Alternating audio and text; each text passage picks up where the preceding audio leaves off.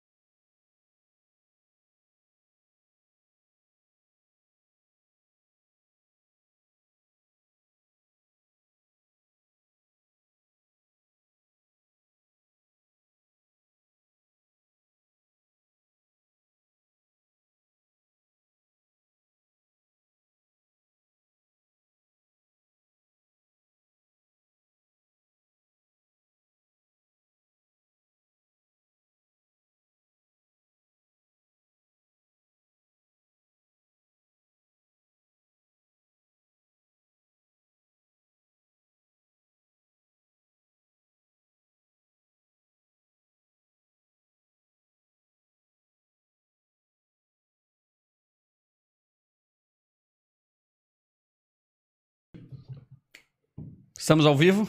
Estamos, agora sim. Estão nos ouvindo? Testando.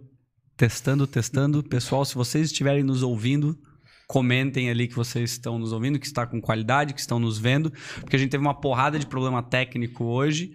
Mas cá estamos, a gente não desiste e a gente vai aprender bas- bastante lições aqui de vida, eu acredito, do nosso convidado, que vou mostrar que isso aqui não é absolutamente nada. E essa barreira foi rompida. Mas eu vou agora fazer a chamada normal, até porque a gente precisa disso pro episódio. Então, fala Sapiens, Rodrigo Roberto aqui. Esse é mais um episódio do Sapiens Cast.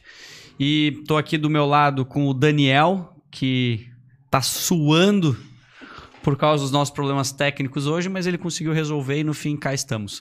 Então eu quero aproveitar e deixar um recado para quem estiver nos acompanhando, seja ao vivo agora ou seja no Spotify, que nos ajude, porque o maldito algoritmo do YouTube ou do Instagram é uma bagunça.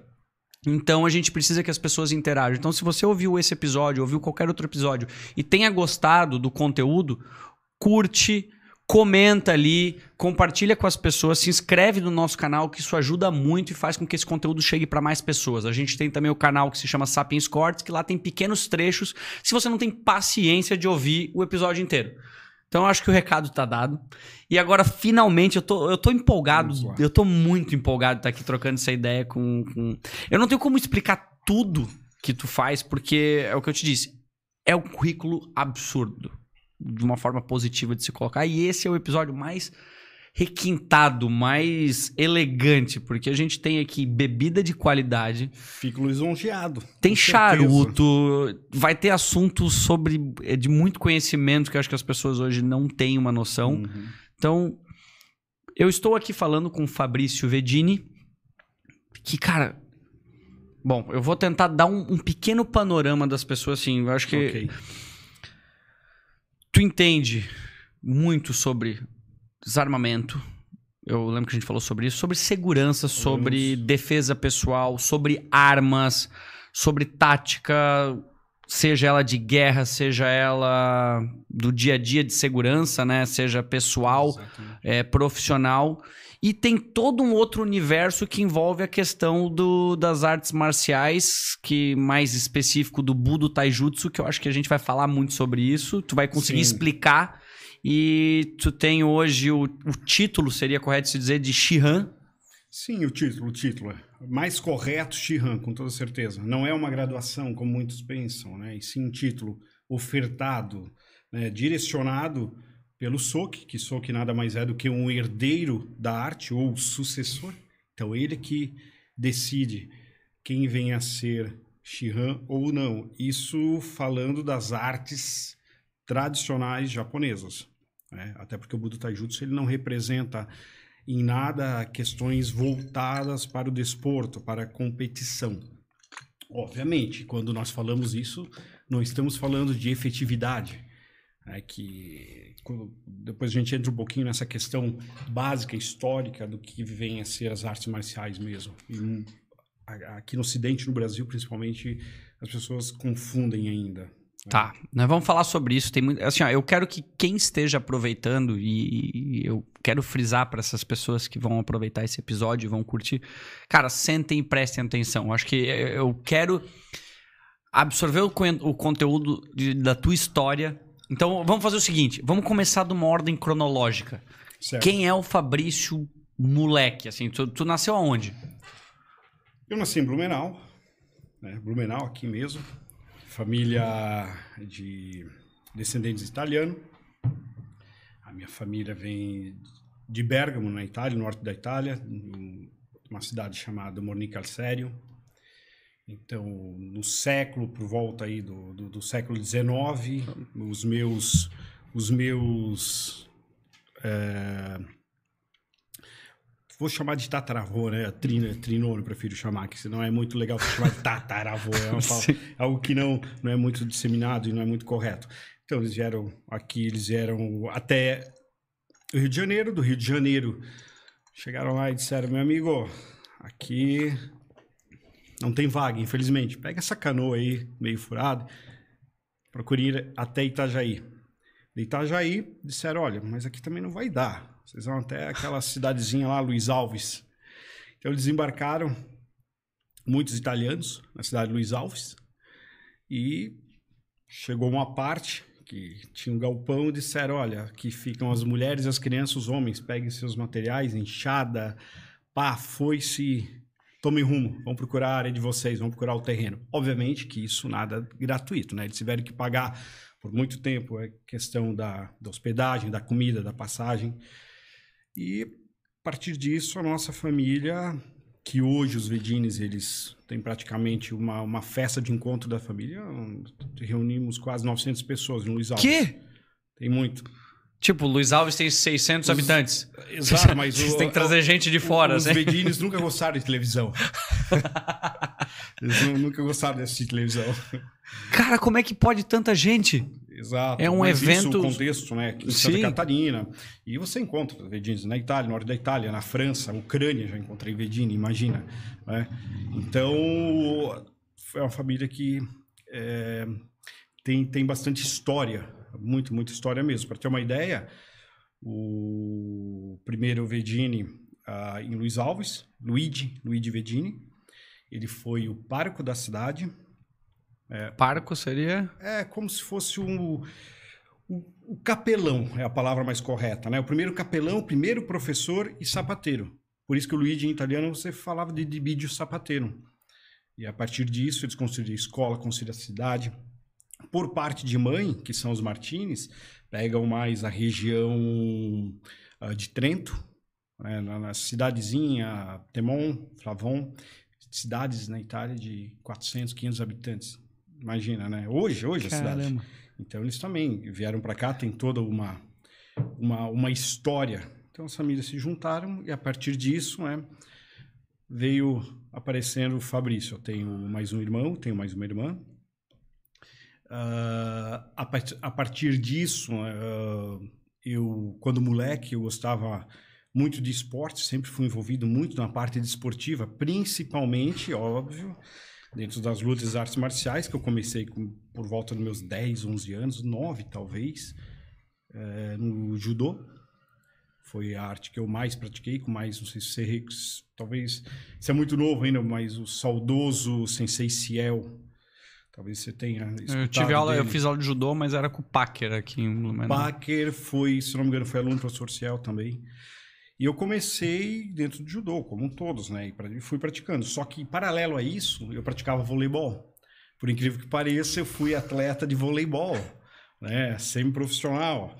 É, joguei por muitos anos no, no time da, da Escola Barão do Rio Branco, com o professor Arthur? Arthur. Eu joguei até próximo aos meus 18 anos. Então, de moleque, a minha vida, o meu direcionamento sempre foi voltado para a questão dos estudos, né? E principalmente parte esportiva. Tu era um bom aluno na em escola? Sentido? Em Não, é no sentido, vamos dizer, no, no critério antigo do. Eu tirava notas boas. É, é que hoje tudo está muito pautado em nota, né? Mas vamos, vamos usar esse parâmetro. Então, até, até quinta, sexta série, eu sempre fui um aluno exemplar. Depois eu comecei a eu descobrir que eu descobri que treinar, praticar lutas artes marciais, voleibol era muito mais divertido do que estudar. Mas eu sempre fui, eu fui um aluno que com afinco, sim, com toda certeza, né? Ah, depois do voleibol eu entrei para a vida militar, eu fiquei praticamente dois anos no Exército Brasileiro. Tu fez, mas assim, aquele processo tradicional de O entrar tradicional, pro porque, exército. na realidade, eu queria entrar para o NPOR. Então, eu esperei até o último minuto para entrar para o NPOR para ser voluntário para ir a Brasília. Da onde que tu tirou essa ideia? Por Eu- que, que tu tinha esse. eu queria ir para Brasília, na Polícia do Exército. Queria ser PE já, desde de moleque, né? Queria ser da Polícia do Exército. Eu Tinha isso. Eu fui para o Exército, chegou lá, só que cheguei tarde. Disseram, olha, não estamos mais mandando ninguém para Brasília. Eles, putz, e agora? E a prova do NPR? É, prova do NPR, tu não tem mais. Você vai ser dispensado né, por excesso conti- contingente, questão do NPR. Não lembro a nomenclatura correta. Eu digo, não, não, mas imagina, eu, preciso servir o Exército Brasileiro? Preciso, preciso, de qualquer forma. Aí foi que disse, ó, mas você pode entrar como soldado, com certeza. Bora, avante. Tu lembra desse dia, do dia que tu tava lá? Como é que foi? Sim, sim. Eu lembro que eu entrei na. Hoje eu acho que é a companhia de saúde, imagino que seja, logo depois do pavilhão das armas. Tinha uma fila enorme e disse: Ó, eu quero, eu sou voluntário, sou voluntário. Colocaram uma fila para fazer os testes, todos que inerentes a essa solicitação. E eu fiquei com muito receio que seria ainda dispensado por excesso contingente, né? Aí eu iria partir para outros concursos, etc. Então, consegui entrar para o Exército Brasileiro. Entrei para a segunda companhia de fuzileiros, onde que ah, o primeiro pelotão, atirador, tinha que ser, né? Atirador, porque o tiro teve- sempre teve envol... sempre teve ligado comigo também. O É? tiro. Eu se- sempre gostei muito de armas, eh, a prática do tiro em si, até porque na minha juventude era normal meus tios em Luiz Alves, Massaranduba, até meus nonos, né? Meu posso falar, é, os avós, né? Uhum. Uh, a ter essas espingardinhas dele, as garruchinhas penduradas em cima do fogão a lenha. Tava sempre, né? Hoje, imagina, né? Hoje em então, dia. Era, era uma época que você tinha muito mais liberdade. Você, você, podia, você podia ser realmente quem você desejava ser dentro desse contexto sem ninguém te encher o saco. E isso, felizmente, não é muito que a gente que nós vemos hoje em dia. Então, e, e esse amor pelo esporte, pelo tiro também, tudo veio, né? Eles foram se conectando em algum Isso, momento, algum pelo momento. que eu estou entendendo. A arte Exatamente. marcial, ou o judô, ou, e o esporte, junto com o teu desejo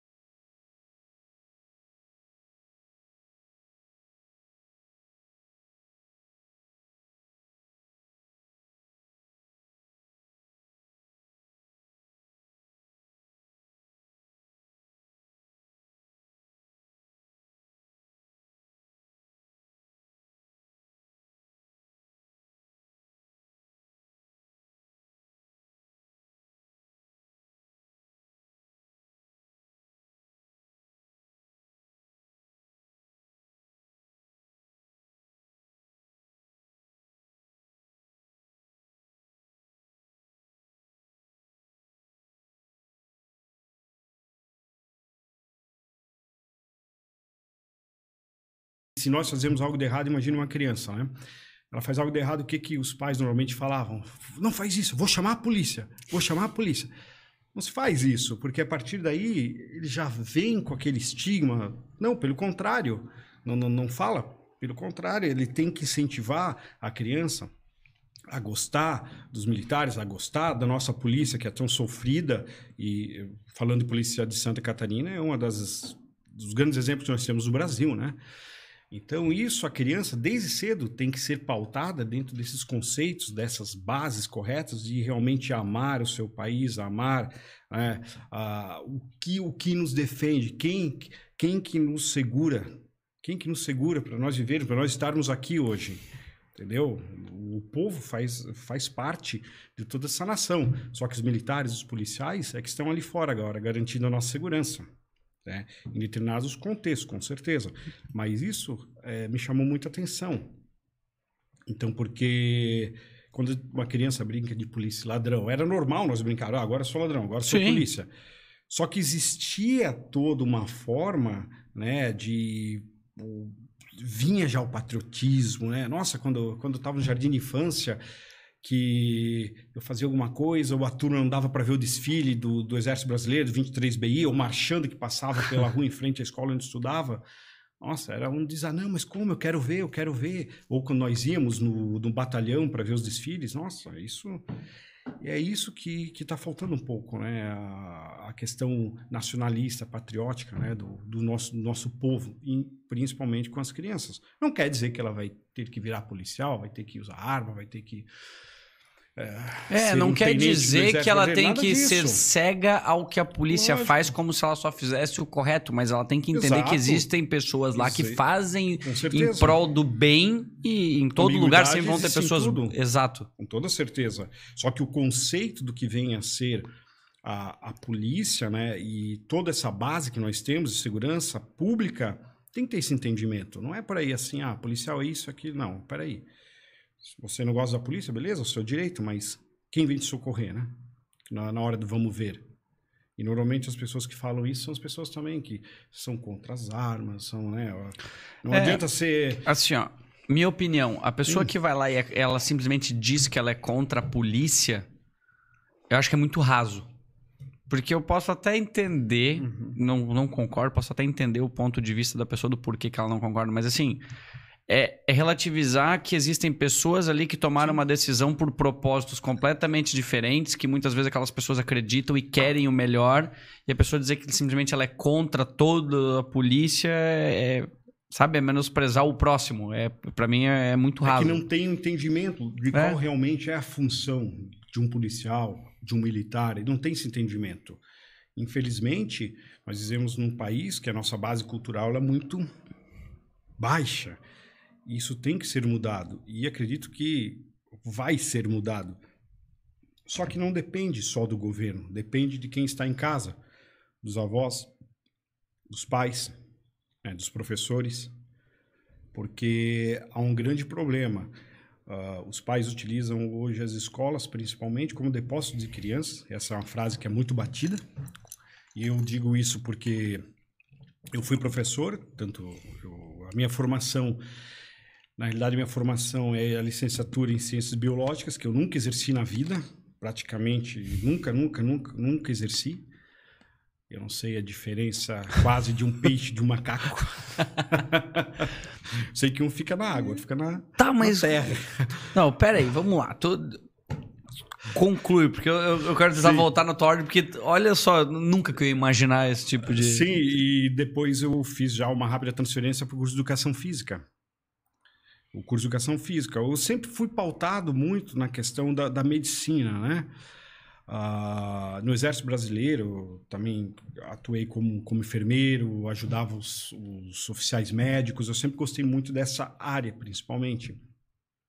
Tanto que depois que eu me formei em educação física, eu, eu, na realidade, educação física, eu me formei mais com cunho voltado para as artes marciais, que na época, em 1999, estava abrindo toda aquela questão específica do CREF, Conselho Regional de Educação Física, tem que ser, tem que ter a formação para poder ministrar aula, tem que ter isso, tem que ter aquilo que isso é interessante, né? É muito, muito bom ter, ter acontecido isso.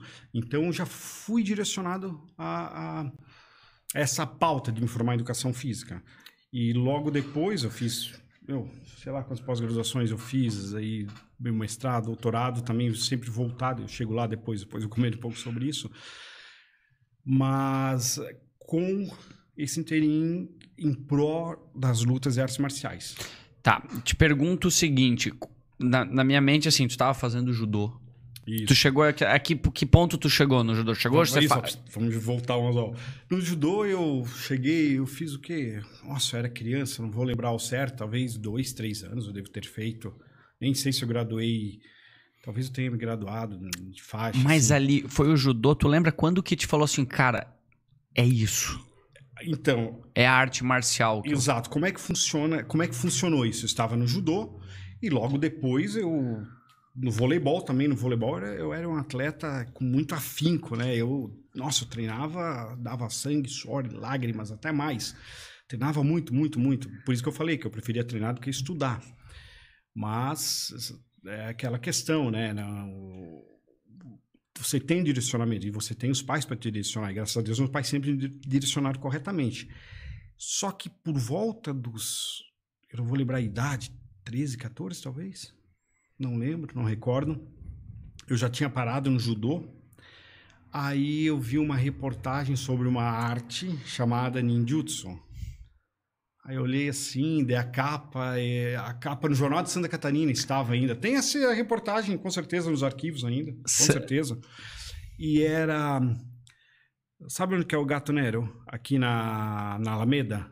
Em frente tem, tinha uma hamburgueria, esqueci o nome, e uma agência de viagens. Ali tinha aberto um dojo, um dojo de ninjutsu, a arte marcial dos antigos ninjas, né? Que já vão Caramba. o que, que vem.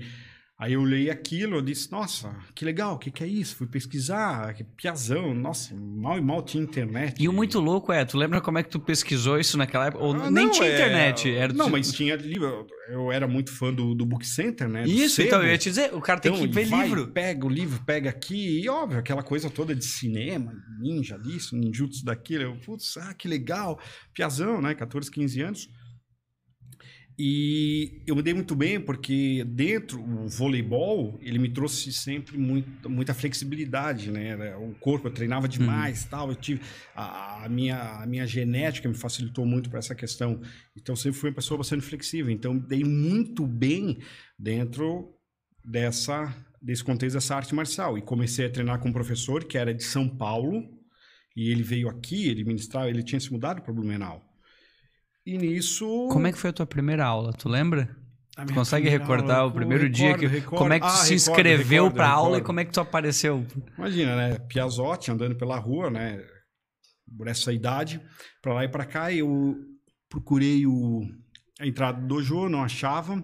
Aí fui para uma calçada mais na lateral e tinha uma escada. Pô, deve ser aqui, estou escutando barulho, pessoal praticando, pessoal treinando. Comecei a subir na escada, pela escada, quando de repente aparece o sensei na minha frente, com o Gui, erroneamente chamado de kimono, né? Como a gente conhece o kimono de judô, do karatê, de jiu erroneamente chamado de kimono. Por que erroneamente? Gui. Que kimonos são roupas tradicionais e que você usa principalmente voltadas para vestimentas oficiais ou para dentro de casa, relaxamento, etc. Entendi. Hobby. Existem vários tipos de, de kimonos. Quando a gente fala de gi, gi ou keikogi é a palavra de vestimenta para a prática de lutas. Hum. Então, o judô, eles usam judo-gi, a vestimenta para a prática de judô. Aikido, aikido-gi, né? Dentro do ninjutsu a gente fala dogi. Então essa é a palavra, só que aqui no ocidente, né? Ah, não, é kimono, kimono. Em tá algum bom. momento isso isso, isso foi e não, não se teve mais controle. Exato, até, se... até é razão que esses erros eles eles vêm muito a fundo pela questão que quando vieram os primeiros japoneses, principalmente em 1908, com Kasato Maru, e Kasato Maru já vieram para São Paulo em 1908, quantos que sabiam falar japonês e quantos japoneses conseguiam falar o português. E a partir disso começou muita confusão dentro desse contexto Entendi. todo das línguas. E, mas tudo bem, eu não estou dizendo que a pessoa não pode falar, oh, vou usar meu kimono para praticar jiu-jitsu, para praticar judô. Não, óbvio, mas saiba. Eu, como professor universitário que fui, fui professor da FURB, acho que talvez oito, nove anos devo ter sido, do curso de educação física, principalmente da matéria de História e Cultura em Lutas e Artes Marciais, além de outras. Então, eu sempre deixava muito claro, eu quero que vocês entendam os pigos nos is. Não quer dizer. É que, se eu não estou proibindo não... ou impondo nada, Lógico, só saibam bem, mas sabe que está errado. Isso. E, então, voltando, né? Jogando as aulas de novo, puxa, às vezes puxa. Ah, é assim que. É, tá maravilhoso. Aí né? o, o sensei apareceu na minha frente com o Gui, né? Com, entre aspas, kimono de preto. Nossa, cara de preto, que mal. que caramba. Eu ah, fui lá ver aula e bastões, num chaco, que o pessoal conhece como chaco, né? Garras e sal e tal. E eu disse, nossa, é aqui que eu quero ficar, né? Aqui que eu vou, aqui. E a partir disso eu comecei a me inserir dentro e também com afinco, né? Com afinco. Nossa, com... Para ter uma ideia, depois de três, quatro anos que eu estava praticando, tal, eu acho que eu era ainda... Não tinha 18 anos.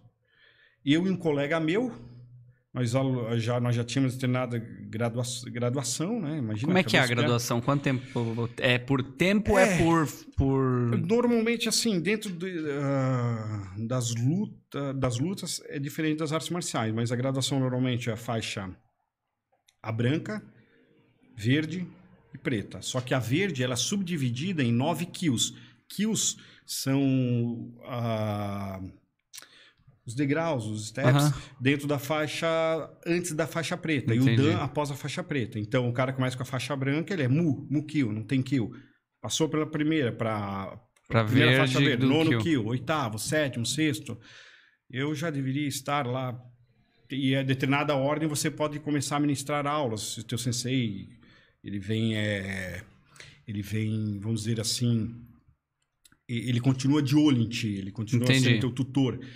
E depois de quatro anos, mais ou menos, cinco anos talvez, eu e um colega meu resolvemos alugar uma sala no edifício catarinense, nono andar, 40 metros quadrados, e abrimos um dojo. Né? Eu lembro o valor do aluguel era 100 reais. Como é que vocês escolheram o local? Você lembra? Assim, a, a, minha curiosidade está em, em, em, mergulhar no como tava, como a tua uhum. descrição do que estava acontecendo. Vocês estavam onde, digamos, tu e teu amigo, que vocês falaram, resolveram ter ideia. Quem teve a ideia? Que o meu professor ia muito para São Paulo. Tá. Ele chegou um momento que ele ficava em São Paulo três semanas e não voltava. Daí, ó, vou voltar só mês que vem. E a gente treinando, nós treinamos. E como nós éramos os instrutores é, mais antigos, os chamados senpai, nós ficava, tomamos conta das aulas. Aí, ah, vamos. De repente, a sala, não, ele não alugou mais a sala na Alameda. Ele disse: Ó, oh, não, não vai dar, vou pedir. Fomos para uma academia, lá perto da Putz, na Vila Nova, não vou lembrar o nome da rua. Depois no edifício Dunas. Chegou um momento de, pô, cara, ficar indo de galho em galho, coisa chata. Ah, vamos alugar, vamos fazer alguma coisa, a gente trabalha aqui, faz lá, tem um dinheirinho aqui. Ah, vamos alugar. Aí que nós escolhemos, fomos ver várias salas. E essa estava vaga, centro, 100 ah, vai ser aqui, né? E aí comecei a ministrar aulas, e nisso treinando, até, até que em hum, 98, é, 90, eu, não, aí eu entrei no Exército Brasileiro, fiquei dois anos no Exército, eu saí do Exército Brasileiro com a intenção de fazer concurso para a Polícia Federal e não precisava curso superior na época e desisti. Não sei. Hum, Ah, não vou fazer, eu quero continuar as lutas e artes marciais e tal. Ah, aí nove- é, foi 98. 98 foi quando eu fui para o Japão a primeira vez. Por quê? Porque o, o meu professor da época tinha se desfiliado da associação, confederação, e não estava mais, ele tinha ido para Argentina, em outros lugares. Ele foi fazer outras É, coisas, ele se abandonou separou, o ninjutsu. Separou da, da mulher, então ele, não, eu não quero mais, vou ver outra vida, de, sei lá, foi para yoga, ou não E ele tinha um grau. Qual que era o grau dele no. no, no- Na época, eu acho que terceiro Dan, faixa preta. Terceiro Dan, faixa preta. E ele, ele ia quase fazer o teste para quarto, só que para você ele teria que ir para o Japão. Ele não foi. Ele, ele era ligado ao pessoal da Argentina, que o pessoal da Argentina era ligado ao Japão. Entendi. Foi onde que, nesse contexto que ele foi embora, eu fui atrás de, eu, pô, preciso um mestre, um professor. Nós achamos um professor na Argentina. Esse professor na Argentina, aí nós viajamos para lá, para Argentina, eh, depois eu fui sozinho, voltei, ah, trouxe ele para cá, fiz seminários aqui em Blumenau, fiz na FURB. Nossa, o primeiro seminário eu lembro que o Fantástico veio fazer uma reportagem, Sério? ah, sim, deu quase 200 e poucas pessoas no, no congresso aqui, meu, Pra falar sobre ninjutsu. para falar sobre ninjutsu. Até quem fez a, narra- a narração foi o Pedro Bial na época até. Para. Aham. E então tava estourando, né, a- o ninjutsu aqui no Brasil. E dentro disso, daí nós filiamos diretamente ao Japão, dentro da, da associação Budinkan, que é única no mundo que, que, que cuida dessa arte, que o Budinkan é a Associação Divino Guerreiro, no qual foi fundada em 1972 pelo meu professor, que é Masahaki Hatsumi que hoje ele vai fazer neste ano 90 anos. Está mais jovem do que nós. Incrível, um velhinho lá. Covid, hum, olha para ele e sai correndo, né? Como Ele é o verdadeiro Chuck Norris, assim. esse é, sem aquela musiquinha, né? Sim. Aí o que acontece? Até que no, é 98 eu disse, ó, acabou, eu não quero ser ligado a mais ninguém, eu quero ir direto à fonte, direto à fonte. Fui lá, meus pais me ajudaram, fui pro Japão. Imagina, mal e mal falava inglês, japonês, então, meu Deus, né? Neca. Nada, nada. Desembarquei no Japão, era em novembro, mais ou menos. É, não, final de outubro. Frio, frio, frio, frio. Aonde no Japão que era? Narita, em Tóquio mesmo, aeroporto de Tóquio. E lá, e agora, né? Japão, tudo, tudo kanji, placa. Até hoje em dia, para você falar inglês do Japão é complicado. Se você acha que você vai para o Japão e o inglês vai te ajudar, meu amigo, não ajuda não. Agora, com essa questão das Olimpíadas, é que estão dando uma reformulada, principalmente no cunho informativo, publicidade. Os jovens falam um pouco de, de inglês, mas é muito difícil, né? Se você chega lá, do speak English, eles olham para você, ó, uh, hum, lito. Lito. Falou lito, meu, cai fora. né? Aí, Chatalito. é, Chatalito. então, Aí não dá. Então fui, fui ah, até para conhecer o mestre Hatsumi Sensei, contar toda a minha história para ele, o porquê que eu estava lá. É, eu fui o primeiro brasileiro a ir, né? Um outro amigo queria, ele não pôde ir. Não, na época ele não conseguiu o visto, então cheguei lá sozinho, junto com um grande amigo meu, um irmão meu venezuelano, né, Joey Oxford, que hoje ele mora no Panamá. Estávamos lá, nós dois. E ah, treinando dia e noite, nossa, é, foi muito complicado, dinheiro contado. Deixa eu te perguntar isso, desculpa te interromper, Sim. mas é, é porque assim, eu, eu fico imaginando algo que sendo o ninjutsu praticamente tu, tu vivia isso aqui no Brasil. Sim, Chegou sim. um ponto para tu ir pro Japão, tu respirava isso. Exato. E tu encontrar ou tu saber que tu ia encontrar ele, ó, como é que tu sentia com isso? Como é que era assim? Tu, não- tu não imaginava? Eu é que eu digo eu, Rodrigo, se, eu, se algo assim similar É. vai acontecer comigo, eu já imagino, meu, como é que eu vou cumprimentar o cara? Como é que será que vai ser o ambiente? Como é que eu vou chegar lá? Exatamente. É Como é que ele vai ser? Eu respondo essa pergunta. eu- imagina, imagina o, o seu ídolo, né? To- Uhum. Todos que, nos, que estão nos assistindo hoje, por exemplo. Imagina o seu ídolo, né? O seu, o- quem, quem que você quer conhecer hoje? Quem é Aham. o cara? Quem é a mulher? É, foi essa sensação que eu tive. Eu não vi a hora de chegar. Meu Deus, o voo, né? Eu peguei Brasil, França, Navegantes, Guarulhos, Guarulhos, França, Paris. Em Paris, uma horinha e meia só, duas horas, acho que levou no máximo para conexão. E mais 11 horas de voo. Não, 22 horas de voo praticamente, pauleira, assim. Eu cheguei, imagina, eu sempre fui Moído. alto tal. Meu, moído. É, tava quebrado. E o fuso horário, né? Nossa, cheguei quebrado.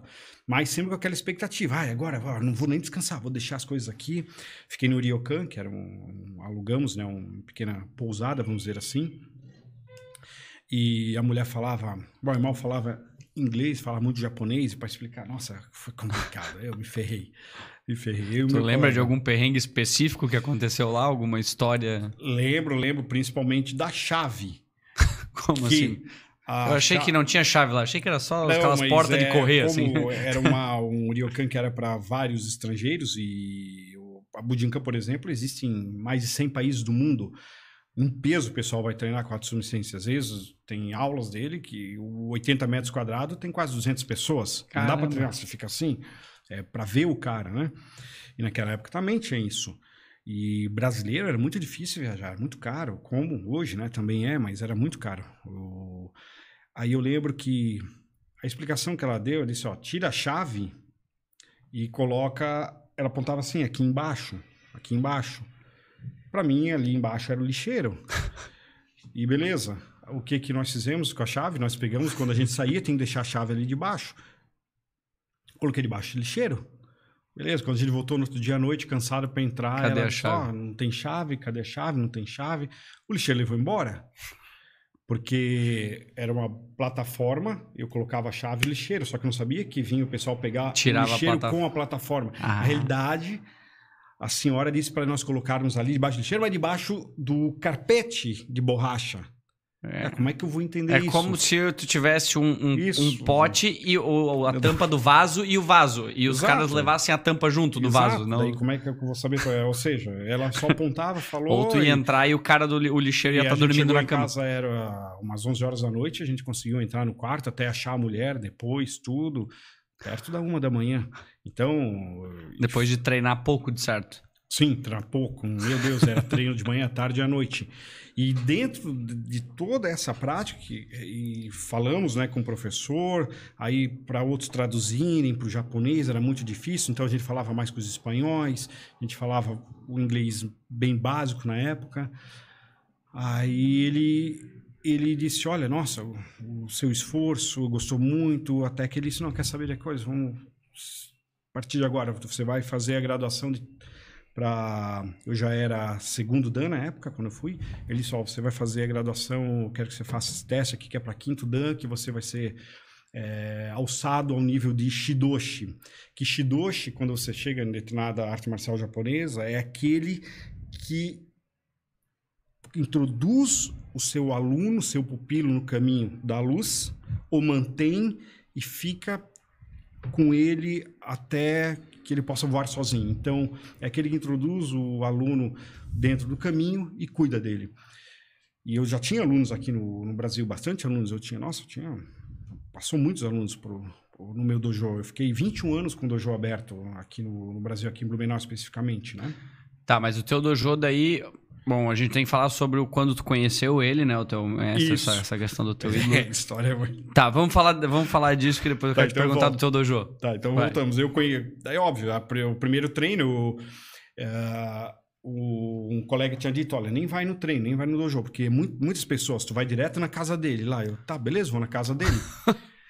E ele é uma pessoa muito famosa no Japão, né? Muitos não gostam de falar desta maneira, mas muitos consideram ele como lenda viva e tesouro nacional do Japão. Por quê? Porque ele já recebeu várias comendas do imperador, pessoalmente. Então ele é médico, traumatologista muito famoso, historiador, colecionador de armas tradicionais. É uma pessoa com currículo, meu Deus, é muito, muito, é, é, muito elevado, né, de, de conhecimento. Então eles são, vai lá na, na casa dele em Noda, fui lá na casa dele em Noda, aquele frio, esperando, esperando, esperando, e de repente vem um carro que ele não dirige, a mulher dele dirige, agora falecida, né, Mariko Sama, ela dirigindo, de repente ele saiu e falou, oh, oh, ok, ok, hi, hi, ok, ok, ó, oh, ele falar, ele tinha uma coisa na mão, o que que é aqui, ó, vitamina C, vitamina C, que era, era as mexericas, tangerina, uh -huh. que ele dava para mim aqui, ó, vitamina. Aí entramos para conversar com ele e ali eu olhei assim, aquela, aqueles olhos assim, meu, tô na frente com o Hatsumi Sensei, o que, que é isso? Meu sonho, meu desejo. Nossa, agora o que, que eu falo? Ele fala, ah, Bradiridin, né? É assim, brasileiro, como que é o Brasil? Queria explicar, não conseguia falar. Ele não entende inglês. Então eu tentando fazer sinal, fazendo mimiquês, né? O japonês, e vai falando aqui e tal e pegar ele ele pegar abrir o mapa né o livro o atlas deles que são em livros onde que era a minha cidade daí eu falava ó, é aqui ó nessa parte do sul ah que São legal Paulo. lá Rio de Janeiro ah, São Paulo é o que eles conhecem conheciam uhum. né hoje conhece mais é, aqui o sul ah quantas horas a gente foi falando e, obviamente, para mim foi algo assim fenomenal ter conhecido. Na forma que coloca, ele parece ser muito carismático, assim. Totalmente. Ele, ele, eu não gosto de se vestir de amarelo, de roxo. Ele, o cabelo dele hoje tá roxo. Eu ia te que... perguntar, por quê? Eu Isso. via uma foto dele com o cabelo roxo. Isso, é que no Japão, quando você atinge determinado nível de maestria em qualquer arte que seja, Desde o cara é mestre em Shodo, em caligrafia, artes marciais, é voleibol, grande técnico te dá o direito a pintar o cabelo de roxo. Tu tá brincando? Uhum, isso significa que você atingiu um, um nível de perfeição, é, um nível de sabedoria que poucos atingiram. Então, mas será que qualquer, assim, tu, tu ganha permissão e o conjunto com reconhecimento, mas qualquer moleque se quiser lá pode pintar, mas daí todo mundo vai olhar um moleque não, não, na rua e vai saber, não, não tem nada a ver. Mas normalmente isso ocorre quando há, há uma homenagem feita diretamente uh, pelo imperador, né? Que Aí, loucura. Uhum. Então um ele já tem duas, três. Né? Sim, ele daí hoje ele tem o cabelo. A mulher dele também, que era uma grandiosíssima uh, dançarina, né? e também ela praticava balé, sempre praticou até próximo da sua doença, que ela ficou teve problemas de quadril, tudo. Aí ela parou. Então ela também teve esse direito, né, de reconhecimento. Então por isso o cabelo dele, você vai olhar, é um cabelo roxo. Ele ganhou inúmeras condecorações ao redor de vários presidentes americanos. Ah, é? É. Eu vi ele com uma camiseta do FBI. Do FBI. Eu vi numa foto foi, dele. Já foi condecorado também pelo FBI, pela CIA. Nossa, você vê, é um currículo assim que é, não dá para você ler todo de tanta coisa que é. Porque a arte, todo mundo está acostumado, quando a gente fala em ninjutsu, ninja, ao cinema americano. Isso veio em razão do que ele, Hatsumi Sensei, foi quem escreveu e dirigiu o famoso Jiraya. Jiraya, que, pra te falar a verdade, eu assisti muito pouco Jiraya. Meu, eu assistia muito eu Jiraya. Eu assisti muito pouco, mas sempre gostava, principalmente das músicas em japonês. Na minha época era Ultraman, era sei uh -huh. lá o que que era. E ele escreveu para as crianças, para direcionar as crianças dentro das artes marciais. Isso fez um sucesso mundial tão grande, tão grande, tão grande, uh, que o cinema pegou esse nicho, né? Pô, ninja, máscara, preto, branco. E Jiraiya, Jiraiya vem de uma lenda de um antigo ninja do século XVII, que através de que a gente chama de uh, Kobudera ou um, mágicas, esoterismo, se transformava num grande sapo. Então, Jiraiya era esse personagem do século XVII. Por isso ele pegou esse, esse nome para uh, colocar o seu seriado, no, no, né? Uh -huh. E muitos dos professores, os Shihans, que eram os Shihans japoneses, alunos dele, praticavam, praticavam e, e estavam juntos nos seriados. Então você vai ver lá as movimentações que fazem de lutas, são movimentações reais, controladas, claro, né? Para não, não ter problema algum. E só que fez sucesso muito grande nos Estados Unidos. Ela é chamado todo ano congresso, seminário, sempre lotado, lotado, lotado. Só que daí veio Hollywood, né? Veio o filme americano, o ninja soltando fumaça, o ninja todo de preto. Para ter uma ideia, a, a ninja a palavra ninja, nin, significa persistência, resistência. Ja significa pessoa. Ninja, aquele que persiste, aquele que resiste, aquele que luta, que vai além. Essa palavra. Esse é um dos nomes que o guerreiro uh, das sombras era conhecido. O nome mais comum dele, Shinobi, que é o guerreiro das sombras. Só que por quê? Eles eram contra uma cultura, principalmente na época do Japão feudal, relacionada a questões ditatoriais do bushi, do guerreiro, do samurai. Então, muitos shinobi, muitos ninjas, vamos chamar assim, eles eram fazendeiros, professores, artesãos, agricultores e desenvolveram uma técnica esplendorosa, principalmente voltada para questões uh, de espionagem, contra-espionagem. Escolas, inúmeras escolas foram criadas a, a, escola mais antiga que se tem notícia de ninjutsu é uma chamada Togakuririu Ninpo Taijutsu, que é uma escola que data do século XII, século XII, onde que ela existem 18 disciplinas básicas, que a primeira delas é o reconhecimento de si próprio desenvolvimento interior e vai vindo meteorologia, geografia, fogos explosivos, equitação, natação, é um Caramba. FE, é um Special é um Force. 007, cara. é um. Não, e, e assim, usava o capuz? Usava, mas só se passava, ou eu quero passar desapercebido, eu quero, sei lá, descaracterizar o meu rosto, mas a roupa preta tal. Isso não era comum.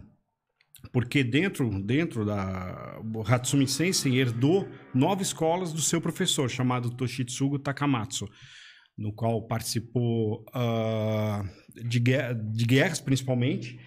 Ele foi o, um dos principais espiões do, do imperador da Manchúria, no qual esqueci o nome agora.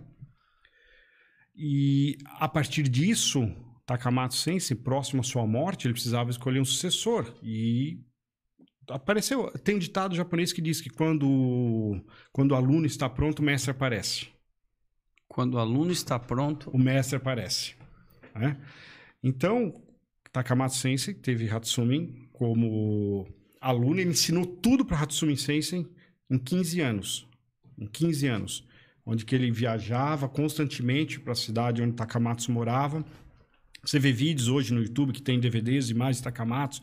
As unhas dele pareciam unhas de animais mesmo, garras é, para baixo, forte. Treinava em pedra. O cara fora da curva, né? E Hatsumi Sensei seguiu essa linha. E após a morte de Takamatsu Sensei, que se deu em 72, ele resolveu criar essa associação em homenagem a Takamatsu, a Bujinkan, onde que em homenagem também a Takamatsu e pela herança que ele ganhou de nove escolas, onde que dessas nove escolas, três escolas são de ninjutsu.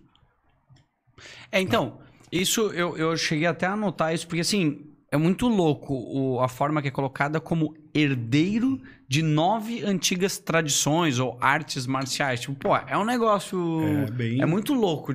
Porque eu acredito que deve existir, fora o conhecimento passado uhum. por treinamento, também deve ter um, sei lá, alguma coisa didática ou algum pergaminho, Isso alguma coisa. Isso aí que está. Existe dentro dessa cultura da, das artes marciais, principalmente japonesas, que, que a gente chama de makimono, que são os pergaminhos, só que os denshos. O que, que vem a ser isso? Uh, o makimono, por exemplo, é um pergaminho. Tem lá todo sobre a questão técnica número um, Chuden no kata, né? Técnica média. É, tudo escrevendo as técnicas. Só que você não consegue identificar esse pergaminho e entender a técnica se você não tiver um densho. O Densho, ele nada mais é do que as anotações do teu professor feitas para você. Pô, o Rodrigo, ele tem dificuldade nisso. Então, ó, quando eu falo para chutar a média, para ele chutar esse chute dele assim, ah, agora é para ele fazer assado. Agora, e ele faz um Densho exclusivo para o herdeiro. Se ele não tem herdeiro, ele faz um Densho para qualquer pessoa que pegue ter o entendimento do pergaminho, não basta ler o pergaminho. Você vai, ah, a técnica faz isso, faz aquilo, tá, mas espera aí. Sabe que aqui não tem um código? É praticamente um diário. Exato. Agora, se você pega um makimono, o pergaminho, ele vai falar assim, poxa, essa técnica você tem que chutar na terceira costela. Mas será que não é um código a terceira costela que é para chutar o joelho? Você não sabe? Entendi. Então, de nada adianta o pergaminho se você não tiver o dencho. E Takamatsu deixou os denchos, com ele deixou os pergaminhos, tanto que às vezes ele faz exposição desses pergaminhos, pergaminhos de mil anos tem. Tu tá brincando. É maravilhoso. E dessas nove escolas. Hoje, inclusive, só pegando um gancho, o Hatsumi já está se retirando e já escolheu os herdeiros das escolas. Agora nós temos nove herdeiros nas escolas. Não é mais um só para nove. Um para cada escola? É, tudo japonês. Um para cada escola. Um para cada escola. E, dentro desse contexto todo, o treinamento de Hatsumi sempre foi pautado para ensinar os alunos a entender toda essa essência técnica. Então, você, ele, ele sempre ensinou que a base de tudo está onde? Na base. O que, que é o, o que, que é um, o, o avançado? É o básico bem feito. Então, muitas pessoas vão para o Japão, oh, quero treinar isso, quero treinar aquilo, um golpe mortal. Não, não é bem assim. Não é assim que funciona. Né? Uh, dentro do trabalho que eu realizo dentro da segurança pública, e principalmente realizei muito dentro das táticas defensivas, por exemplo, não adianta eu pegar uma técnica tradicional, por mais mortal que seja, ensinar para um policial. Eu tenho que lapidar essa técnica, essa técnica dentro do contexto de trabalho dele. Assim como um militar, eu fui, fui durante muito tempo instrutor da Brigada de Operações Especiais em Brasília. Primeiro batalhão de ações de comandos, as forças especiais, polícia do exército. Então, imagina, chegar lá com o cara com uma técnica, ah, faz com o dedo assim. Não, não tem tempo para isso. Então, era um trabalho muito grande que eu sempre fazia e faço ainda. Eu lapido toda essa técnica e aí eu ensino para aquele determinado contexto. Entendeu? Então, não é simplesmente só. E fora isso, tem as armas de fogo, tem as armas brancas. É, uma escola só, por exemplo, falando de Togakuri, existe mais de 350 tipos de espada para você praticar. Isso é uma das nove. Uma escola. das nove. Uma, uma das nove. Né? Tem uma escola que existe mais de 600 pergaminhos. Então isso não dá para uma vida. Nós, seres normais. Agora, o Hatsumi Sensei, é, ou seja, parece um gênio. Jigoro Kano foi um gênio. Morihei Ueshiba, do Aikido, foi um gênio. Funakoshi, do Karatê, foi outro gênio. E por aí vai. É... Nós, meros mortais, imagina, Fora que, sem contar a questão de idioma. Não, nós, né? meros mortais, não. Vamos ser justo aqui, né? É. A gente tenta, estamos nós dois aqui de um lado, como meros mortais, e. Mas, é, mas, é, mas, é, mas é verdade que nós não passamos de estudante. E toda essa questão da graduação, ah, dentro do Budo Taijutsu, o que é o Budo Taijutsu? É a essência das últimas nove tradições marciais antigas do Japão principalmente na época do feudalismo. Então, quando, quando você vai treinar, ah, vou treinar Buda Taijutsu, o que você está treinando? Você não está treinando uma arte específica, mas você está treinando as nove. Aí você vai praticar. Hoje vamos praticar Togakuri. Ah, hoje vamos praticar Gyokuri hum. Kopojutsu, especialista ao quê? Pontos de pressão, né, estrangulamentos. Ah, vamos treinar hoje Kopojutsu. Qual que é a especialidade dessa escola? Além da, da parte de armas. Fratura de ossos, luxações, projeções, onde que a pessoa tem que cair com de cabeça, não de costas, e por aí vai. Muitas escolas tiveram né, é, a base dentro dessas escolas tradicionais para serem criadas, porque nós temos que pôr um limite ali, né, uma linha. Até a restauração Meiji, que se deu em 1868, até Dali para trás existiam as artes marciais, dali para frente houve uma mudança radical. Dali para frente é que começou a aparecer o karatê, o judô, por, o aikido, por, por aí vai. Tem algum motivo do porquê? Tem, porque uh, se você viu o filme O Último Samurai, você... eu vi. Isso. A revolta de Satsuma foi o marco para isso, em razão de que o imperador queria abrir o Japão uh, para o mundo, para o Ocidente. Só que algumas castas não aceitavam isso. E alguns que estavam por trás aí, dentro do que, dos shoguns, os que estavam ligados ao imperador, na realidade não estavam, também não queriam, porque vai tirar o poder. Os daimos não queriam. Então vão fazer o que? Ah, não, não queremos, não queremos, só que o imperador chamou português, que as armas de fogo foram introduzidas no Japão em 1560, século XVI, se não estou enganado. Século XVI, mas 1560 mais ou menos. Chamaram holandês, chamaram francês, americano não aparecia por lá. Apareceu mais tarde, só agora em 1168. Aí o imperador disse, ó, baixou um decreto. A partir de agora, nada de armas no Japão. Não pode armas no Japão. E, e essa questão das armas já tinha vindo já desde o século XVI. Hum. Porque que incrível que os portugueses introduzem as armas no Japão, depois de um tempo, 50, 60 anos, o imperador né, da época, junto com o Shogun, etc. Ó, armas, não pode armas, não pode armas. Isso, arma, ele está colocando... Falando de armas de fogo. Armas de fogo, armas mas o que é? A espada... Isso tem até um contexto muito bacana, uma história muito legal, que o Shogun da época disse assim, disse, olha, é o seguinte, ó...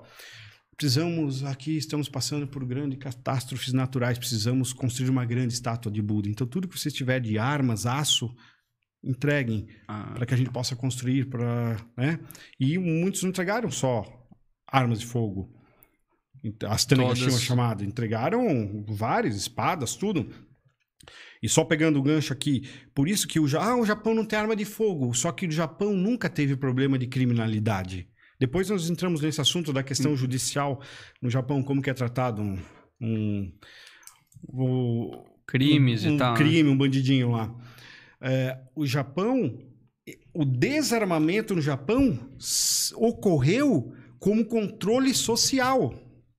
Nunca em razão de criminalidade violenta ou criminalidade. Sempre voltado para questões de controle social. Aí foi indo com o século, século, século, chega até hoje, no Japão você não usa arma de fogo. Mas não tem nada a ver, ah, o Japão é um país seguro porque não tem arma de fogo. Nada a ver. Isso é um outro assunto que a gente fala depois.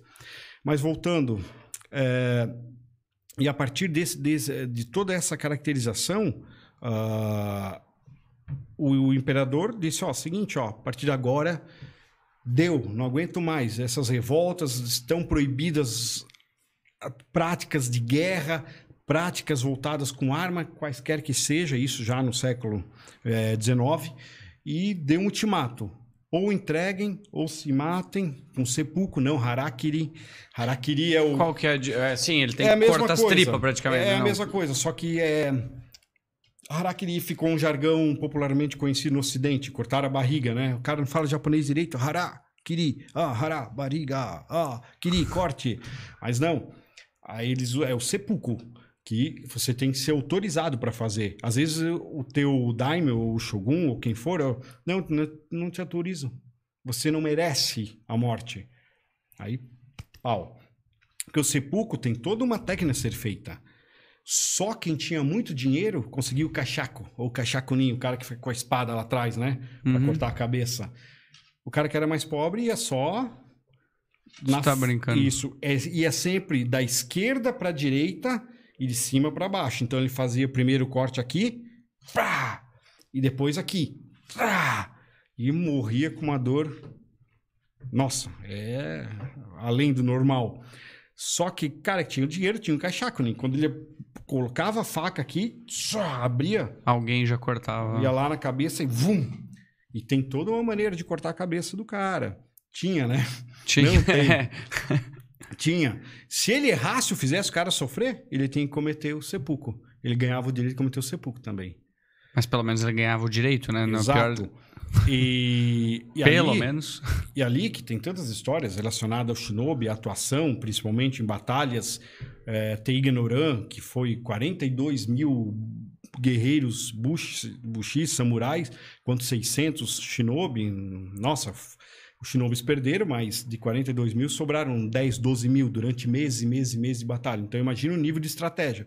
Os caras, tem pergaminhos que demonstram que os caras construíram lagoas em cima das montanhas, com outras lagoas abaixo, para o rio principal, que era o lago, abria uma, abria outra represa, ia caindo, caindo. Quando chegava na lagoa de baixo, criava-se ondas viravam as canoas, né? Que eram fáceis de serem viradas, com uhum. pequenas ondulações, enchiam de óleo queimado, tacava fogo todo mundo. É uma estratégia.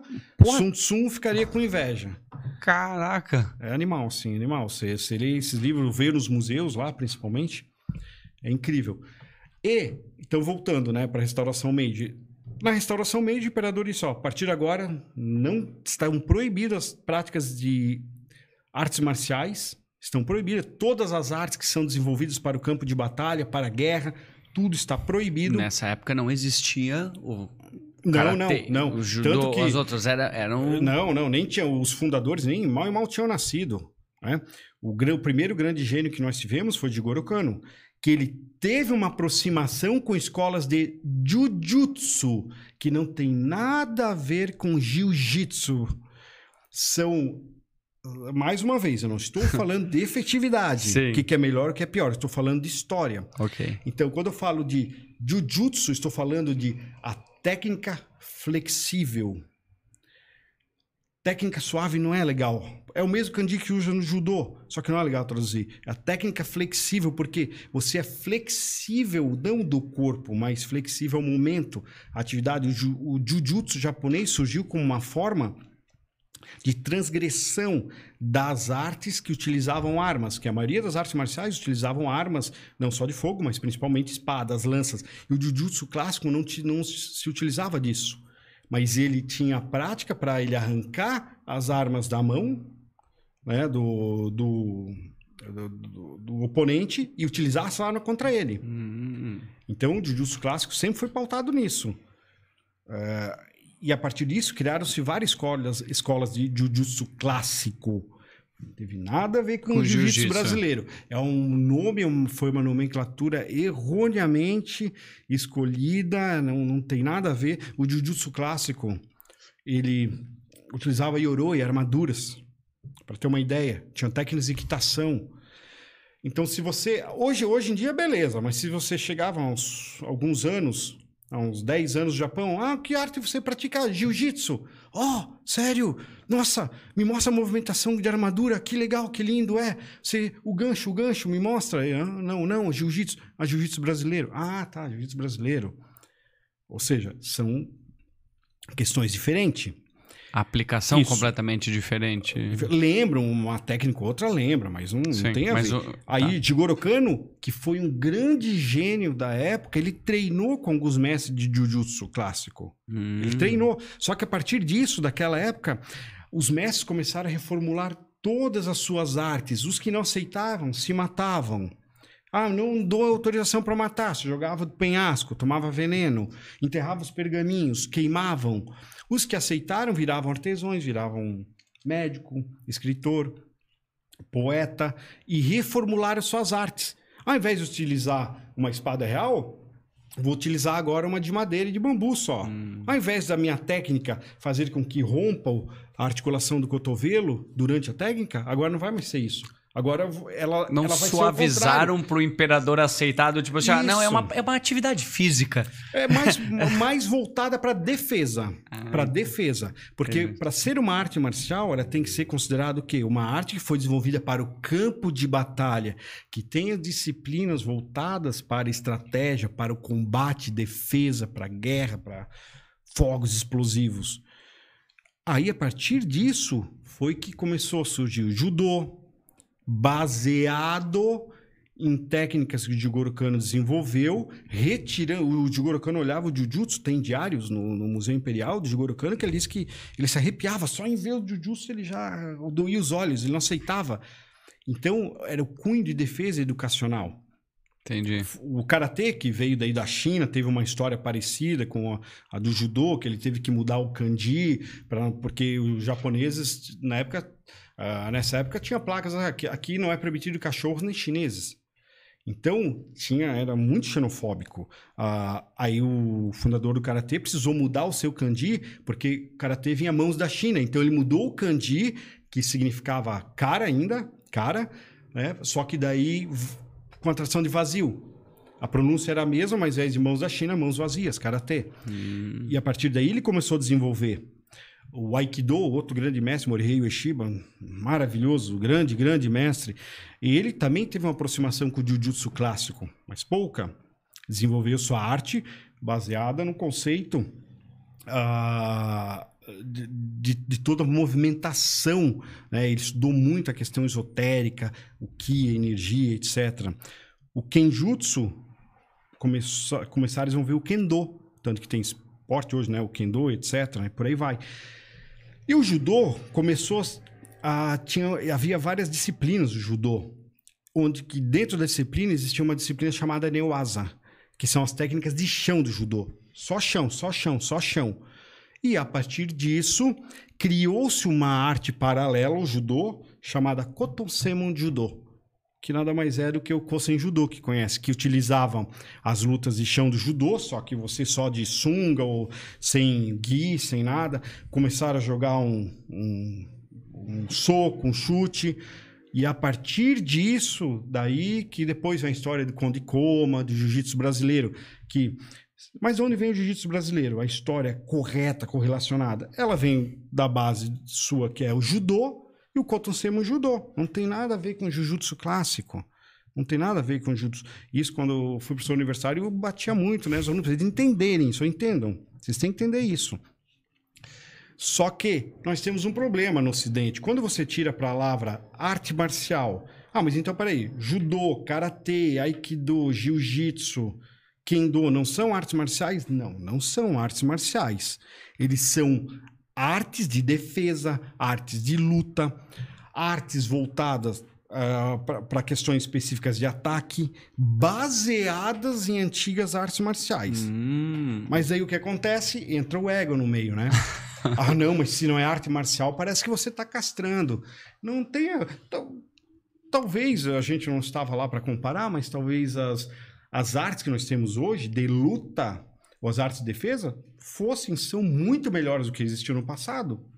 Ótimo. Ninguém está discutindo isso. Nós Não é esse o ponto, entendi. Cunho histórico. E é ali que muitos confundem. E Só que é difícil tirar esse conceito. Ah. Agora que está vindo muito, né? Uh, e, outro, e outro problema que se deu foi durante a Segunda Guerra Mundial, que o, imperador queria que os japoneses resgatassem mais ainda o, o sentido, né, o, a questão do nacionalismo, Ok, nos quartéis militares treinar kendo, karatê, judô.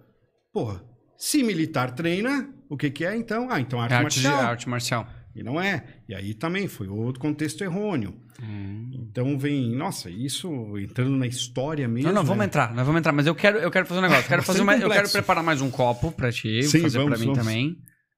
Tô de boa. E acho que Tu ah, trouxe acender, isso aqui, né? nós vamos Verdade. acender. Para quem estiver ouvindo isso depois, uhum. uh, a gente vai fazer mais um drink. Para quem estiver ouvindo, a gente vai preparar. Recomendação para combinar com o charuto, que depois tu vai uhum. contar um pouquinho da história dele. Então é praticamente uma pausa para a gente Perfeito. refazer os copos, mas é um vinho do Porto com a tônica, que é a primeira vez que eu tô tomando e é muito bom. E daí a gente vai falar sobre charuto. Eu vou pegar um gelo pra gente. Se alguém Ótimo. tiver alguma pergunta para quem está assistindo a gente ao vivo no YouTube, pode mandar Talvez a gente não responda, cabe ao Fabrício dizer se ele quer ou não responder. Mas daí fica pro final. Eu vou lá pegar um gelo. Com licença. Feito. Vou fazer a pausa aqui e pegar um.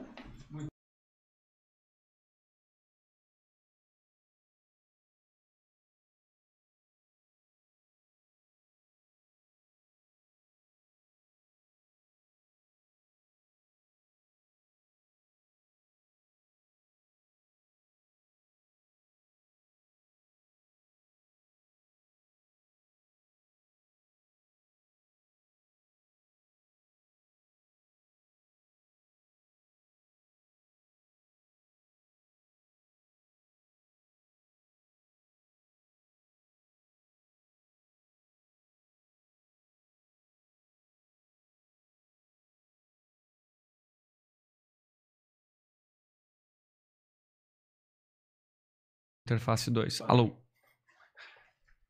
Mas tem que botar o, o fone de ouvido para para ouvir, pessoal. Agora temos que ver, a gente está fazendo alguns ajustes para verificar a qualidade do áudio. Se nesse terceiro ângulo aqui estiver funcionando bem, só nos responderem ou dar o feedback. Agora eu vou preparar o drink. Tá ouvindo bem, Daniel? Aqui sim. Ok, então vinho do Porto. Preparar aqui.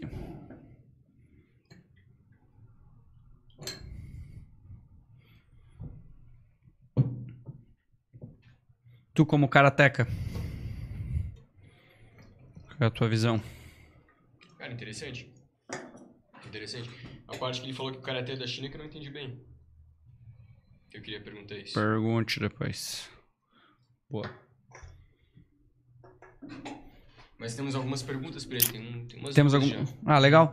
É, quem quiser, assim, ó, o que, que a gente vai, vai colocar, pessoal? A gente vai manter aqui o bate-papo. Se a pergunta tiver sentido no momento do assunto que a gente estiver conversando, a, a gente, daí talvez o Daniel comente isso. Mas aproveito então o momento que vocês estão aqui na pausa para, por favor, não esqueçam, tem o botãozinho do like ali no episódio, dá o, o curtir ali, se inscreve no canal, tá? Tem os dois canais, tem a gente tá no Instagram também, porque realmente é bem, é bem importante. Agora entrando no assunto mais nada a ver, mas essa questão do Instagram, que o algoritmo tá uma loucura. Então, se, se a galera não, não, não tivesse engajamento, ele, ele tira toda a relevância e a gente acaba. Esse material acaba não aparecendo para mais pessoas. Então, acho que essa, essa é a pegada. E, bom, o drink tá pronto.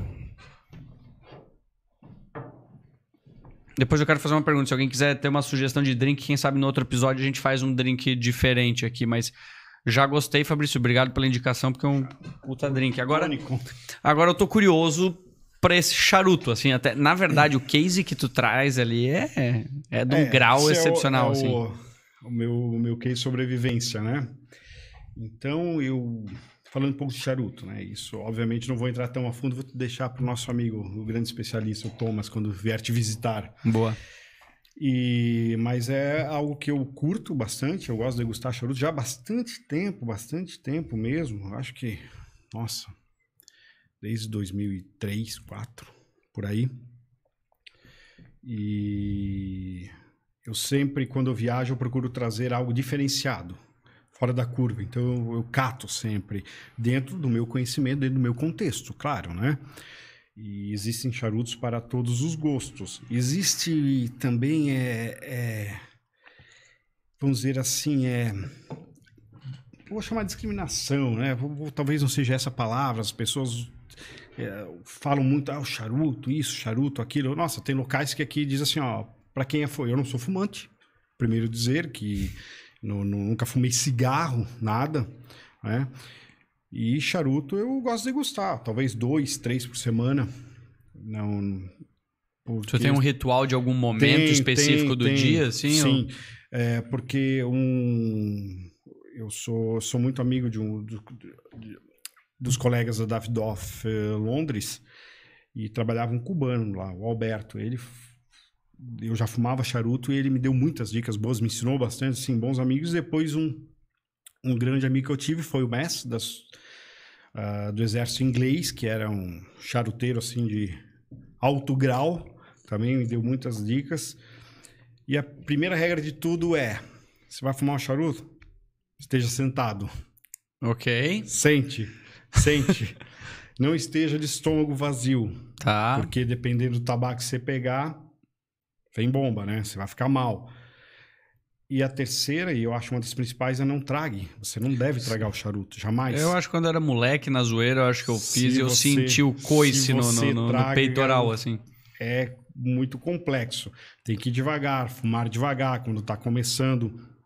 Eu, eu gosto mais do verbo degustar, em respeito ao, ao, né, ao essa matéria-prima que nós temos aqui. E para você ter uma ideia, é, hoje os grandes charutos estão na República Dominicana, Cuba, Brasil, Blumenau. Blumenau já teve 12, 13 fábricas de charuto. Pra você ter uma ideia. Nunca que eu saberia disso. Isso o nosso grande professor Vander pode, numa outra entrevista, pode falar para você sobre isso Não, também. não fazia ideia. Então, é algo que hoje tá, tá- está muito, muito complicado. Como eu te falei, existem bares, existem restaurantes, ó, aqui é local para fumante. Só que você entra com charuto, a pessoa, não, aqui é só cigarro, charuto não pode. Eu, Como? co- Hã? Por quê? Não, aqui só pode tomar cerveja, vinho não pode, então. Vai entender. Sério que existe lugar assim? Eu não Existe. diria nunca, porque Existe, provavelmente existe. porque as pessoas reclamam do cheiro, Existe. talvez, do charuto, será? É, o quê? o charuto, ele não tem nada de processo químico para ser feito. Um cigarro existe mais de 5 mil elementos químicos. O charuto é folha de tabaco e pronto. Enrolada. Tanto que um torcedor de charuto em Cuba, falando de um- algumas fábricas específicas, eles, eles possuem sete níveis, né? O, o, o sétimo nível é o Shihan, é o pica dizer, das cabelo galáxias, roxo. né? É, o cabelo roxo. Então imagina, é, você compra, é, não é barato aqui no Brasil, existe mais de 60, 64% de charutos no Brasil, acredite sejam falsificados, por isso você tem que comprar locais que você conhece, que você saiba que prezam por um produto de qualidade. Porque senão você vai estar fumando grama, é, cocô de vaca. Eu tava no México bananeira. há pouco É. tempo, cara, a galera oferecendo em banquinha, tu viu os caras vendendo corriba e eu falo, nem, nem fudendo que é, que é original Uhum. Vem aquilo ali. por 5 dólares. É. Ó, maço de coíba, 5 dólares. E vinha, mas o que eu vi que me deu, que eu achei bem interessante, ali eu achei que se eu, tivesse, se eu fosse fumar um charuto eu teria pego, eu vi algumas bancas, bancas assim, lojinhas bem bonitas que assim, bem Uhum. rústicas que ele montava na, assim, ó, tudo pendurado as folhas e ele E fazia fazendo. e montava, tu, tu via o charuto, ele fazia Sim. na hora pra ti. parece, me pareceu legal, mas acabei Sim, não fumando. isso não, não, não conheço a região. Ah, eu, eu, eu quero ir ainda para a República Dominicana e para Cuba, que eu não viajei para lá ainda. Então eu quero muito, em razão dessa questão do charuto. E, por exemplo, esse que eu trouxe para vocês, que é o é um toscanino do Cento Anni, ele foi feito na Itália, em Lucca, em, come- em, em comemoração aos 200 anos do Toscano, de 1818 a 2018. Eu achei se ele é na realidade ele vem assim, tá? Mas que engraçado, porque o formato dele realmente é diferente um Isso. charuto normal, ele né? vem ele vem assim, ele é grande, não sei se dá para vocês Dá, dá pra ver. dessa forma. Então eu achei ele no aeroporto de Milano, é, em Milão, comprei e quando eu fui, quando eu tava saindo, que eu- a gente tem que dar a passagem, né, para eles carimbarem para dizer que você comprou no Dead Free, disseram, ó, mas o senhor não vai para o Brasil, o senhor vai para outro país aqui da Europa, que eu iria trabalhar na Inglaterra, disseram, o senhor não pode levar, então, o senhor não pode levar, tem que devolver. Eu ah, mas agora? Eu paguei, não, a gente dá um jeito, devolve o dinheiro, estorna porque só poderia levar esse charuto se eu estivesse indo para o Brasil, que saísse, Lá dentro Europa. dos outros países na Europa porque não. senão isso pode rolar mercado negro e tal, e imagina. Aí beleza, né? Saí com triste, que esse aqui ele, ele, ele é maturado de uma forma especial, enrolado à mão, tudo. É, ele, ah, ah, eles molham a folha para daí enrolar. Nossa, achei o. Cara, você trouxe um. É bem, bem, bem complexo. E você pode fumar inteiro, mas eu gosto de cortar ele. Que, principalmente para se vocês não estão acostumados, para né, ir devagar. Aí um amigo meu que estava voltando na Itália no outro momento, ele trouxe. E agradeço ele até hoje. É, Um abraço pra ele. Muito Hoje bom. cá estamos Cá podendo estamos. degustar. É, É a primeira vez que eu vou, assim, degustar um charuto de uma forma, realmente, entendendo um Sim. Uhum. pouco do processo, entendendo o que eu tô fazendo. Eu, agora, no, no México, no casamento, fumei duas ou três vezes charutos com o pessoal, mas assim, era coisa de parar enquanto a galera tava Sim, bebendo e sim. ir lá fumar. Acho que até peguei, sabe, um Romeu e Julieta, nem sei se é um Sim, charuto... bom, bom, dependendo do que for. O Romeu e Julieta é um charuto muito bom. Ah, são, são charutos um pouco mais leve. Né? Então você tem que cuidar com a fortaleza do charuto. Aí questão de prática, questão de conhecimento, é questão de, de você realmente começar a provar, degustar. Porque o charuto, você tem, como eu falei, é, é- é o teu momento. É o teu momento. Onde você fumar, ah, sai, vou fumar, fumar charuto, vou correr, vou fazer o trabalho, vou trabalhar com o charuto. Beleza, Não, pode. É um momento aqui enquanto tu conversa ou Exato, tu tá exato. sozinho. Ó, você não precisa ser um Churchill, né? Porque Churchill fumava, meu Deus, trocentos charutos por dia, bebia 15, 20 doses no café da manhã de brandy, conhaque, tudo. Morreu com 92 anos. É. Então você não precisa demonizar isso. Só dê o espaço para quem gosta, para quem realmente considera isso uma arte. Eu considero. Agora, não, mas o que, que é isso? Você fumando? Não é Não, essa não. questão. Entendeu? É, eu posso passar meses sem colocar um charuto na boca, assim como posso fumar 4, 5 durante a semana, posso fumar 2, 3 durante o dia, Sim. é, é indiferente. Mas Tá, e como é que a a gente todo. Então, como que acende, né? A todo. Tu quer acender Um ou quer que eu ritual. te dê um pouco. Tu quer experimentar antes? Não, deixa eu acender um aqui. Deixa ela Tá acender. bom, é, faz o processo então, completo. você não vai então. usar o fósforo Fiat, Fiat Lux. Você vai usar, se for fósforo, você vai usar um fósforo especial para charutos, que normalmente é com a pólvora branca, espera a pólvora queimar primeiro. Você pode usar o cedro, não vou acender com o cedro aqui porque ele demora um pouquinho. Você coloca fogo no cedro Ah, entendi. e vai acendendo. Nunca chama toca no charuto, jamais, porque senão vai carbonizar.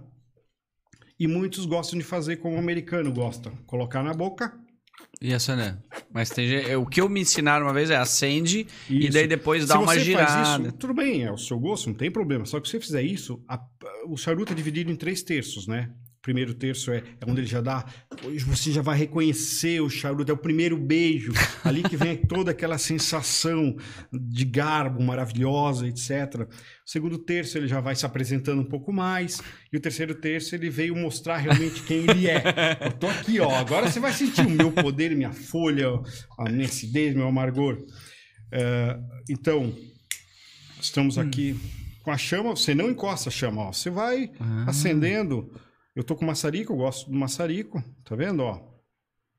Vai acendendo o charuto aqui, 45 graus. Não deixa a chama encostar. Certo, ó. Talvez pelo ângulo da, Ah, que legal. Ó, tá vendo aqui, ó, ele já tá pegando. Assopro levemente, ó, dou uma para pegar um pouquinho de oxigenar, vamos dizer assim. Tá. Caramba, que episódio do grau, hein? Estamos aprendendo sobre artes marciais, pergaminhos e fumando Aqui, charuto, Dá uma virada degustando. Aham. Ah, o Jiraiya vê isso. depois. E esse aqui que tu, tu trouxe pra gente, ele é mais forte ou mais suave do que esse aqui? Esse vai ter uma fortaleza média, esse. Ele já ele é um toscanino, ele não, não, não considero ele um charuto mesmo, ele é um negócio mais mais É a tranquilo. divisão de acesso do, do... é, aqui, para quem tá aprendendo. Exato. Então, ok, ele já está ficando aceso. E o que eu gosto de fazer? Eu jogo agora o ar para fora um pouquinho, para tirar se ficou alguma impureza, ó. Um pouquinho. E agora eu começo. Não colocar a boca, Aham. o biquinho francês.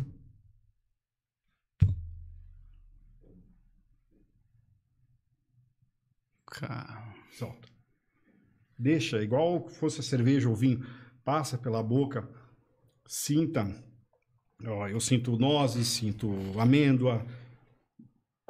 É o que eu sinto. Ah, isso tem anos de, isso, de, é de isso noção. Cada- de cada- cada sensorial um, para. Você pode chegar e já acender aqui, fumar, beleza, mas você vai estar estragando o charuto. Deixa isso para um charuto mais simples se você quiser acender aqui. Minha vez. Então, não pode encostar. 45 certo? graus. 45, aqui. Que é assim? Isso, isso. Porque esse sendo toscanino, esse, você pode acender ele com mais, mais vigor, não tem problema. Mas eu gosto de que para que a pessoa ela tenha entendimento. Fazer Isso. como tu fez. Vamos ver se. Daí se tu coloca ele muito próximo, se pegar muito fogo ali, ele acaba... Ele vai carbonizar, vai ficar com um gosto queimado. Não é legal. Isso. Chacoalha ele bem para pegar o. Pode ir.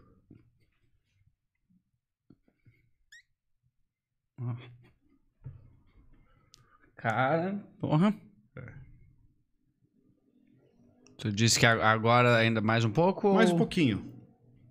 E dentro do charuto é só folha... Só folha de tabaco. Aí Só tem, tabaco tem a mescla, né? Tem um blend que faz, ó, folha da Nicarágua, folha brasileira, folha americana, Uhum. é, cubana. Daí depende do, do mestre blendador, né? E do torcedor.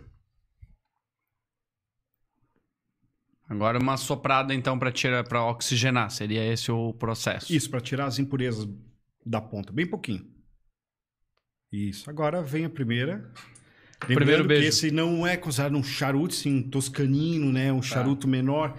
É mais para treino, eu gosto dele. Hum.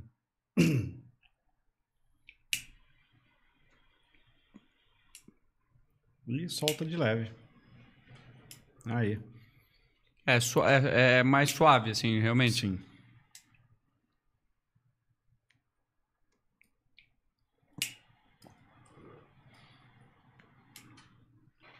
E aí o que que ocorre? Normalmente, é, a pessoa tem que achar o seu ritmo de puxada. Se você puxa demais, você logo vai ficar, vai dar um barato, ficar tonto. Se você puxa de menos, ele também pode apagar um pouco. É, e é dei- o que a gente chama. Eu puxei um pouco agora pra ele dar uma acendidinha, assim, ali, eu vi que esse... Por exemplo, eu vim aqui, eu, eu deixei o, o charuto aqui na, no meu case já desde hoje à tarde, estava úmido, ele começa a apagar. Eu vou ali, dou uma consertadinha nele aqui. Tá vendo, ó? Bem pouco. Também sem encostar a chama. Ó. Para ele ter a queima correta. Ele ter a queima bem. Ó. E daí, com- quando que tu sabe que ele acendeu realmente? Você vai ver normalmente ele em brasa. Uhum. e tem que estar cinza é, em toda a ponta dele. Se, se você vê alguma parte que tem um pequeno, poxa, não, isso aqui não está não está aceso, não está queimado, não está com uma É, cinza um pouquinho rapidinho. mais em- coloração Entendi, ele não pro tá tá. uniforme. Ele, ele deve estar completamente acinzentado na, na Exato. ponta.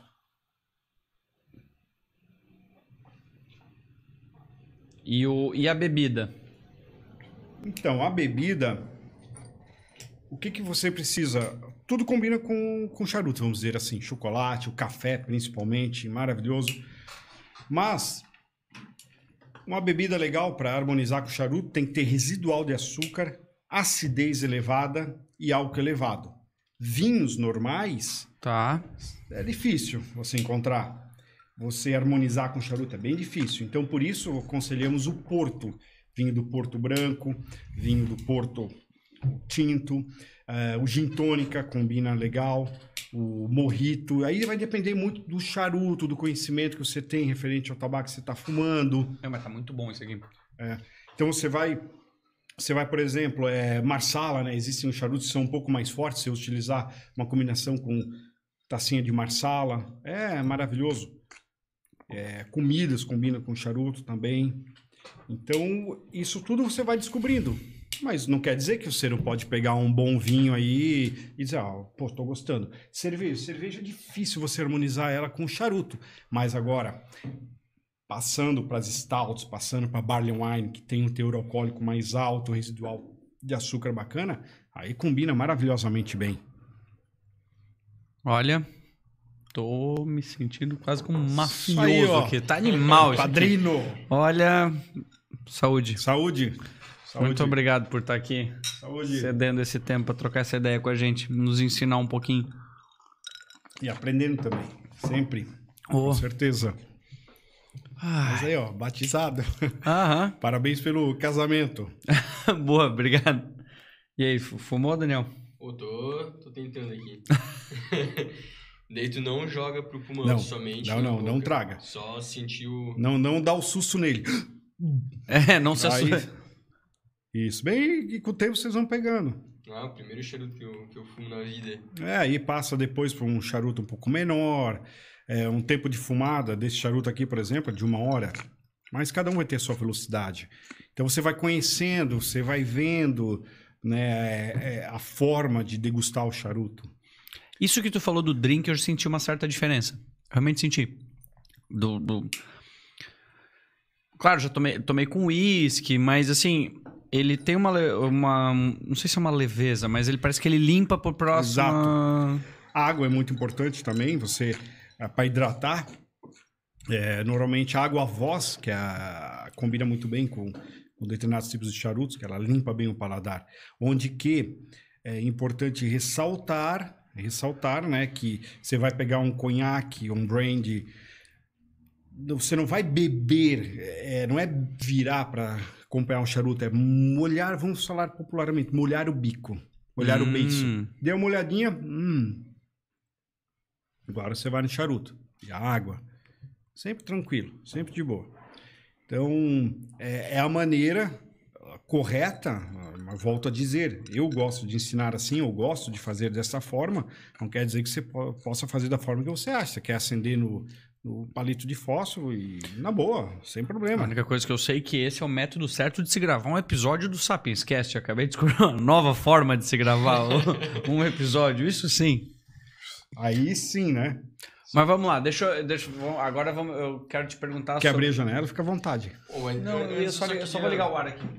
Enquanto isso, queria, queria ver contigo. O cara que tá assistindo agora, o cara que nunca fumou um charuto na vida. O que, que ele tem que fazer pra começar a fumar? Quais são os charutos que ele começaria? Olha, de Fortaleza baixa e média. Com certeza, nós temos alguns charutos aqui brasileiros, que o custo-benefício está na faixa de uns 30 reais. Ele pode comprar em algumas tabacarias, tem que ver um local correto, né? Um local realmente que seja seguro. Não é qualquer tabacaria. Não é qualquer tabacaria, né? Cuidado muito com os charutos que tem sabor, tem... O charuto vai ser sempre feito à mão, eh, são raros que são enrolados a máquinas. O toscanino você encontra muitos enrolados à máquina. Mas esse Itália aqui é a comum, mão. Esse é a mão. Então o charuto vai ser, vai ser feito manualmente, vai ser torcido manualmente. Então, nem o Romeu e Julieta. Você pode começar com o Romeu e Julieta, que, que tem alguns Romeu e Julieta que tem, são leves, fortaleza leve, baixa. Não vai para os altos, senão a pessoa vai tomar um susto. E aquela questão, né, que a gente sempre fala, ah, mas qual o melhor charuto de todos? É o aceso. o melhor charuto de todos é o aceso. Então você vai adquirir o seu. Alguns vão propor, mas eu prefiro de Fortaleza mais forte, né? Ou mais charuto que seja mais agressivo. Não, eu prefiro ficar mais na boa, mais tranquilo. Você pode pegar o to- toscanino para começar, se você quer só sentir, para depois passar para os charutos um pouco maiores, vamos dizer assim, que tem a bitola, né? Que tem o ring dele, o anel ah, maiores. Mas isso existem ah, inúmeras, inúmeras ah, formas de você estudar, você procurar. Hoje, né, eu indico para todo mundo, se quer aprender sobre charuto, é o canal do, do Thomas, que é o Degustando Charutos. Uhum. É maravilhoso, ensina muito, ensina muito mesmo. Ele pega os charutos, ó, charuto base, indico esse, indico aqui. E é um mundo assim. Olha, eu gosto muito. Me faz com que eu relaxe bastante, pense bastante. É uma interiorização assim magnífica. É muito bom. É diferente de você ser um fumante, né? Uhum. Compulsivo, faz cigarro e tal. É bem diferente, totalmente. Não, realmente é. Quando tu quer relaxar, tu quer dar uma espairecida, tu acende teu charuto Uhum. e fica uma hora lá refletindo. Lendo livro, vendo podcast.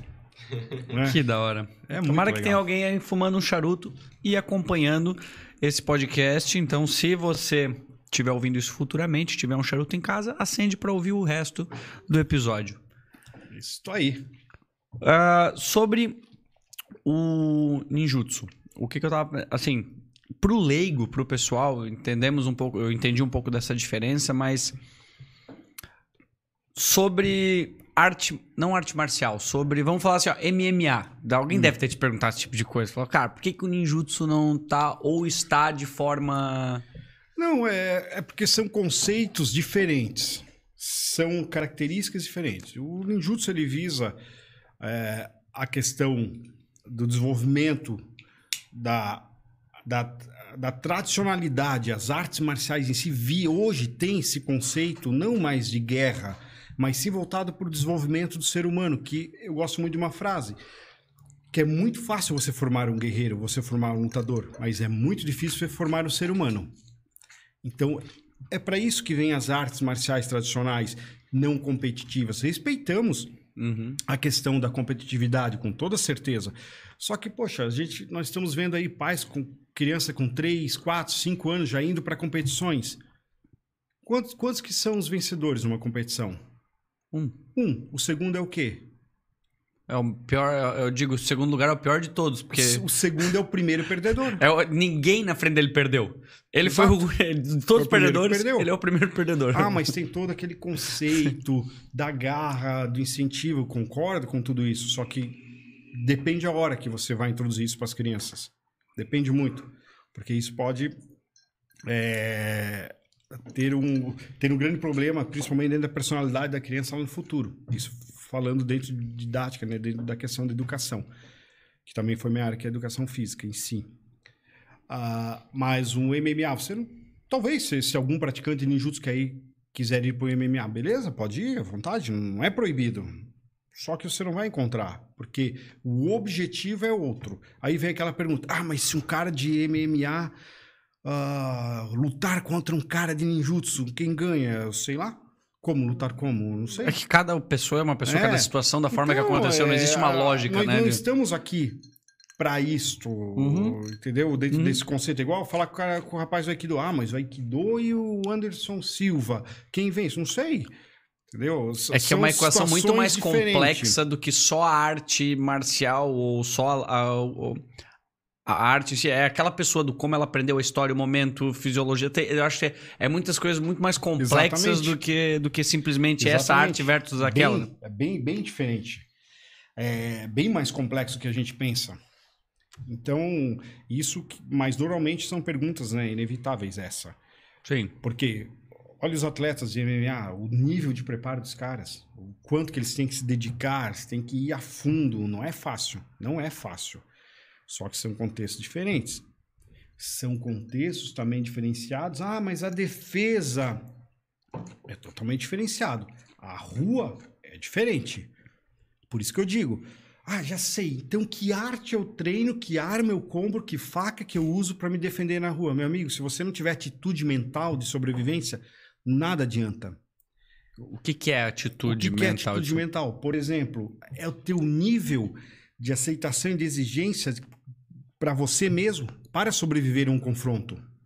Você já se imaginou se alguém vier te assaltar e te der um tiro no braço, por exemplo? Você levar um tiro no braço, ou o cara te dá uma facada e corta o pescoço aqui num, num assalto. O que, que você faz? Você está apto a sobreviver? O que, que você vai fazer? Você não precisa de técnicas mágicas para isso. A questão é o quanto você está preparado para lutar para sobreviver. Que o objetivo das táticas defensivas é a sobrevivência, não é vencer o outro.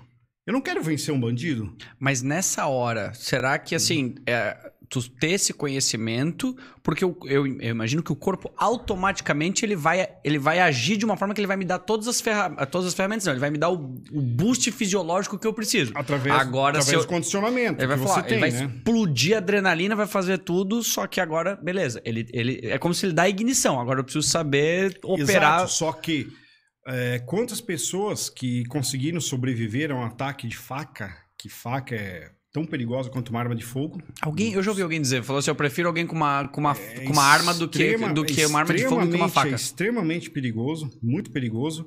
Agora, quantas pessoas sobreviveram simplesmente agarrando a lâmina da faca, tendo a mão toda cortada e não deixando o cara te tirar da mão dele para se faquear outras partes do corpo? Quantas sobreviveram? Inúmeras, inúmeras, inúmeras. E teve uma pesquisa que eu fiz quando, quando eu estava fazendo doutorado em neurociência cognitiva na Itália, que eu não terminei, inclusive, já conto depois a história. Aí eu lancei uma pergunta, acho que foi no Google, aquelas perguntas do Google, para as mulheres, que eu estava estudando a criminalidade e causas multivariadas, é, de psicopatologia, etc. Aí eu perguntei, você, mulher, numa, numa ocasião de estupro, você tem mais medo de ser estuprada ou da reação do estuprador se você se defender. A grande maioria tinha mais medo da reação do estuprador se ela tentasse se defender. É. Ou seja, se ela tentar dar um soco no cara, enfiar o dedo nos olhos, cuspir, ela morder, tem medo, é, é mais a vida dela do que... Entendeu? Ela preferia ser, entre aspas, estuprada do Sim. que tentar se defender. Que nenhum imbecil entenda que o preferia ser não é... Ficou, uhum. é, é, é, ficou claro o que tu quis dizer, entendi. Exato. Aí você pensa, o que, que é isso? É pensar como vítima. É pensar como vítima. E nós não podemos pensar como vítima. É aquela velha questão. Poxa, esses dias eu acho que eu vi na TV Recife. Ah, é lá do norte. O pô, coronel da Polícia Militar. Não, vejam bem, situações de assalto. Não reajam, não reajam. Pera, como não reagir? Como não reagir? Até quando nós não iremos reagir? Por que não reagir? Óbvio que existe toda uma forma de reagir. Não estou falando conhecimento com arma de fogo ou técnica de luta, nada. Mas sim você saber o momento da reação que normalmente se dá nos primeiros segundos. Quanto mais você demora para reagir, mais você vai se ferrar. Então, se é para reagir, que seja imediato, rápido, explosivo. Só que para isso, você necessita de atitude mental. Qual a tua força, o teu desejo de sobreviver mediante uma ameaça? O que, que você vai fazer? você, já adiantando um pouco, você, nós, nós somos a primeira linha de defesa nossa e de quem nós amamos, da nossa família. Não é o Estado. Tem uma frase que anda por aí, ó, somos a última linha de defesa. Não, não somos a última linha de defesa. Somos a primeira. Se alguém a, mete o pé na sua porta, o Lázaro mete o pé na sua porta, vem com uma faca, com uma arma de fogo, você vai ligar para 190. Em quanto tempo que eles estarão aqui? Já era. Liga para funerária. Agora, se você tiver condições de defesa, e para isso, aí entra questões de armas de fogo, que não existe nenhum objeto mais equalizador do que uma arma de fogo nesse contexto, você vai defender. Tanto que um dos, dos caseiros tinha, um, tinha uma arma de fogo, atiraram no Lázaro e atingiu ele, ele só não morreu porque o cara escolheu uma munição. Ele estava com uma munição que não, não servia para isso, era munição de caça. Que se ele tivesse com uma munição decente, ah, já tinha resolvido a situação aí. Um buraco. Então, o que que ocorre? Nós somos a primeira linha de defesa. Não caiam mais nessa de não, não, ah, mas peraí, então você está falando para reagir, isso é responsabilidade. Não, eu estou falando que se tiver oportunidade, você vai reagir. Agora, como reagir? Agora você tem que interiorizar, você tem que buscar, você tem que saber. Não pensem que as lutas e artes marciais são conceitos direcionados, ah, vou me defender. A rua é totalmente contrária. Uh, não é o primeiro que ganhou, o cara ganhou MMA, o cara que ganhou uhum. uma competição de judô, de karatê, ou o que foi que vai simplesmente conseguir conseguir é se defender. Não é bem por aí. É difícil, é complicado. Não sei, o, o grande mestre dos mestres, será que ele conseguiria se defender? Não sei. Só que se ele tiver uma atitude mental onde que começa, antes de tudo, a prevenção, que prevenção é 95%. Aí a gente sempre brinca, né? Que 2,5% é sorte, 2,5% é técnica. Mas a prevenção é 95%. Faz sentido. Como que você vai agir? É tudo uma questão de tu aumentar as tuas chances. Nunca vai ser Exatamente. 100% para nada, né? Tu só tá reduzindo Agora, a possibilidade. você vai dificultar. Jamais, eh, eu sempre aconselho, se você tiver uma arma de fogo em casa para sua defesa, o quanto menos você utilizar ela, melhor, falando isso juridicamente. Mas o quanto você conseguir dificultar para que essa pessoa queira fazer mal a você e a sua família, você conseguir dificultar, melhor, com portão, com cachorro, com luz, com cerca elétrica, sei lá. Só que vai chegar um momento que você não tem o que fazer, vai ter que utilizar a sua arma de fogo. Hum. Então, todo, todas essas questões merecem um conhecimento em si. Tem que buscar. Não adianta você comprar uma arma de fogo. Acredita-se que para cada real gasto com uma arma de fogo, você precisa de 8 a 12 para ficar apto com ela. Ou seja, então cada, cada um real que eu gastei numa arma, eu vou ter que precisar de 8 a 12 para eu treinar para ficar apto com ela. Isso não é a mesma. Não seria a mesma coisa para ser um policial, eu diria? Eu, qual, onde é que eu quero chegar com essa minha conclusão? Eu conversei, inclusive a gente teve um episódio aqui e porque assim, tu tem muito treinamento. Eu acredito que tu um treinamento contínuo. Mas assim, quando eu tô lidando com uma arma de fogo, quando eu sou um policial, às vezes, o fato de gastar em treinamento, quantos policiais hoje fazem, praticam alguma arte marcial, alguma. alguma algum... hoje, hoje em dia, eu te garanto que são, são bastantes policiais que fazem isso há uns 10, 15 anos, o mínimo. Eu encontrei policiais é, no Rio de Janeiro que não disparavam tiro de calibre 12 a 12 de calibre 12 há 12 anos, 15 anos, que não faziam reciclagem. Como é que uma pessoa dessa? Só que isso é culpa de. Ah, mas é culpa. Não, não é culpa policial. O Estado não provê isso. Por isso que eu digo: uh, hoje a nossa polícia de Santa Catarina, polícia militar, ela é exemplar. Nós temos aqui o, o sistema mobile, né, que é magnífico. Você... Nossa, é, é, é, espetacular. Só que vai, se o Estado fornece isso, ó, você vai ter tanto número de munições para praticar, você tem acesso à prática de lutas e artes marciais. O policial vai buscar, com certeza, só que quando tem que sair do bolso dele, pô, aí é complicado. Você já ganha um salário que não é tão, né? Sim. Tão bom. E agora eu tenho que pagar. É, isso desanima, e principalmente e isso os Estados Unidos já tem lá, já pensou nisso tudo, principalmente policial com família. Uh, existe uma técnica, você deve ter ouvido falar, o CQB, né? Que é, é você adentrar num recinto confinado para cumprir o mandato, pegar algum suspeito, ou seja, tem lá a filinha de policial, quatro, cinco policiais. O policial da frente Uhum. Normalmente é um policial que não tem filho. Olha os americanos já pensando lá na frente isso. É um policial que não tem filho. Entendeu? Porque quer evitar tudo que vem junto com uma possível morte do policial. Então, aqui no Brasil nós temos que melhorar muito. É, quando a galera vai a, lá... a premissa é tudo parte da população apoiar a polícia. A população tem que apoiar a polícia, porque eles são nossos olhos. É que eu falei, nós somos a primeira linha de defesa. Normalmente eles chegam depois, mas eles que vão dar continuidade. Eles não são, não são onipresentes, eles não têm bola de cristal. Como que eles vão simplesmente chegar, ah, vão assaltar lá, vão entrar lá no Rodrigo, vão entrar na empresa? Não tem como fazer isso. Ah, mas eu tenho câmeras em casa. Meu amigo, pode ter câmera. A câmera só adianta se você tiver 24 uhum. horas de olho. Porque sensação de segurança é totalmente diferente de segurança. Nós podemos ter uma arma de fogo aqui, ali na tua prateleira. Pô, tem uma arma de fogo aqui. Tá seguro? Não, não tá seguro. Se alguém entrar aqui até você alcançar a arma, já era. Ah, mas então peraí. Onde é que você. Onde que eu deixo minha arma na minha casa? Com você. Se a arma não está ao alcance de sua mão, é a mesma coisa não ter nada. Ah, onde que eu Ainda deixo... existe a chance dessa pessoa que entrar na tua casa ter a possibilidade de pegar essa. Hum. Se o cara for sortudo, sim. Mas, ah, igual, ah, eu tenho, eu tenho porte de arma, beleza, vou andar com a minha arma no carro. Eu deixo ela no porta-luva? Não, você deixa ela na cintura, no seu coldre. Não tem essa história. Se você é uma pessoa que tem uma arma para defesa, você vai ter essa arma sempre próxima a você. Ah, mas quando eu durmo, vou dormir com ela? Não, daí é outra história. E você vai ter um local específico, você vai saber, você vai deixar numa determinada posição, você vai acordar no susto. É complicado. Quando quando a água bate, é, não é fácil. Primeiro, midríase, né? As pupilas dilatam, você, o efeito túnel, tudo. Nossa, é muito complicado. Não é simplesmente o a, que o brasileiro gosta, infelizmente, muito de bravata, né? Ah, porque esse cara entra, eu dou um tiro. Ah, é só se pular meu muro. Nossa, eu meto bala, mete bala. E se fosse um bêbado?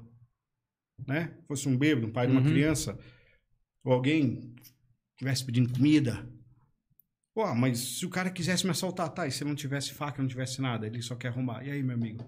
Já sei, vou dar um tiro para cima. Beleza, dá, tu vai responder por tiro em via pública. Porque quem vai provar que tu deu o tiro para espantar o cara? Teu vizinho, teu vizinho vai chamar a polícia. É. Então, existem muitas, muita bravata nesse meio. Porque eu mato, porque eu pego, porque eu é. quero.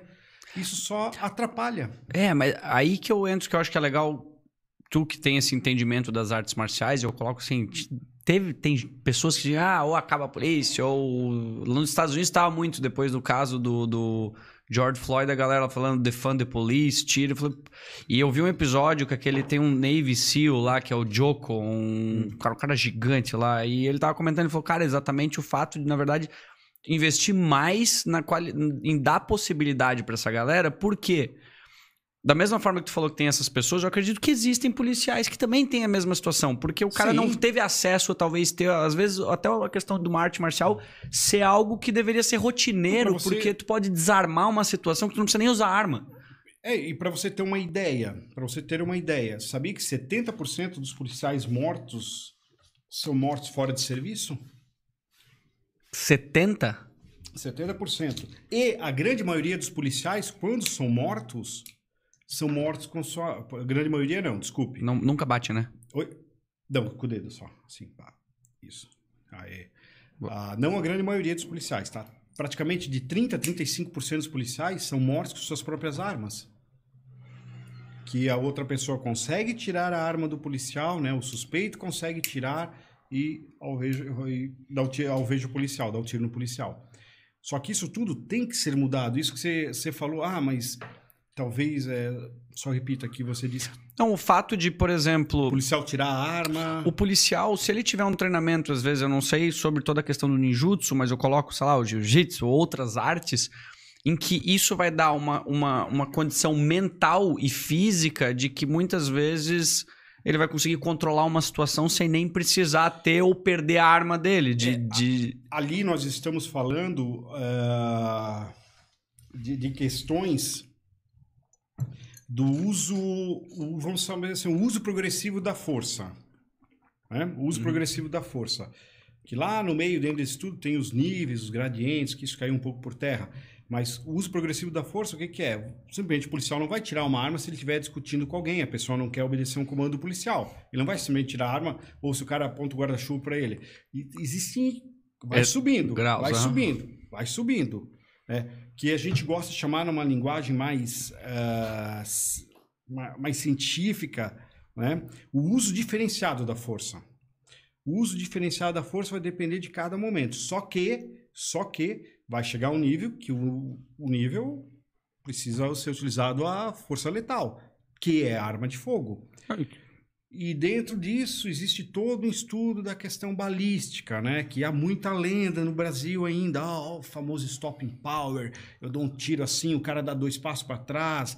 Isso não existe, hein? É, assim como o pessoal gosta de falar muito. Se o cara tiver fumado um crack né? mesmo, tu dá uns 50 tiros, o cara não para. Né? A bala sai da minha arma, pega no cara, transfere energia e dá 50 passos para isso. não existe. Isso tudo é balela, mas tem gente que acredita, inclusive atirador, inclusive pessoas do meio de segurança pública. É muito estudo e as pessoas têm que acompanhar. Ah, mas quantos tiros são necessários para, sei lá, eu cessar uma ameaça? Não sei. Quantos forem necessários. Eu não sei quantos tiros serão necessários. Não, depende de cada situação. Então, ah, mas se liberar as armas, os brasileiros, vai, vai haver chacinas, etc. Poxa, tu quer mais gente que morre anualmente no Brasil pela, por, por, por toda a criminalidade violenta que nós temos aqui? Olha o número. O que, que é isso?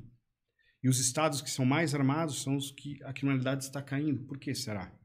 Adivinha? Então a pessoa tem que ter a mente aberta tem que ter a mente aberta com isso. Só que o treinamento do policial, ele passa por essas questões de lutas e artes marciais também. Só que jamais, se o cara tiver com uma faca... Ah, por que, que o policial não deu um tiro na perna?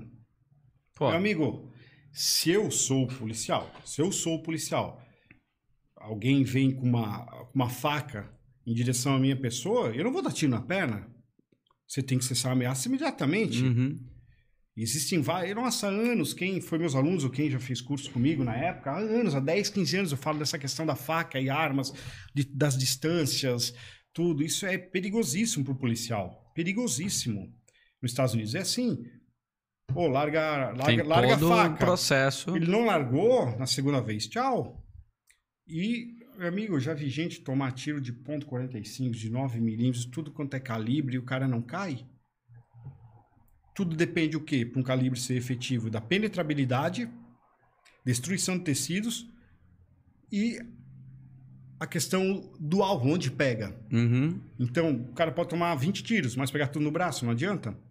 E há pesquisas, principalmente, eu não vou saber aqui o número correto, vou, vou, vou dar por cima mais ou menos, de, o FBI acredita que de cada 100 tiros dados por pessoas são treinadas, treinadas as eh, pessoas que são estão no dia a dia, de cada 100 tiros, 16, de 15 a 16 tiros, eles vão acertar. Então imagina quem não é. Caramba. Imagina quem não é. É baixíssimo. Isso. Por que existe? Existe. É, eu, acho, eu acho que é Alan Antunes, o autor, se não me engano, que ele fala muito bem, ele esclarece muito bem essas, essas polêmicas, esses mitos, oito mitos né, relacionados à defesa, às armas de fogo. É, ele explica detalhadamente tudo isso. É muito importante a pessoa ter esse conhecimento, porque não é porque você tem uma arma de fogo na mão que você é invencível, não é por aí. Não é assim que funciona. Se você não treinar, não adianta. Você tem que treinar, tem que treinar tem que ir no stand de tiro, você tem que fazer acontecer, você tem que estar apto quando precisar utilizar, tem que ter o conhecimento da munição que vai usar dentro de sua casa, onde está seu filho, você tem um plano se alguém invadir a sua casa, o que, que você vai fazer, o que não vai fazer, onde é que está o quarto do seu filho, onde é que você dorme. A maioria das pessoas não tem porque acredita que não vai acontecer quando acontece à tarde. Tem então, a... Desculpa. Vai. Prevenção Prevenção é o que vale. Então, sobre, essa. Eh, sobre a prevenção, até quero depois contar um relato aqui dessa, dessa minha viagem, porque eu jurava que eu ia ser sequestrado. Minha mulher sabe disso. É, eu, eu, quero descrever o como foram os fatos para te ver se, se, eu teria alguma outra coisa que eu poderia ter, ter feito. Mas quando, assim, pelo teu conhecimento, que não só nas artes marciais, mas em todo todo o espectro aí de como a gente conversou, é, tu entra no ambiente, tu tem manias ou coisas que te fazem analisar o ambiente, analisar a situação, sim. olhar assim que tu possa sim, compartilhar? Sim, isso, tanto que se eu, se eu tivesse aqui com você agora, tivesse sentado em seu lugar, eu iria ver se a gente pudesse trocar. Porque tu tá na visão da Exato, porta? Entendi. Exato. E o que me ajuda aqui é a janela que reflete bem ainda. Mas eu sempre tive isso, e desde cedo. Em 2000 e... Nossa, 2003, 2004, eu, eu, eu ministrei um treinamento para membros da Legião Estrangeira em Campo Rafale, na França. Legião Estrangeira? Isso. É, para membros.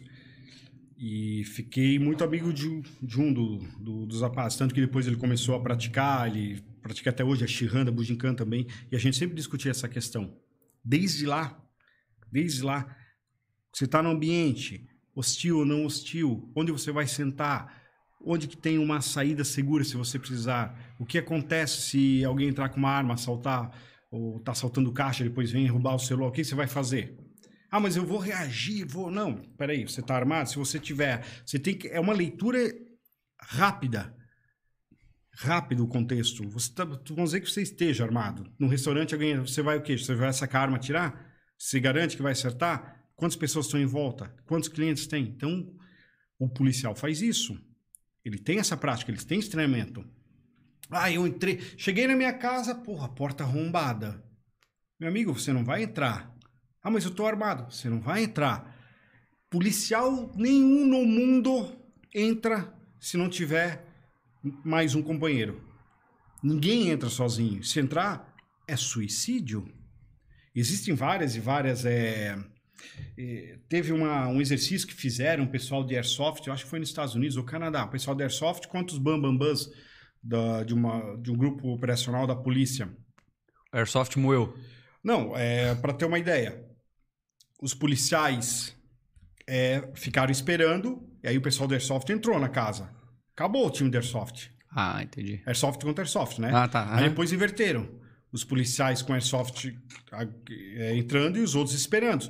Óbvio, os policiais conseguiram reter todo mundo, só que foi extremamente mais difícil, extremamente mais demorado.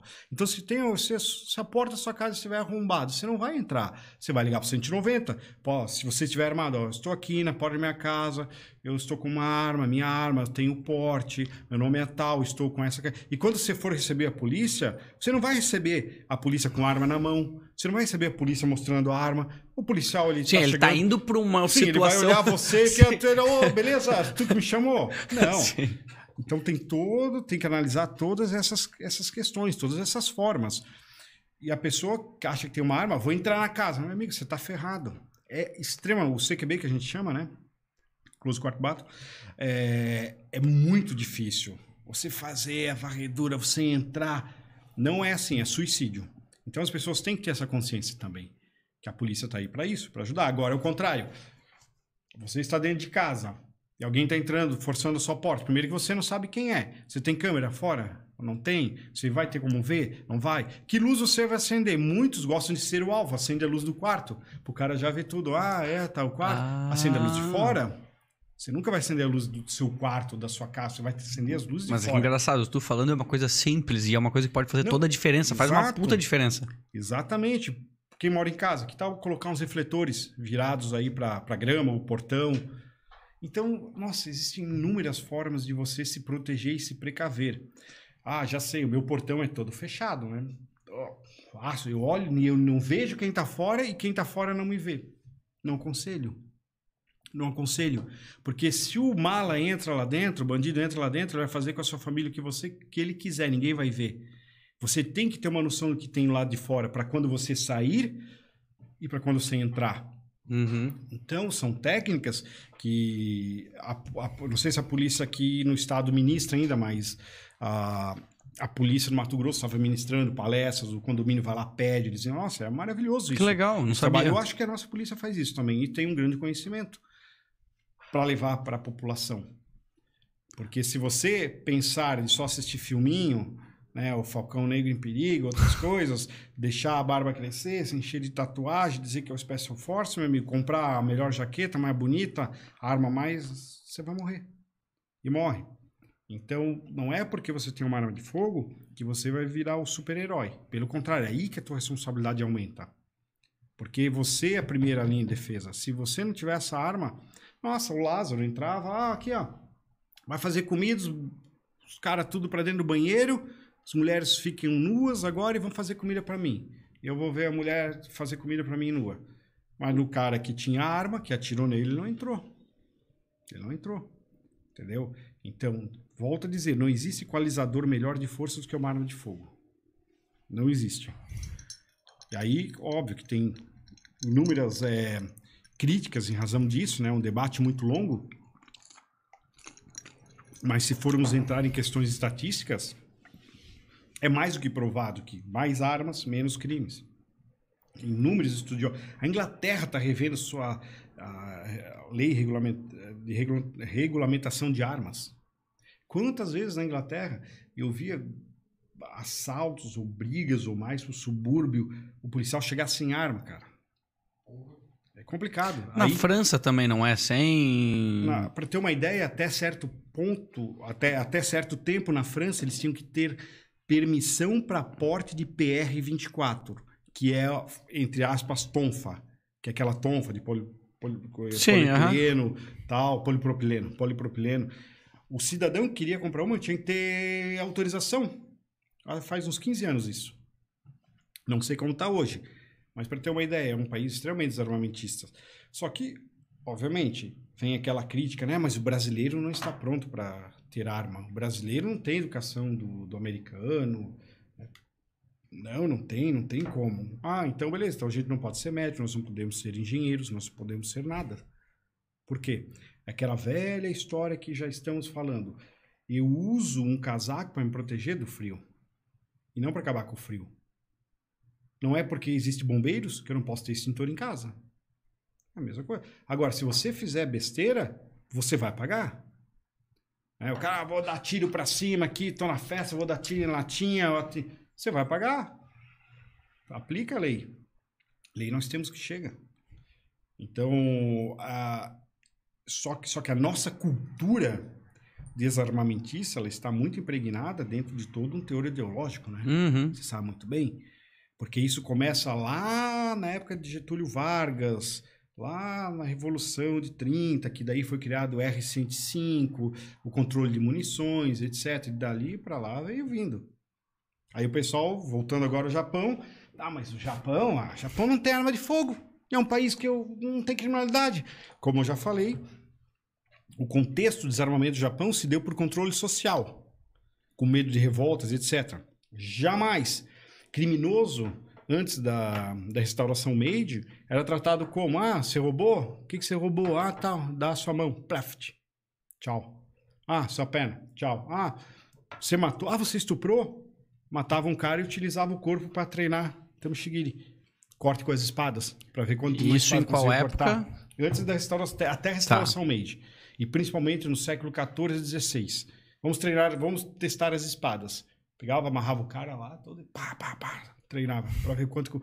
Por isso que nos cabos das espadas, as antigas, encontramos hoje, vem escrito quantos corpos ou ossos a espada conseguia cortar com um único golpe. Porque ah, eles, eles treinavam, né? É, o corpo transversal. Essa corta um corpo transversal inteiro, né? Dessa Ah, essa lateralizado tantos ossos. Ah, o osso do braço, parte inferior, essa espada menor corta tal. Tudo descrito na espada. Aí, óbvio, isso acabou no Japão, né? Com certeza. Mas a lei penal japonesa é extremamente rígida. Vigente hoje. Hoje. Ah. Por exemplo, o advogado vai falar com o criminoso? Fala, mas é tudo gravado. Estão gravando a conversa. O prisioneiro tem que olhar para baixo. Se olhou para o guarda, solitária. Cada um dia de solitária aumenta dois na pena. Todos têm que trabalhar. Estrangeiros têm que aprender o japonês. Banho no verão, um por semana. No inverno, dois. Então, e ainda há enforcamentos, injeção letal. O último enforcamento deve ter sido em Stuab 2012, quando é condenado à morte. Porque o Japão ele é, acredita no arrependimento do preso e não no. Fugiu a palavra? Aqui no Brasil é. Na... Ressocialização. Isso, entendi. No Japão é o arrependimento. E qual é a diferença? Porque se você se arrepende de algo que você fez, se arrepende mesmo, você não vai querer voltar para lá, você não vai querer fazer, você está arrependido. Oh, pô, sinto muito, eu fiz errado, eu entendi isso, saí da linha da, da moralidade e vou ser uma pessoa correta. Enquanto que a ressocialização, ela tem o mesmo contexto, só que a ressocialização não adianta nada se você não se arrepender por aquilo que você faz. Eu não, eu, beleza, eu, eu não me arrependo de ter matado, mas beleza, vou continuar Sim, aqui. É, eu cumpri minha pena. Eu não é que eu me arrependo. Já, eu, pronto. O que eu vejo, talvez, é, é que no nosso modelo, a pessoa ela já comete o crime sabendo o quanto tempo ela vai ficar ou o que ela vai pagar e ela entende que aquilo ali não é o, o arrependimento não existe, é simplesmente Exato. eu paguei tá zerado, então agora tô eu tô de volta e se Re, for eu estou sendo ressocializado, mas eu não me arrependo pelo que eu fiz, eu fiz porque eu precisei fazer. Uhum. Aí entra todo aquele contexto, ah, mas eu não tinha que comer, eu não tinha isso, eu sei, é difícil, a desigualdade social é grande no país, é, mas por quê? Da no Japão existe muita desigualdade social, não, Muito né? Pouca. Muito, muito pouco, pouco, né? Muito pouco, muito pouco mesmo. Só que a educação é muito forte lá. E o segredo japonês é pagamento de impostos, obediência aos pais e professores. É o segredo. Mas como pagamento de impostos? Eles pagam altas cargas de imposto, só que Existe um retorno em cima Existe disso. Existe um retorno. As escolas são fabulosas. Eu tive o prazer de visitar algumas escolas. Até ministramos umas aulinhas de de futebol em algumas escolas época. Para, sério? Uhum. Que tu joga bem futebol tu fez oh, só porque jogo, tu tinha o, o, emblema de brasileiro? É tipo, o título... emblema de brasileiro. Mas sabe uma coisa que é legal que tu tá falando? Não jogo nada.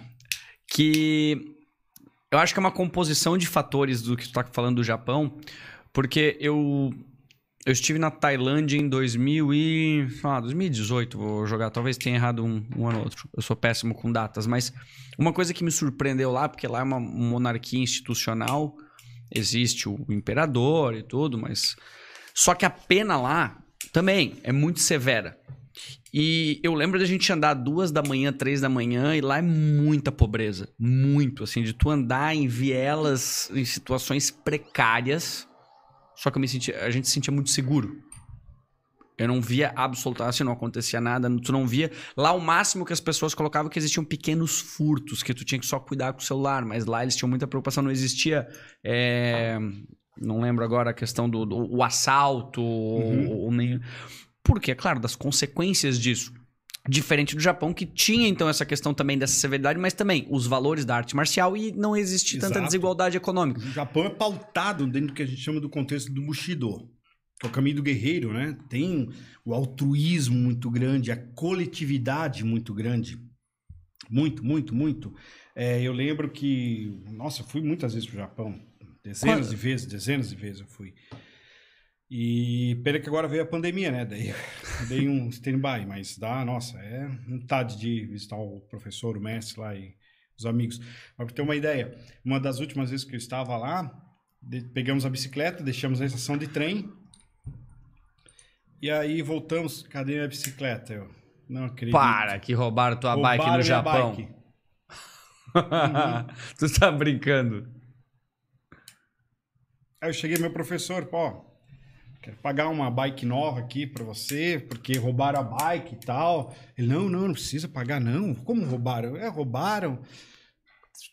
Não, mas não quero pagar, não quero que pague. Fomos lá, tava lá no nosso grupinho, que eu levei uns, os, os alunos juntos, rachamos, pagamos a bike. Ele ficou pé da cara por ter pago a bike. Aí descobrimos, não é que roubaram, é que o cara, no Japão, a pessoa bebe muito. Bebe muito, muito mesmo. Muito quando eu falo, Sa pense muito. E saque Cerveja, ou... saque, cerveja principalmente, adoram. E o cara tava bêbado, voltou da estação, pensou que era a bike dele, arrebentou o cadeado lá, que é o cadeado de guidão, né? Fácil. E foi embora. No outro dia acharam a bike ali na outra estação. O cara ainda consciente, né? Ele fez isso por consciência, por segurança. Tá então é.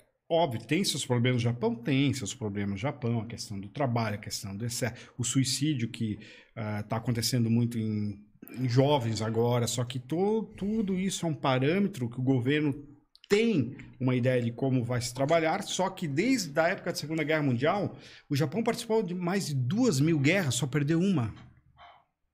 A segunda. E por sacanagem ainda, né? Então imagina, soltar bomba atômica. Queriam, imagina, queriam soltar a bomba atômica com a Castelo Imperial. Os ingleses que os americanos, opa, vamos frear aqui, vamos frear, não é bem por isso. Mas há resquícios ainda é, que, de, dessa questão do que houve na Segunda Guerra Mundial no Japão. Os mais velhos, né, eles sofrem muito porque eles têm, nossa, uma memória afetiva muito grande pelo que ocorreu. E o imperador precisou vir à tona, dizer, ó, oh, calma, nós estamos entregando, vai ser melhor, ninguém vai mais morrer, senão já, eles não iam parar de lutar. Eles não iriam parar de lutar. E a partir disso, será que se no Brasil caísse uma bomba atômica aqui, a gente iria virar um Japão, a gente iria reconstruir? Porque a base deles é educação. E a base, o respeito pelo professor, o respeito. Nossa, quantas vezes que eu chegava lá, o que, que você é? Você é isso? Não, não, eu sou, ah, sou professor. Ó, oh, professor, oh, por favor. Ah, doce, doce, senta aqui. O cara da sala. Senta, senta, senta aqui. Meu professor. É um respeito, é algo assim incrível. Incrível, realmente, não é lenda isso. Só que tem seus problemas, só que não chegam nem perto dos nossos problemas aqui. Então nós temos que pôr a mão na consciência realmente, né, ver o que a gente quer para o nosso país, para as futuras gerações, senão não sei nós vamos parar. Não sei. E não estou falando da questão governamental, se é o governo de esquerda, direita, centro, não estou falando, estou falando nós, o povo.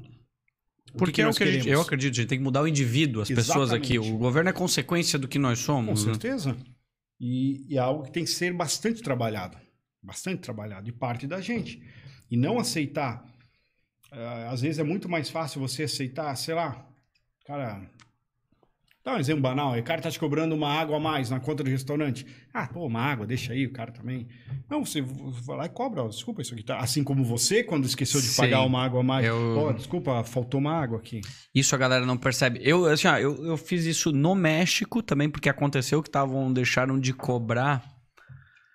E agora recente também, teve um outro fator que também de um reembolso que a gente foi fazer, mas no restaurante a pessoa falou: Meu, muito obrigado, porque isso ia sair da minha conta. As pessoas acham que elas estão. Eh, independente, por mais que fosse dois estabelecimentos. Tá errado, porra. Uhum. Tá errado. Tipo... Exatamente. Vai no Japão e dá gorjeta pra ver o que acontece. É uma ofensa absurda. Absurda. Sério? gorjeta. Ó, oh, uma gorjeta aqui. Não, não, não. Mas por quê? Porque ele está lá para te servir. Está lá pelo quem paga o teu salário. É o cliente, não é o patrão. Então ele está lá para servir você da melhor forma que ele consiga. Dar o sangue suor pela empresa, pelo patrão. É isso que ele tem dentro desse contexto. Eu estava voltando, a gente tinha almoçado, nós paramos numa rua, daí uma madeireira, eu vi um japonês lá, Tyson, né? Aquecendo. Agora, esses últimos anos, tal, tal. Pensei, ué, vai levantar essa história aqui, conversando com ele. Ele, não, eu, nós fazemos isso, que é uma forma de Taiso, que é aquecimento. Uh, porque se eu me machucar, eu vou ter que me afastar. Se eu me afastar, o patrão vai ter que colocar outro no meu lugar. Se ele colocar outro, eu não vou estar produzindo, não vou estar ajudando a empresa nem o país. Então, eu evito que eu me machuque, ele use, use os equipamentos necessários para que eu faça um bom trabalho. Então, tá vendo a consciência? É um outro senso de propósito. É totalmente, totalmente. Uh, mas por que será que eles têm esse propósito diferente da gente? Por que Porque que isso já está enraizado na cultura japonesa e isso vem de séculos e séculos, principalmente dentro do contexto das artes marciais e do Bushido, que é o caminho do guerreiro. Que o caminho do guerreiro nada mais é do que você servir, servir da melhor forma, com afinco, com honra, a honra acima de tudo. Você tem que ter honra em tudo que você faz, você tem que dar o seu melhor. Se vai, é, é, você vai fazer um drink, você vai fazer da melhor forma. Você vai atender o telefone, você vai atender em telemarketing, você vai fazer da melhor forma. É isso, eles, tudo que eles fazem, eles não fazem pela metade. Eles fazem com afinco. Né, pra, é, é a questão, a arte, é o mais alto grau que eles tentam atingir. Mas então, seguindo por essa lógica, se tornaria muito difícil para o brasileiro, para o povo brasileiro, ter uma cultura dessas. Exato, aí entra a questão da nossa síndrome de vira-latas, né? Uhum. É, eu diria que sim, eu diria que sim, é difícil brasileiro, só que a mudança tem que começar agora. E o, o que a gente pensa é gerações à frente, Exato, né? Com as crianças, né? Tem que começar desde cedo. Com os professores, não é a questão simplesmente de dizer, ó, tá aqui, ó, um mais um é dois, acabou-se, pronto, vai embora para Não é isso. Existe todo um, um parâmetro educacional por trás. Muito, muito. E ver realmente, mais uma vez falando, o que nós desejamos para o país. O que, que a gente quer? Que é muito fácil, né? Você simplesmente falar do governo, fala de corrupção, faz um monte de besteira e depois sai em passeata ainda, dizendo, ó, oh, sou o cara, só que você está fazendo besteira. Quantos que a gente vê assim, os sepulcros caiados, né? Que a gente fala, é o cara que é bonito fora, mas é podre por dentro. Então nós temos que mudar isso. Por isso que eu, eu, eu já falei isso algumas vezes aqui, que a arte, as artes marciais, ou a arte marcial e, a, uhum. e as lutas em si, são coisas que eu defendo. Bom, não tenho filho, mas se eu tiver, ele vai praticar. Sim. Porque eu acho que ela é uma forma de colocar esse tipo de mentalidade. Bom, tu praticou karatê por diversos anos, mas as pessoas que eu conheço que tiveram um envolvimento maior com, com artes marciais, é, elas têm um senso de propósito, de valores de vida, de, de, superação do indivíduo, de não culpar o, o, outro, de se internalizar a situação e ver o que ela pode fazer por ela, sabe? Eu, eu gosto muito dessa visão do, do, do, do esporte, das lutas e o como ela passa isso para as crianças e para a pessoa como ser humano, né? Eu digo, ela aprende na, na, na, na luta ou no esporte a lidar com micro derrotas que preparam ela para a vida. É aquela partida, é aquela Sim. luta que ela erra, a perde a disciplina. É disciplina. É, o que falta para nós é, é disciplina, realmente. O brasileiro em si, infelizmente, né? para todos nós. É, aqui nós somos muito. É, nós temos tudo na mão. Tudo na mão. Você uhum. vê. É, para ter uma ideia, eu estava nos Estados Unidos, acho que era em Washington. Bom, não importa. Estava, estava na rodovia, eu disse, meu Deus, é, aqui está 50, 40 milhas, mas tá todo mundo, ah, vou no fluxo, né? Beleza. Passou alguns dias, adivinha? Multa, cento e poucos dólares. Ai, fumada. Tal, não sei o que. Aí cheguei aqui, o meu colega, a, que se me auxilia nessa compra de passagens e tal, disse, é tem uma multa para tu pagar de cento e poucos dólares. Eu, ah, meu Deus, não sei o quê. Pô, sério, ah, foi lá, realmente vou pagar, né? Fazer o quê? Só que a multa tinha sido retirada. E tinha virado advertência direto. Por quê? Porque viram que eu era estrangeiro, viram que o carro era alugado, em razão disso, tal, viram nas câmeras e colocaram a notificação, que advertência, em razão disso, que não faça na próxima vez, cuidado, veja os limites de velocidade, ponto. Acabou. Não precisa preencher nada. Eu, eu, eu iria pagar, fui errado, não tem problema. Só que quando a gente vê a diferença daquele que, né, que quer te educar, que quer fazer com que isso ocorra corretamente, ou daquele que quer arrecadar só. Só que, óbvio, tem os dois lados também, né? É aquela velha história. Enquanto você compra numa loja lá fora e pode trocar a camisa em 30 dias, será que isso funcionaria aqui? Será que o empresário não ia perder muito? tem que pensar em tudo. É. pensar nos dois lados da moeda, mas temos que bater na tecla da disciplina, da educação. Não, eu concordo. Eu, assim, eu para mim, do, dos lugares, eu não viajei muito pelo mundo, é, mas o México recentemente foi um dos países mais corruptos que eu já vi. Assim, botando as coisas em perspectiva, o Brasil perto outros está longe, mas botando o Brasil perto do México, o México foi assustador. De várias pessoas que estavam lá conosco, assim, das que estavam com carro, vamos dizer que foram umas cinco, três foram parados pela polícia simplesmente para pedir propina. Putz. Que é, é só para eles param para assim, ó, ali, ou seja, é uma estatística absurda. É, praticamente mais de 50% das pessoas que estavam com o veículo alugado lá, a polícia parou e falou: oh, "Tu estava indo rápido". Não, não tava. Olha, podemos resolver de uma outra forma. A multa tava assim, 800, os caras que pediram 800 dólares. Nossa. E daí, tu, e daí para outro pedir 200, para outro. Os caras, assim, é, é de uma. E assim, e como se fosse a coisa mais normal do mundo. De, de passar, assim, de tu ir pagar no posto, tu dar dinheiro e o cara te devolver o troco errado. Então tu já vinha.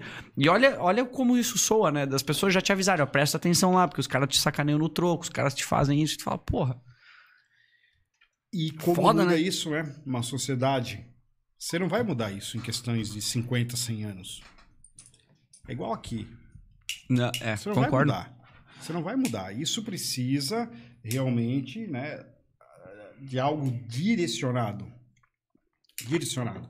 É, e in- investir em educação, o professor, não é só isso, né? A, toda a nossa questão jurídica, todo esse. Tudo que nós estamos vendo no país é, é difícil. A, a retaguarda jurídica do policial, coitado. Entendeu? Não tem. É raro. É raro. É raro. Ah, sim. Quando que vai ter um lado positivo da situação dele? Ele, ele pode, ele perde em ambas as situações. Tem, tem- nossa, tem policial que evita atirar no suspeito porque ele pensa no que pode vir a ocorrer com ele depois. Então, às vezes, ou o cara foge, às vezes o cara. Não, não tô falando de Santa Catarina, mas alguns outros locais. Não, a responsabilidade. é, o o Timan que gente tava vê. aqui falou, cara, às vezes tu olha aquele policial militar na rua, tu tá acostumado a ver o pessoal usando aquela farda, mas não faz ideia que no dia daquele cara sai um filme, o que aconteceu na vida de um cara desse. Porque Sim. a qualquer momento é qualquer coisa. Ele recebe uma ligação e é um filme, que pode acontecer qualquer coisa, pode ter um final de qualquer forma, né? E o pessoal se pauta muito agora nessa questão de munições menos letais, equipamentos direcionáveis para não. Óbvio, isso no mundo vai vir muito forte. Daqui a pouco nós vamos ter armamentos que o taser, o spark não vão ter nem graça. Ah, disparou algo em que você desmaia. paralisa, na hora. Porque os que nós temos hoje, a grande maioria são uma porcaria, não serve para nada. A gente já viu isso acontecer, policiais disparando, o suspeito reagir para cima do policial, pegar a arma do policial, pegar. Nossa, é complicado isso. Eu não confio. Mas o mundo está indo para uma para algo que realmente vai ser desenvolvido, munições com menos letalidade e direcionado a isso. Vai chegar um momento, com certeza, que as armas de fogo como nós conhecemos hoje vão sumir. Eu acredito. entendeu? Faz Isso- sentido, faz sentido que tu É. tenha uma tecnologia em algum momento Lógico, que realmente Lógico. uma arma ela vai disparar, não vai ser simplesmente uma bala, ela vai encostar e vai dar um choque e eu pronto, tombo na hora. E daí a discussão futura vai ser existe um percentual mínimo de pessoas que talvez tiveram um ataque, E- um e ataque, uma parada lado, né? cardíaca e É, e os caras vão reclamar disso. lado. Aí o pessoal fala, entrando aí nessa, na seara aí da questão do terrorismo. Ah, como combater terrorismo? Nossa, como que eu ouvi isso? Se combate terrorismo com terror. Não, não se combate terrorismo com terror, não é por aí. Se combate com inteligência, com contra-inteligência. É, é muito complexo todo esse âmbito do terrorismo né, no Brasil. Agora na, na, na Copa nas Olimpíadas, está preso lá um grupo de suspeitos de programar atentados terroristas, estão presos até hoje. Mas terrorismo, como a gente vê nos outros países, né? A Inglaterra, principalmente, Espanha. e tal, França sofreu também. é, só que isso existe toda uma conjuntura, né, por trás, ah, política, né, de violência não só física como psicológica.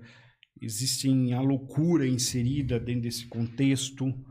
E quando a gente trabalha a questão do contra-terrorismo, né, que nada mais é do que são técnicas de abordagem para evitar que ocorra o terrorismo ou de como combater o mesmo, isso tudo passa pela questão da inteligência. O Brasil é um dos únicos países do mundo que ainda fazemos concurso para a Agência Brasileira de Inteligência. Como Enquanto, enquanto os Como outros é os outros países estão recrutando os seus ali no, no mercado público, no barzinho da esquina. Entendeu? Então, concurso público, isso é algo que tem que ser revisto no Brasil também. Quem é que passa em concurso público, no caso? É o cara que tem, tem o afinco, vai estudar, mas será que... Por que, que ele está lá? A grande maioria, realmente, por que, que está lá? Será que é, é pela atividade? Será que ele vai dar sangue, suor e lágrimas? O que, que estão fazendo? Estabilidade, salário. Ah, Puta, mas daí são motivos que não é o que tu precisa. Provavelmente, pô, faz sentido ser que nem o. A gente comentou aqui com o Marcelo Splitter, que faz a questão de, de draft, seleciona jogador, atletas, né? Colocar o microfone um pouquinho mais próximo. Opa. Ah, tá.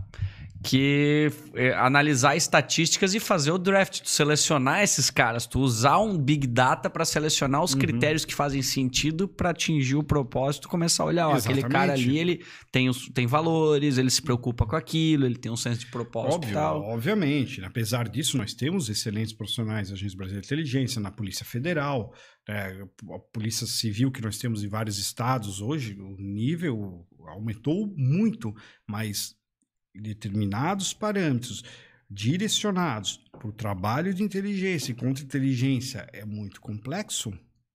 É muito complexo isso. Não é simplesmente dizer, ó, formou o cara, pegou, fez, a deu, vai lá. Não, não. Então, o, é, o atual governo está querendo mudar isso, já deu algum sinal que vai mudar. Vamos ver, tomara. Só que, infelizmente, se passa mais tempo resolvendo é, fogo amigo, né? Disparos fogo amigo e, e paulada da imprensa e tudo quanto é lado. Então não dá para trabalhar. Isso a gente viu acontecer nos Estados Unidos, está acontecendo aqui. É que é foda, eu tenho aquela percepção de que isso, não sei se é só no Brasil, mas a gente espera dar merda para daí justificar.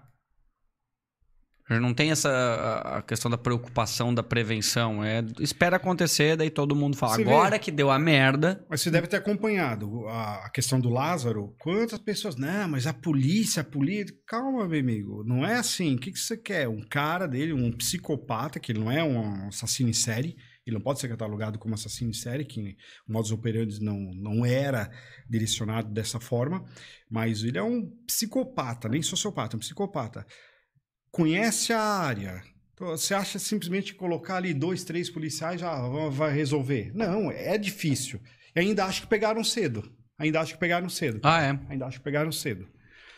Porque foi um aparato muito grande e com certeza, um cara desse jamais ele iria se entregar, vamos dizer, que ele saberia muito bem o que aconteceria com ele até dentro da prisão. É que o leigo, eu, eu cheguei a ver pessoas é, compartilhando, dizendo que ele era apenas uma pessoa para toda a força militar, de que ele não podia produzir munição e que ele poderia morrer de fome, que bastava esperar ele se render.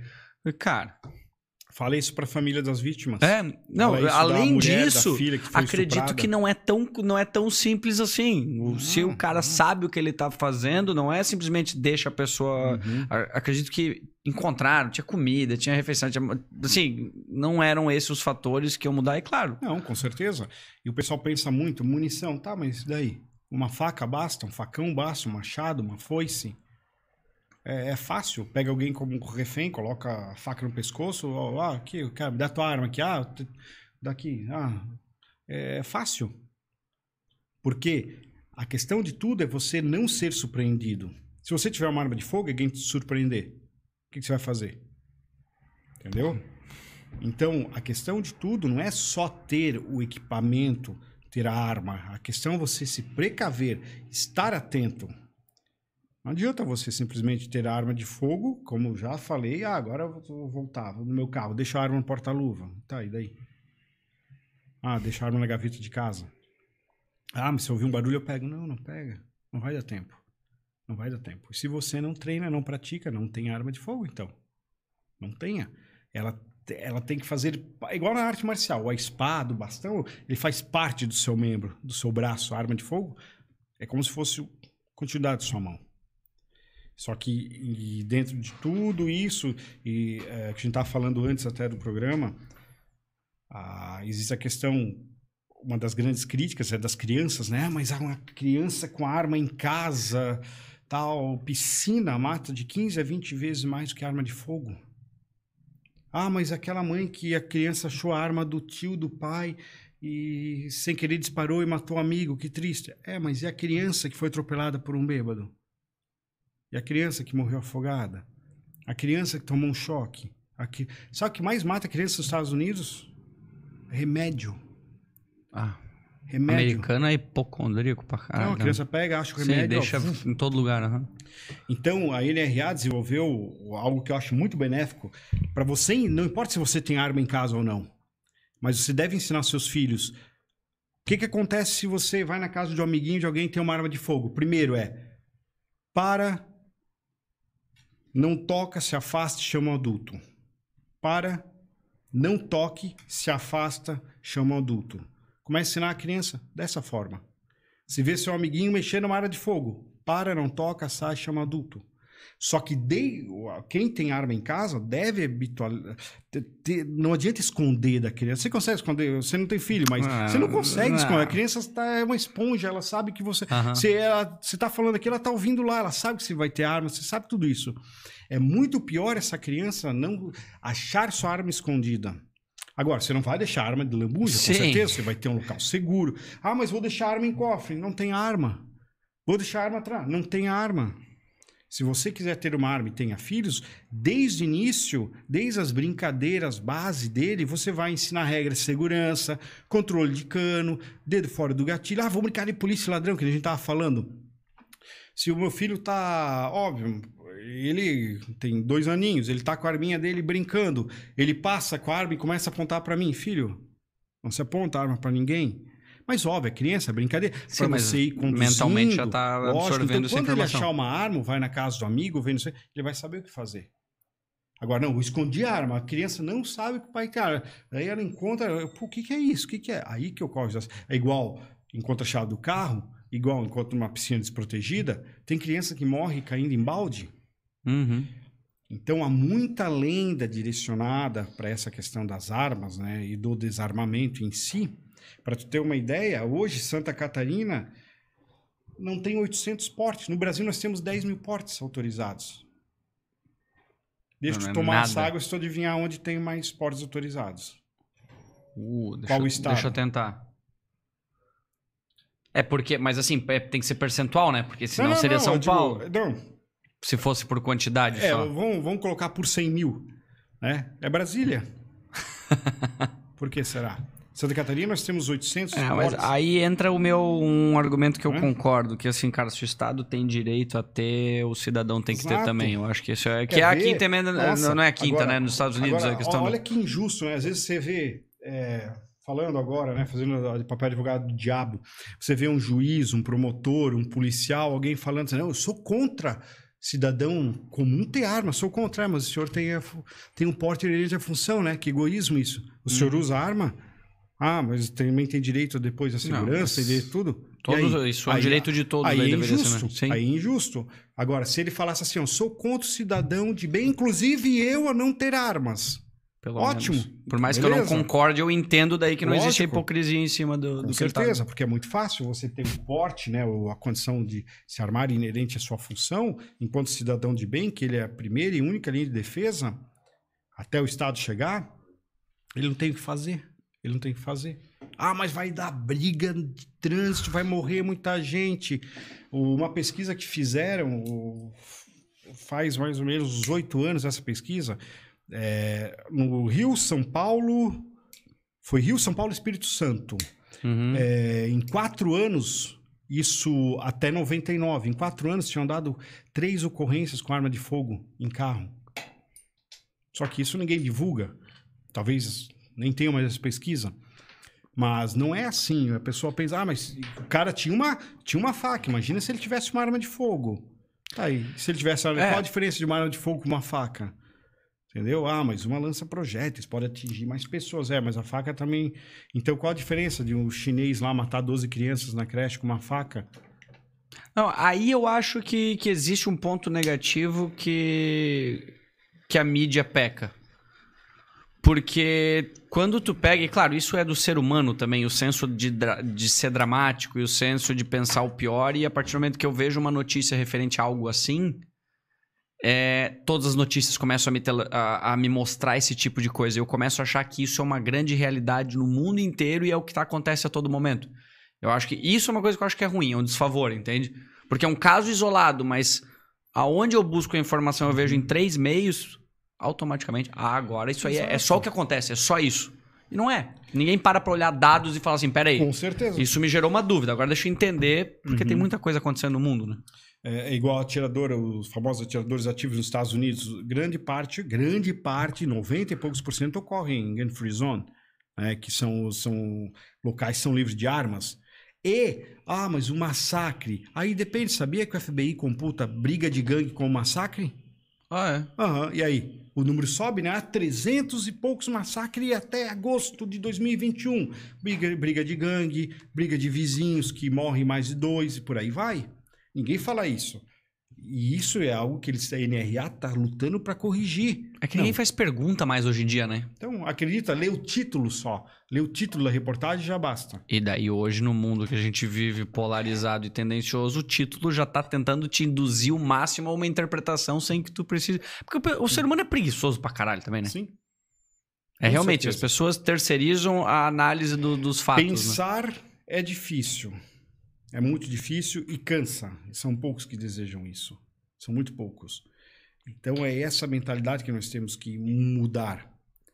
E parar de, de debater. Às vezes não vale a pena o debate. Às vezes não vale a pena o debate. Então, principalmente no meio dessa questão das armas, nossa, o pessoal falando que agora. ah, Você deve ter ouvido falar que as armas de Criciúma, do- dos assaltantes lá do, de Criciúma dos bancos, ah, eles conseguiram graças ao decreto que o presidente tinha colocado.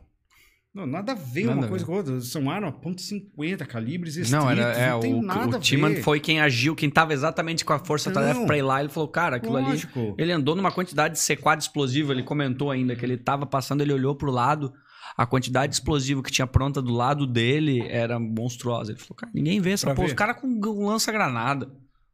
Sim, coisas- compraram na Caspesca. É, né? Foram na, né, na caçol, assim, por, por porra. Não, é. Mas é porque é, realmente as pessoas. Porra, se tu não concorda com arma, vai lá e conversa com alguém que concorda e que conhece sobre. Porque uma coisa é a gente ficar num debate raso, eu fico, a maioria das pessoas ficam. Cara, eu tô entendendo o teu lado, o teu ponto de vista. Eu posso acabar não concordando? Posso. Mas assim, tu entende, tu sabe da estatística, tu sabe de várias informações sobre o que eu posso. Deixa eu entender, deixa eu assimilar e deixa eu tentar ver o que que eu. E, e além de tudo, além de tudo, se você não quer, dê-me o direito de ter. Eu tenho esse direito. Isso eu eu concordo. quero. Eu quero. Se você não quer, eu respeito, na boa. Ninguém está tentando armar a população. Tá, tá, Rodrigo, a partir de amanhã você é obrigado a comprar uma arma. Ninguém está fazendo isso. Pelo contrário, é o meu direito de escolha. Uhum. E esse direito, ele é fundamentado na Constituição, não é? Se bem que nem isso está valendo mais hoje em dia. Ah, no meu é assim, se o Estado tem o direito de ter, eu tenho que ter o direito também. Se eu tenho, se eu ou não, eu, eu preciso ter. Eu não sei quem.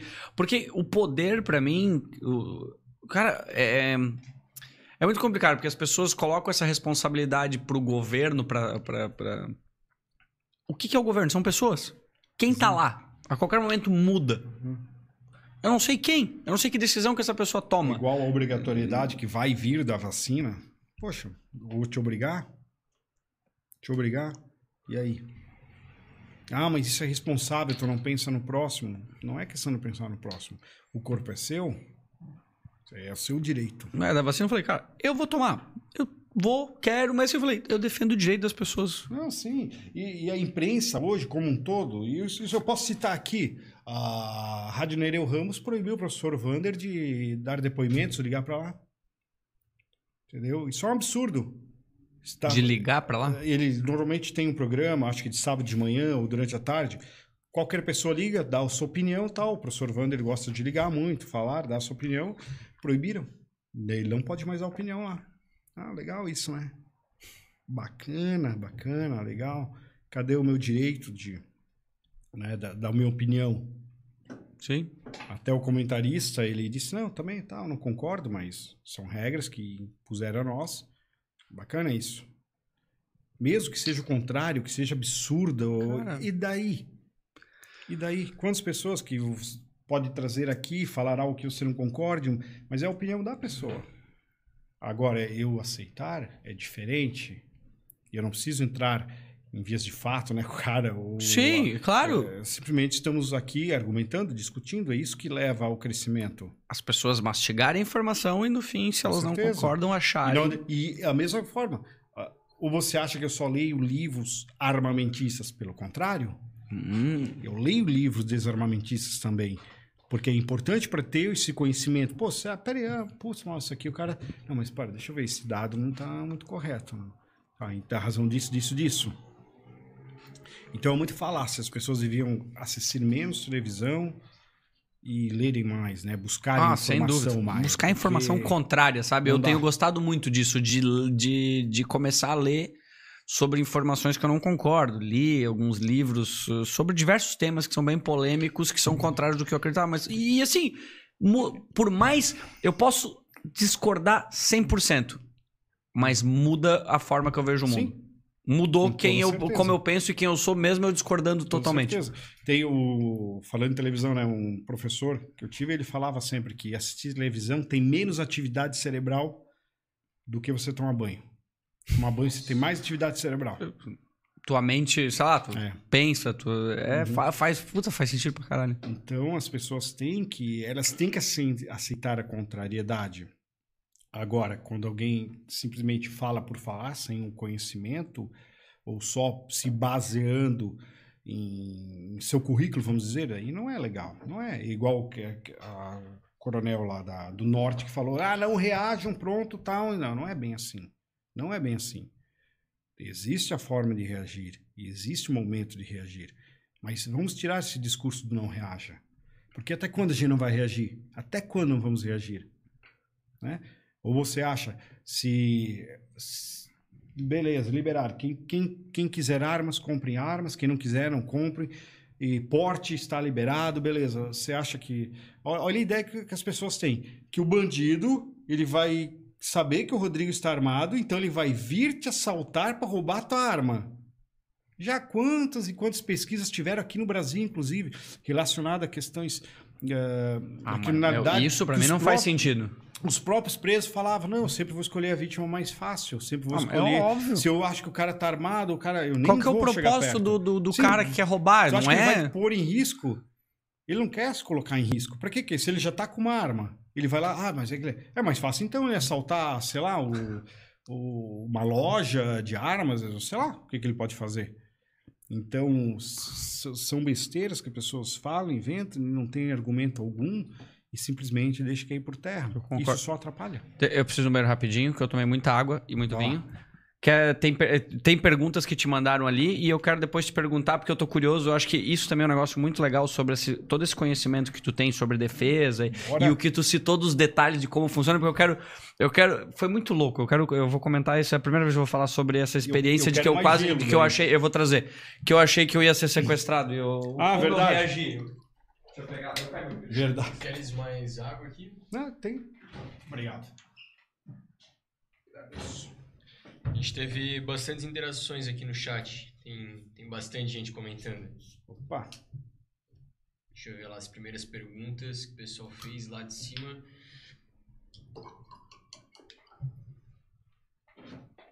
Ah, quando o, o Doug Merlo, quando a gente estava conversando sobre as artes marciais, ele pediu para te explicar qual é o significado da expressão os. Isso, aí se, se demora um pouquinho, mas vou tentar resumir. É que a expressão os, hoje, ela está muito banalizada. Então, uhum. sei lá, o Rodrigo chega aqui, eu vou agradecer ele, eu faço a os. É, ó, senta, os. Quando, quando eu treinava karatê. Isso, no karatê, tem muito isso, karatê principalmente. Os, na, na verdade, o que, que vem a significar o os? Os significa onegaishimasu. Onegaishimasu. Onegaishimasu significa por favor. É um por favor extremamente polido, muito polido. É, é igual falar, ao invés de eu falar para você, dozo, né, senta, dozo, kaki kudasai, eu vou falar, oh, onegaishimasu, te aponto, por favor, extremamente polido. Então o japonês começou a diminuir esse onegaishimasu, falar é, onegai, onegai, oh, onegai. Aí depois, one, one, one. Até de repente que ele falou os, uhum. como uma forma de abreviar onegai shimasu. E quando você fala os para alguém, significa que você está falando, ó, ah, vamos, amanhã você vai me entrevistar e eu quero que você coloque em pauta esse assunto. Você, ah, pode, pode deixar, vou fazer assim, ó, ok, os. Eu, eu, eu falar esse os para você, eu tô dizendo um por favor, só que é, ó, ok, por favor, faça isso com vontade, com força, com afinco. É isso que significa. Aí vem lá as lendas, ah, da época imperial, da, da navio de guerra, ah, da marinha. Não, é base isso. Onegashimasu é um por favor extremamente polido que você não deve usar esse os para qualquer coisa, para qualquer atitude e simplesmente como uma forma é, extremamente é, verdadeira de um por favor. Uhum. Né? Então a forma como a gente. Ele, ele fala que, ah, eu vou te trazer, vou te trazer a cerveja. Eu posso dizer para eles, ó, oh, oh, Negashimasu, ó, por favor. Posso fazer isso. Só que se eu direcionar esse os para ele, o Onegashimasu, vai ser mais uma interação mais profunda ainda. Ó, Rodrigo, ô Onegashimasu, toma um vinho aqui, Onegashimasu, os, os, toma um vinho. Essa é a intenção. Uhum. Essa é a intenção. Só que que legal. Hoje É em dia- difícil, Hoje é é di- mais banalizado. isso, é difícil mudar isso. Não vai ser mudado. As pessoas. Quantas vezes? Às vezes as pessoas estão falando comigo, ah, beleza, professor. Tal, então amanhã eu te encontro os. Hum, Ah, entendi. Uhum. é? Tudo bem, a gente entende é, é, o que ele quer dizer, mas no Japão não, não se usa. Mesmo no karatê, no Japão, é, é, mais tradicionais, né? é, eles não usam mais. Não usam. Até porque o karatê, desde sempre, a fundamentação está escrito no túmulo do fundador do karatê, que, é o- que o karatê não tem atitude né, ofensiva, só defensiva. Como que é uma arte que está sendo voltada cada vez mais para a competição? Vai virar olímpica? Sim, sim. Por quê? Está errado? Não, existem os princípios, né? Ah, não sei se vocês conheceram o professor Silvio de Karatê aqui. Não, não cheguei. Nossa, pessoa maravilhosa. Olha, valeria a pena Ele trazer ele no atua? podcast também. O professor, Pô, seria um prazer. o professor Silvio é extremamente tradicionalista, né? Dentro da arte que pratica, ele passou assim por... Ele conhece vários estilos de Karatê, é, Legal. é muito bom, muito bom mesmo. E tem outro professor de Araguá, um grande amigo meu, o professor Márcio Cook. Tem uma grande experiência também no ensino do karatê é, e no é ensino das lutas, artes marciais. Tradicional daí. Sim, mas voltado para questões tradicionais. E vale a pena, sim. É, só que são expressões que estão ocidentalizadas, em, é igual que eu falei do kimono, né? a, igual a questão do a diferença da palavra jiu-jitsu. Jiu-jitsu, se você for traduzir pelo som jiu-jitsu, ele dá uma tradução nada a ver. O kanji que se usa para jiu-jitsu brasileiro é o mesmo kanji que se usa para jiu-jitsu. Só que tá errado, não poderia ser usado se você for levar a ferro e fogo. Hum. Porque a arte flexível, não suave em si. Só que a história é bem longa, o porquê que houve esse erro na universidade, eu falava muito os alunos, por que, que se deu esse erro né, de, de traduzir em jiu-jitsu como jiu-jitsu. E o, o mais básico de tudo foi porque um não entendia português e o português não entendia japonês. Por aí foi, ficou jiu-jitsu. Né, que não significa, ah, não tem significado. Mas beleza, então hoje para diminuir o erro, se fala jiu-jitsu brasileiro. Pronto, beleza. Que é uma arte incrível, maravilhosa, muito bacana. E tenho grandes amigos que praticam, são senseis também. Sensacional. É. Show. A gente tem mais perguntas aqui, vamos deixar pro final ou vamos fazer Ah, depois a gente e- faz. Eu tô, tô curioso com muitas coisas aqui pra gente falar.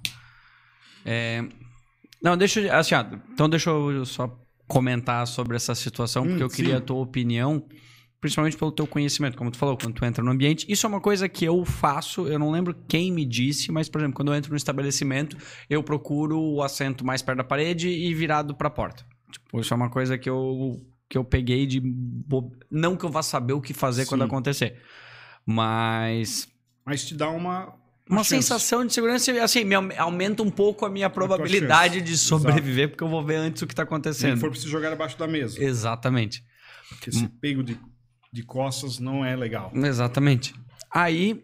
Ah, mas beleza, toda, essa- toda essa situação que aconteceu no México, a gente tava lá. E, pô, todas as vezes que eu peguei um táxi, eu conversava com o taxista. A gente foi no aeroporto para deixar o carro, ia voltar para um hotel. E lá a gente encontrou o taxista e a gente foi conversando com o cara. E ele foi me explicando toda a situação, porque lá tem um sindicato de taxistas. Tem uma pobreza enorme no México, mas o sindicato de taxistas é um monumento gigantesco. É lindo. Como? Lembra alguns sindicatos? Aí eu conversei, eu falei, meu, o cara assim, ó, isso aqui é mais forte do que a polícia, o sindicato aqui. Tentaram botar Uber no México, os caras, mas na hora, não tem Uber lá. Aí eu, beleza, eu fui conversando com ele e ele começou a contar que ali, na verdade, o- os taxistas é, no comando tem cerca de três narcotraficantes que comandam a operação dos táxis, que um deles tem 600, aquelas Escalade, que é as caminhonetes, mais 2 mil táxis, mais os outros não sei quanto. E ele, assim, falando com a maior tranquilidade e tal, e eu ouvindo, e eu Só que nessa hora, antes de eu saber tudo isso, a gente já tinha conversado, que a gente tinha negociado um valor legal. Ele falou, cara, a gente pode chamar pra buscar a gente, porque a gente tava indo pro hotel. Daí eu falei, ó, daqui a dois dias a gente precisa voltar pro aeroporto, tu pode buscar a gente? Beleza, já tínhamos feito isso, tava tudo acertado com o cara. Ele nos deixou no hotel depois de contar várias histórias sobre os narcotraficantes. Mas muito querido. Ele pegou, ó, pegamos o WhatsApp dele, tudo. Ó, dia tal, nosso voo é tal hora, precisamos tal. Beleza. Aí, eu comecei a me pirar nesses dias. Falei, porra, eu passei toda a informação pro cara. Ele sabe a hora que a gente vai estar esperando. Ele tem, sabe o nosso nome. Ele perguntou uma hora no WhatsApp pra gente. Ele falou: olha, só me passa o nome, porque eu vou chegar no hotel, tenho que me identificar e tal. Daí eu falei, beleza. Passa, a gente passou o nome. Eu, e eu comecei a ficar com aquilo na minha cabeça, pensando, filha da puta, o cara sabe tudo. Essa porra desse país aqui, os caras estão tudo meio Tô louco, ligado. falando de narcotraficante, daí falando de falar, já tinha visto coisas de sequestro. Beleza, mas eu falei, tá, vou, vou, vou sondando. Chegou no dia. Tava lá esperando no hotel, chegou. Veio um cara, Rodrigo. Deu Evaristo, que era o nome do cara. Deu. Ele não era assim. Falei, tu é o Evaristo? Ele, não. Você é outro cara. Você, puta merda. Fu- Tipo, que porra é essa? Olhei, não era o carro, era uma van. Aí ele botou as malas na van, era aquelas vans de transporte normal. Abriu a porta, entramos na van, só eu e a minha esposa. Mais ninguém. O cara entrou. Primeira coisa que ele fez, mandou um áudio. Estamos saindo. Eu, fudeu. Fudeu. Aí eu falei pra ele, falei, olha, é, vai só a gente? Ele, sim, eu não vou precisar pegar mais ninguém. Eu, tá, mas e o Evaristo? Que não, no cativeiro não tem mais espaço. a Só senta-. Não, eu tava, eu tava assim, ó, me cagando de medo.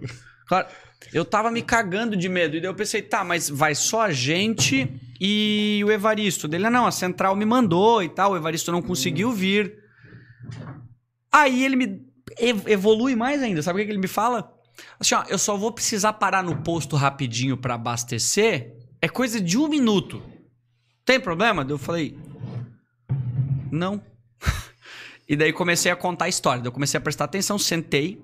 E daí eu comecei a contar a história. Falei, olha, é, a gente só não pode demorar porque eu tenho um casal de amigos que tá no aeroporto nos esperando.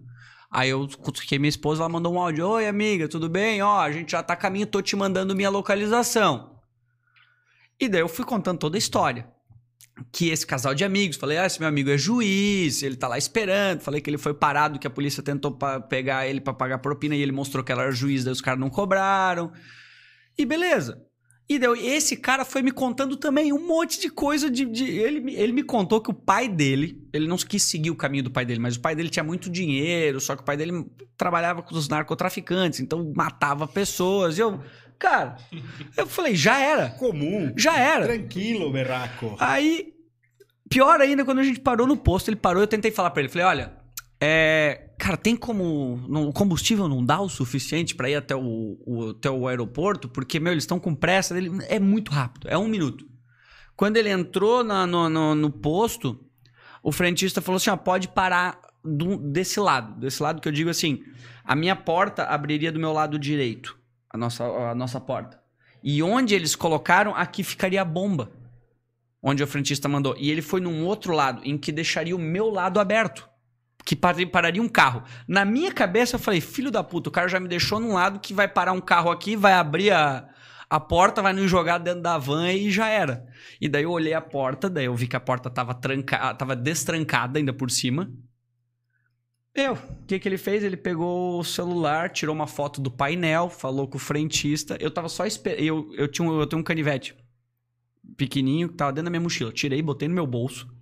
E eu fiquei, se um carro parar do meu lado, eu aperto esse botão. Eu não quis apertar no desespero, assim, de, de trancar a porta. Resultado, não deu nada, deu tudo certo. O cara era mó gente boa, deixou a gente no posto, no, no, no aeroporto. Mas, ó, a tensão que eu passei com aquilo ali. meu, Mas é, mas normalmente o que que ocorre? Se você tem dúvida, se está na dúvida, não faz. Eu não deveria ter pego o. Exatamente, Isso. começa por aí. Aham, Porque a isso eu gente, às vezes, nós, a gente pensa, pô, a gente tá sendo mal educado, ou para no trânsito, tá de janela aberta, chega alguém para oferecer bala, ah, vou fechar o vidro, ah, mas eu tô sendo mal educado. Cara, você não é- tá sendo, você tá se protegendo. Infelizmente, nós moramos num país que nós temos que ser prevenidos. Isso é puta verdade. Isso é. Assim, ó, Mas eu, eu isso, falei. eu isso não- sim, mas é. Aconteceu comigo, não, não igual, mas lembra um pouco. Estava eu e minha esposa, eu fui para trabalho na, em Belfast, na Irlanda do Norte, que inclusive é uma das cidades mais seguras do mundo, por incrível que pareça. Lá tem o famoso Peace Walk, é do Ulster e do, dos católicos, né? deu todos os troubles, aqueles problemas que ocorreram com ira, né? Então, quando eu estava fazendo, porque eu comecei a fazer o meu doutorado em neurociência cognitiva em Bolonha, aí nós fomos fazer, participar de um congresso na Inglaterra, chegou lá, eu conheci um dos dos responsáveis pelo mestrado que estava ocorrendo em contra-terrorismo. Ele me convidou, tranquei e fui fazer o mestrado em contra-terrorismo na Inglaterra. E dentro disso eu tinha as pesquisas para fazer, totalmente direcionadas à questão do terrorismo. Eu pesquisei muito referente ao IRA tal, e por aí vai. Aí, no último dia que eu estava no, no hotel, que a gente ia sair para pegar o trem, aí parou, tinha alguém me esperando lá, eu e minha esposa. Aquele inglês, irlandês, assim, ah, o, o, idioma, né? O inglês, assim, nossa, arrastado, bem. Ah, difícil de entender. O cara fala dez palavras, tu entende quatro. Sotaque horrível. Não, vai cá, tal, tá, pra andar, não sei o que, não sei o que.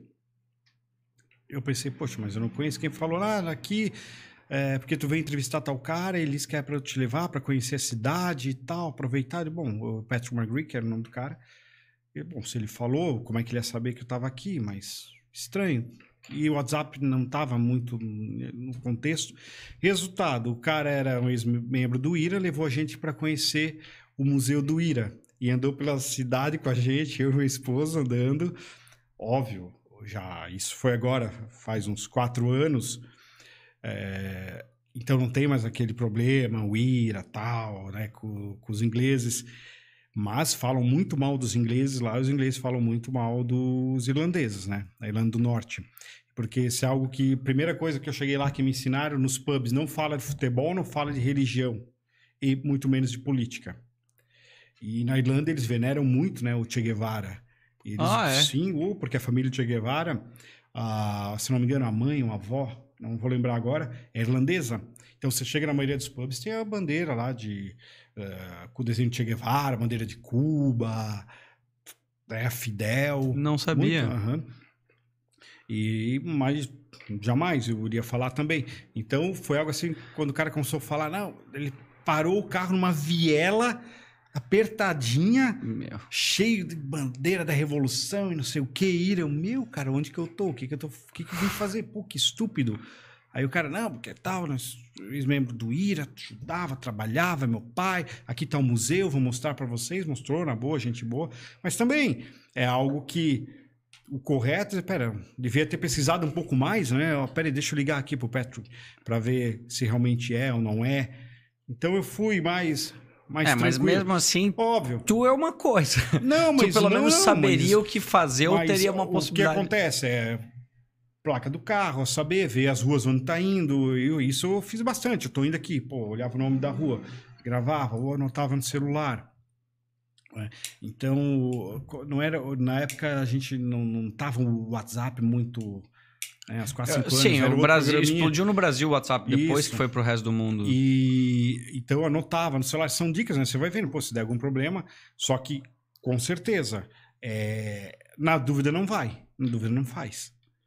E querendo, quando você começa a estudar muito essa questão de terrorismo, contra terrorismo, você fica um pouco bitolado, né? Isso comigo algumas vezes aconteceu aí na estação de. Nossa, tem o Parsons Green, que é uma estação que, de um pub que eu gosto muito, é White Horse, em Londres.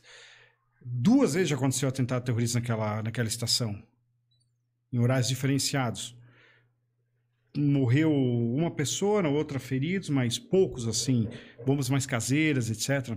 Mas daí a gente fica pensando, pô, vai ser agora não vai? O que, que eu faço? Ando aqui não ando? Então você começa a ficar um pouco bitolado. Tem um lado bom, só que tem também um lado ruim. Muita gente, pô, na Inglaterra, na hora de pico, você entra por, pelos metrôs, todo mundo apertado, só fica olhando. Eu vou pelo meio, né? Porque normalmente uh, os explosivos são alocados mais nas laterais, não no meio, a não ser que tem um pilar enorme.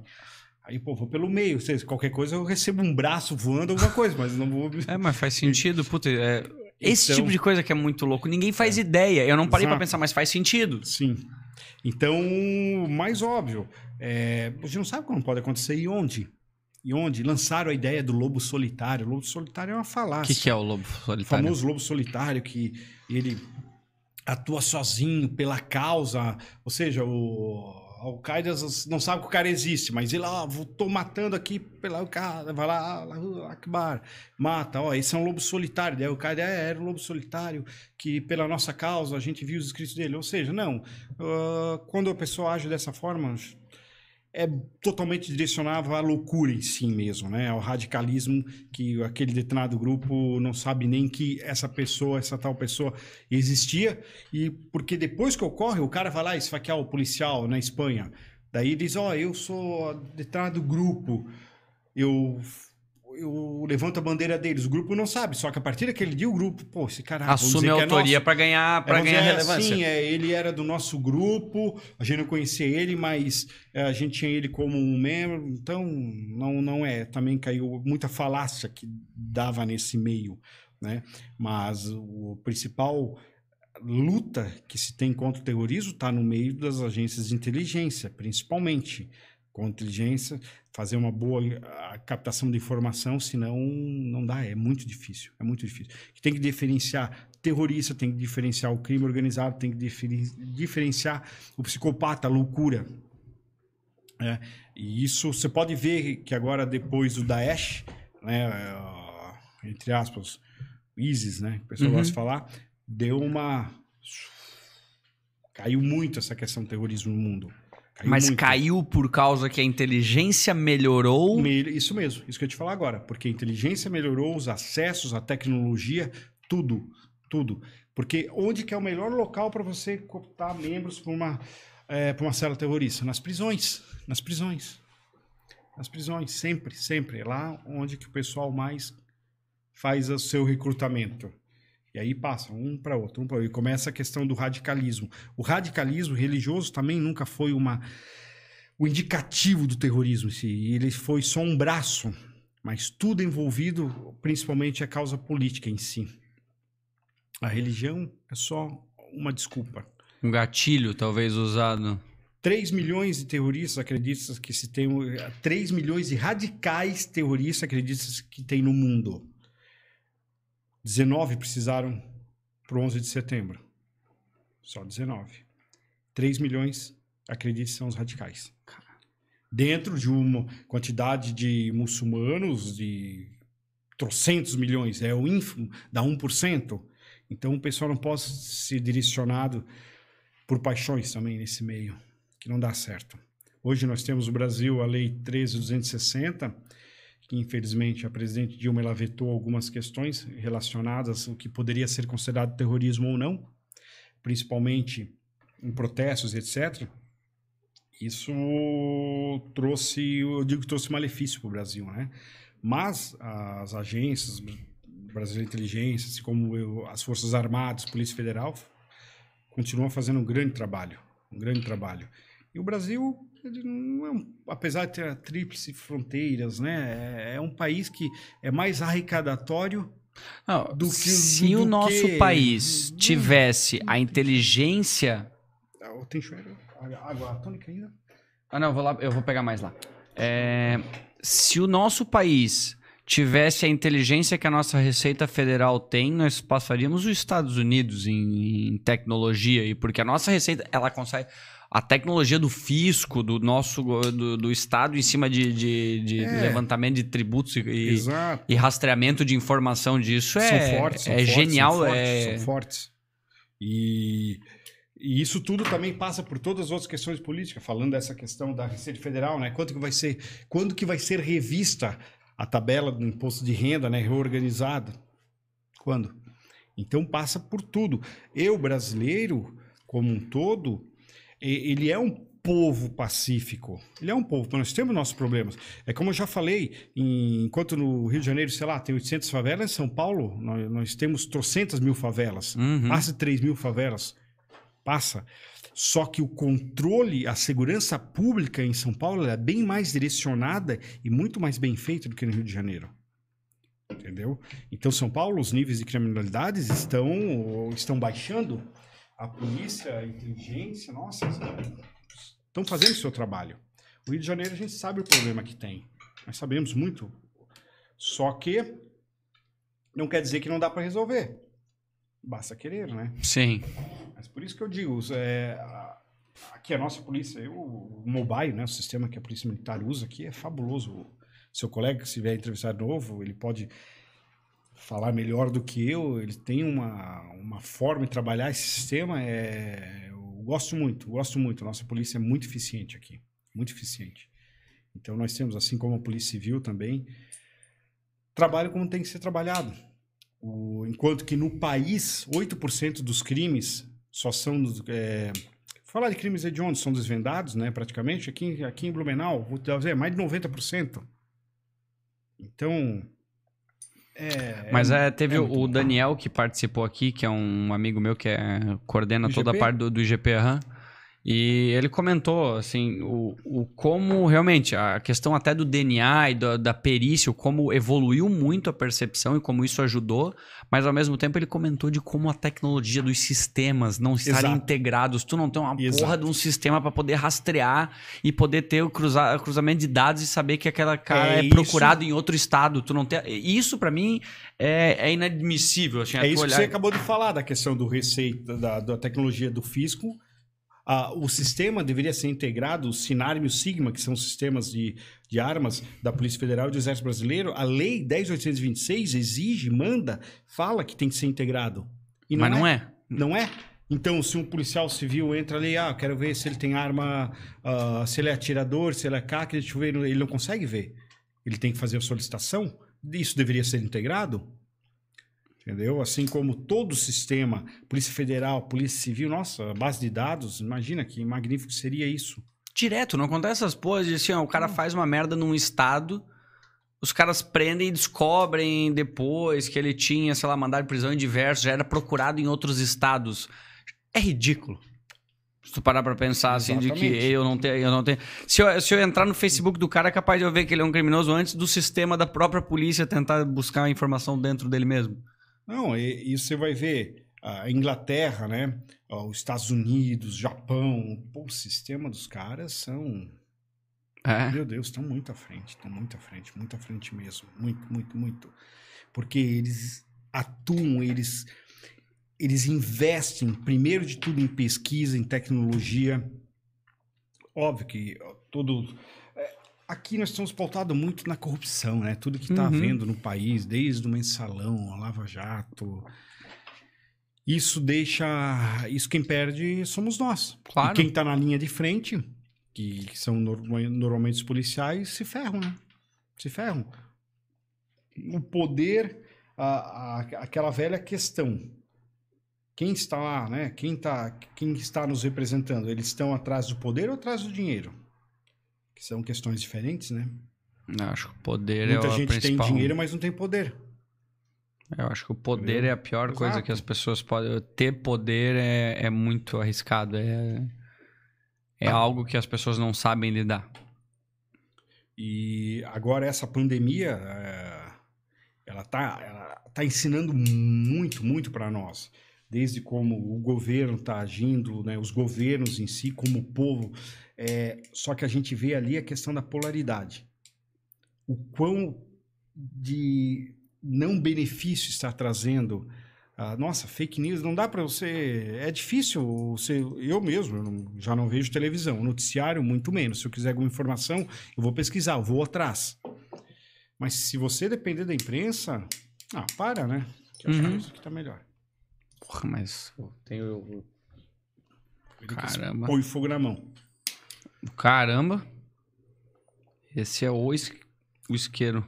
O embaixo dá pra diminuir a intensidade dele. Não, não, vai, vai dar. Oh. Ninguém tá louco ainda, né? Caramba. Isso aí, taca fogo na mesa. Porra. O meu tá, tá com umidade. Obrigado. Hum. Sabe algum golpe mortal, assim, essas coisas do. O, o Buda tá ajuda? Isso, eu, eu lembro que tu comentou o negócio das armas. Desculpa, mudei completamente, Sim, assim, sim. Da, da... Nossa, mas... Nem sei se nós seguimos a linha desse. Ai, Mas assim que bem. é bom. Enquanto tu, te- da forma que tu gosta de falar, o que for vindo na mente, a gente vai conversando, mas... Porque eu li rapidinho em que, realmente, uma das nove tinha uma que era específica pra luta, pra quem usa armadura, por uma arte mais pesada. Mas Cook Shinderyu. Tem. Não vou lembrar o nome, mas deve ser. Bom, tu vai saber. Mas eu tinha du- duas curiosidades. Uma sobre golpes, assim, sobre o. Se tu tem alguma coisa que é um destaque ou específico. E, e claro, tem. Fora o Ninja Jiraiya, se tem algum. Que nem a galera diz, ah, tinha o Steven Seagal do. Sei lá qual era a luta dele, do. do. Do Aikido, ou Entendi. Pro, pro, pro Budo Taijutsu, pro ou Ninjutsu, ou se existe também algum ator famoso, alguma pessoa que destacou fora o. Claro. Não, não, não, não, não, não tem. Não tem, até porque todo esse contexto relacionado a golpe mortal tal, o que que. ah, a gente trabalha muito com o que a gente chama de Kyusho. Kyusho, que são pontos no corpo, que existem mais 700 pontos, onde que você golpeia, onde que ele pode é, fazer com que o oponente ele não é o matar, porque o gol, quando a gente fala golpe mortal, não é o matar que prevê, sim tirar o oponente de combate. Depende onde pega e como pega, pode vir a levar Pode a matar. óbito? Pode, com certeza. É igual você levar um tiro, depende onde pega. Mas o propósito não é matar. Assim, Entendeu? e- Exato, falando nos dias atuais. Falando nos dias atuais. Antigamente, antes da instalação Mage, todo golpe visava machucar, ferir, tirar o oponente de combate e, se possível, né? A vida, se você ocasiona, se você golpeia na traqueia, vai ser diferente de você golpear ele no plexo, ok? Tá. Então, independente da intensidade do golpe em si, mas a gente trabalha muito com Kyusho em escolas como Kotoryu, como Gyoku Shinryu, que visa ataque a músculos, nervos e órgãos do corpo humano. Isso é desde você pegar determinados pontos, isso ocasiona muita dor, muita dor mesmo, que chega a pessoa a tirar ela de combate, assim como pode levar a um, um desmaio repentino, pô, bateu, desmaiou. Só que isso falando tudo de tradicionalidade. Você vai, ah, vou utilizar isso para defesa. Vou utilizar... Pera, o bandido não vai vir te agarrar. O bandido não vai, ele vai estar com a arma, vai estar com a faca. É bem diferente. Pode funcionar? Pode, pode. Mas funciona mais o empurrão e você se afastar dele, sair correndo, entrar no posto de gasolina e chamar a polícia. Entendeu? Mais do que você querer trocar, vencer ele. Porque realmente, com uma simples torção do seu dedo, se a gente faz aqui agora, Hum. você vai gritar de dor, vai parecer que vai estar desmaiando. Só que Agora você me incentivou bastante pra fazer. é, só que na rua, toda adrenalina, tudo, aí eu não vou controlar, você não vai controlar e você vai sair com o dedo quebrado, com toda certeza, ou não vai funcionar a técnica. Tudo depende do contexto da situação. Então, o que nós temos que tirar principalmente da mente é que você vai praticar uma luta e ou arte marcial que você vai estar apto para se defender. Não, você tem que estar apto para sobreviver e sair de uma situação o mais rápido possível. É o mais rápido possível. O quanto menos você tiver contato com o suspeito, com o assaltante, melhor. Se simplesmente, ah, não, tudo bem, bum, joga a mão no rosto dele, sai correndo, pega uma pedra, ou sei lá. Agora, ah, bum, joguei, agora vem de novo, igual, né? O filme Seagal, vem de Sim. novo, ah, bum, quebrei o braço, agora ele vem de novo, quebrou outro braço, agora quebrei a perna, pô, já quebrei os quatro membros dele. Sim, impressionante que o cara continua voltando, É. né?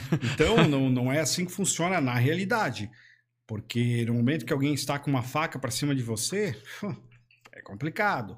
No momento que ah, você, você vai sacar uma arma, se você sacou a arma para que quer? Você vai sacar a arma para assustar?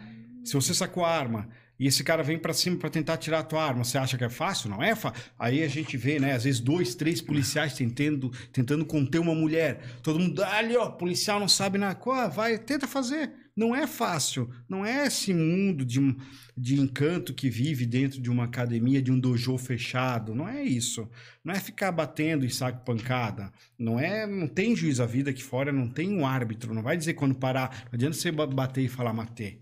Não, é totalmente diferente. É da água pro vinho. Normalmente as pessoas saem muito machucadas, mas antes de sair machucada, e quanto você está Vivo. Propenso a sair machucado? Quanto você está propenso a sair com a mão cortada, sem dedo, com o olho furado, com a orelha decepada, uma facada na tua, na tua coxa, na tua perna, não sei onde? Você, se você sabe que você está apto a aguentar isso, se precisar se defender, né? Então tem tudo isso. É, é difícil. Não, não existem fórmulas mágicas, existem a prevenção. E quanto antes você reagir, os segundos iniciais é o que vale. É isso que vale. Você saber como se portar desde um trânsito, onde vai parar com o carro? Tem três faixas, para na faixa do meio, não para nas laterais. Né?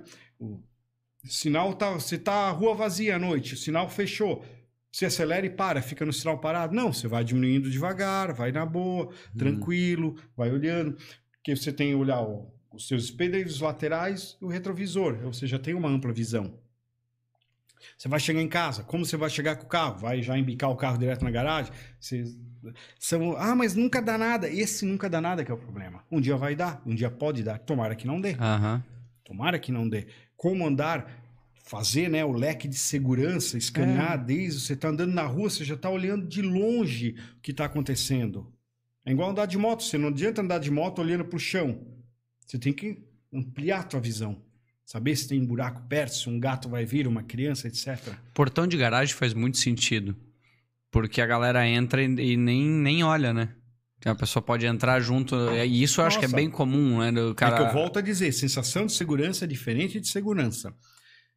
Colocou o vigia, colocou o exército brasileiro, minas terrestres, tudo. Levanta o portão, o cara sai de carro e vai embora. O portão fecha, basta uma pessoa entrar. Uhum. Uma pessoa entrar e ficar esperando. Pronto, acabou-se. Não tem. Você vai. Ah, mas eu tenho clausura, tenho isso. Não. Você pode dificultar, mas se você também não cuidar, vai acontecer. Vai acontecer. Então, não dê sopro pro azar. Não dê sopro pro azar. Tem que estar muito bem atento, ligado. É, principalmente agora o delivery, né? Tá na moda, tá na moda, porque nós precisamos de delivery, né? É, realmente, tem vídeo porteiro? Não, não tem. Então, como você vai ver? Como você vai chegar? Olha realmente. Veja com a empresa, manda mensagem se é o cara que está chegando ou não. É simples, uma arma na sua cabeça, o cara entra, faz a limpa no apartamento todo, na tua casa toda. E o pior de tudo, é a sua família, né? Uhum. Que eles usam, jogam sujo, jogam sujo. né?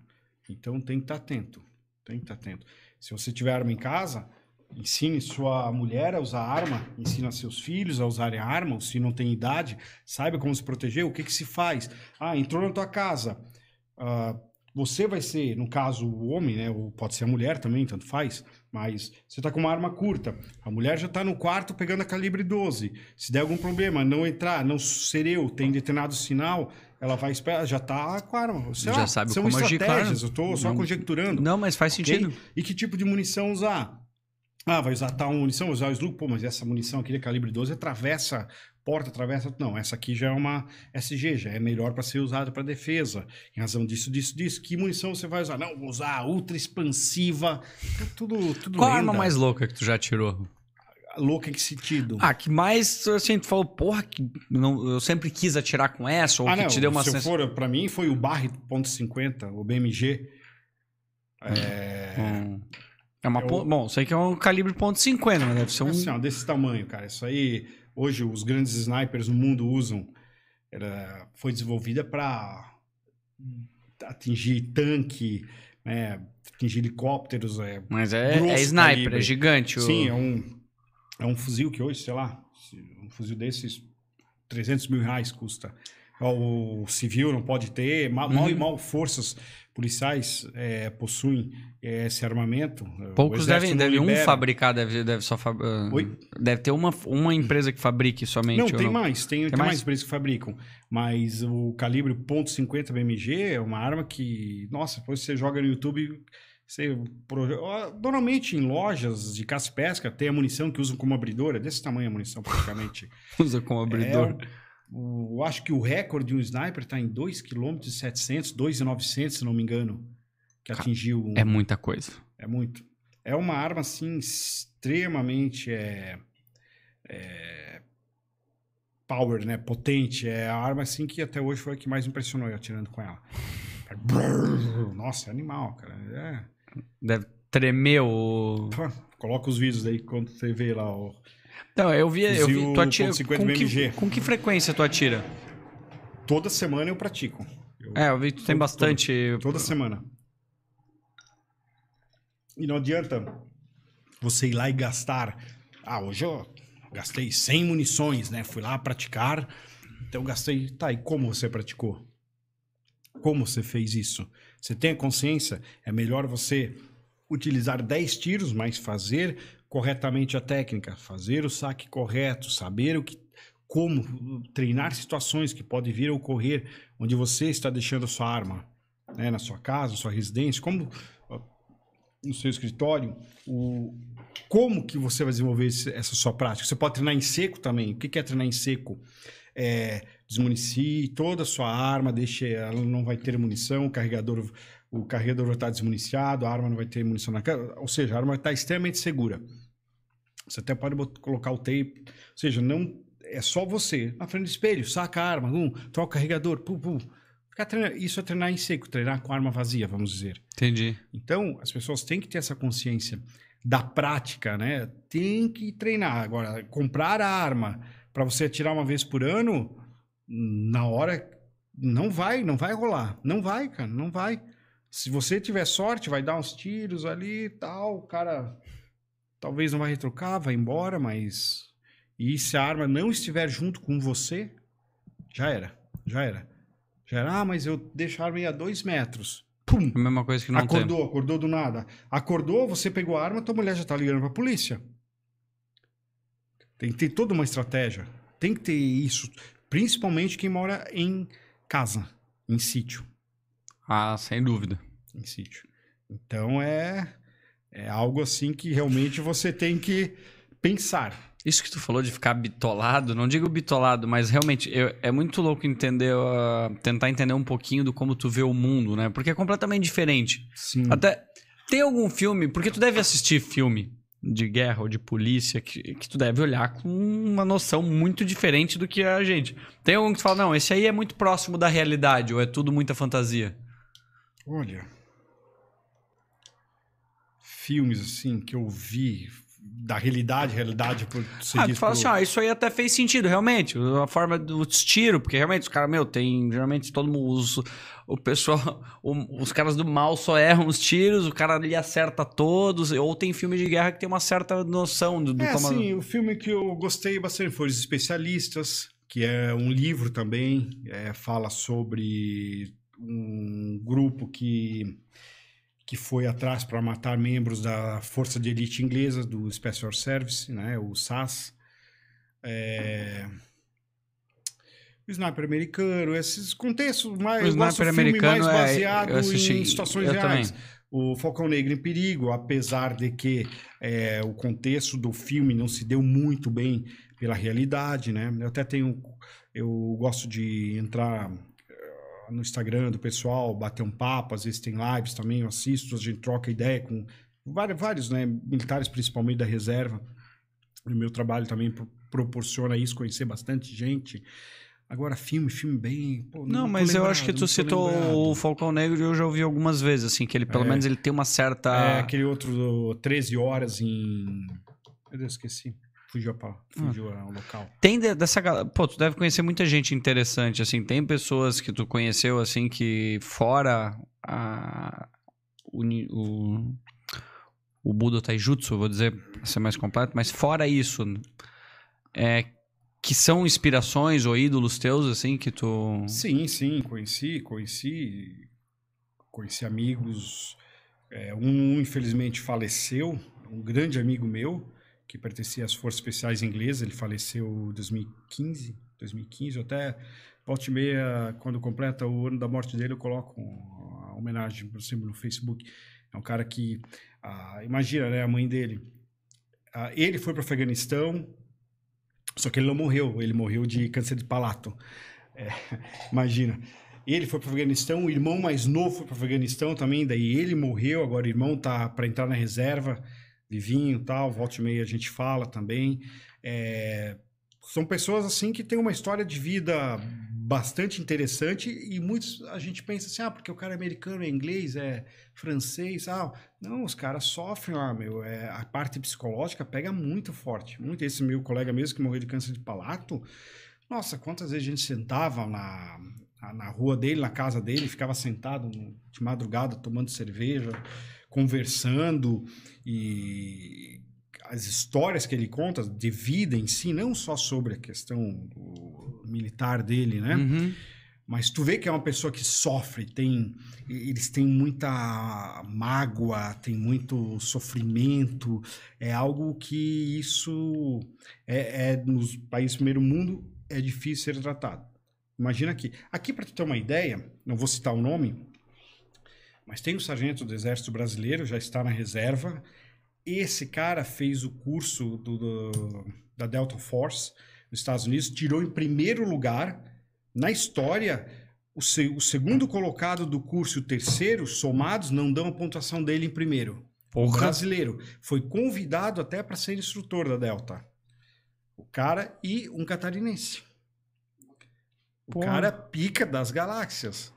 Cara, e agora. Só que assim, ele foi aproveitado dentro do nosso exército brasileiro, ele podia ter sido aproveitado muito mais lá fora, só que ele, a missão dele é servir o exército brasileiro. E é uma, um cara que foi instrutor das forças especiais, dos comandos. Nossa, ele tem uma história Caramba. de vida magnífica. Veio do interior de Santa Catarina. Cara, então, para ver, nós temos nossos.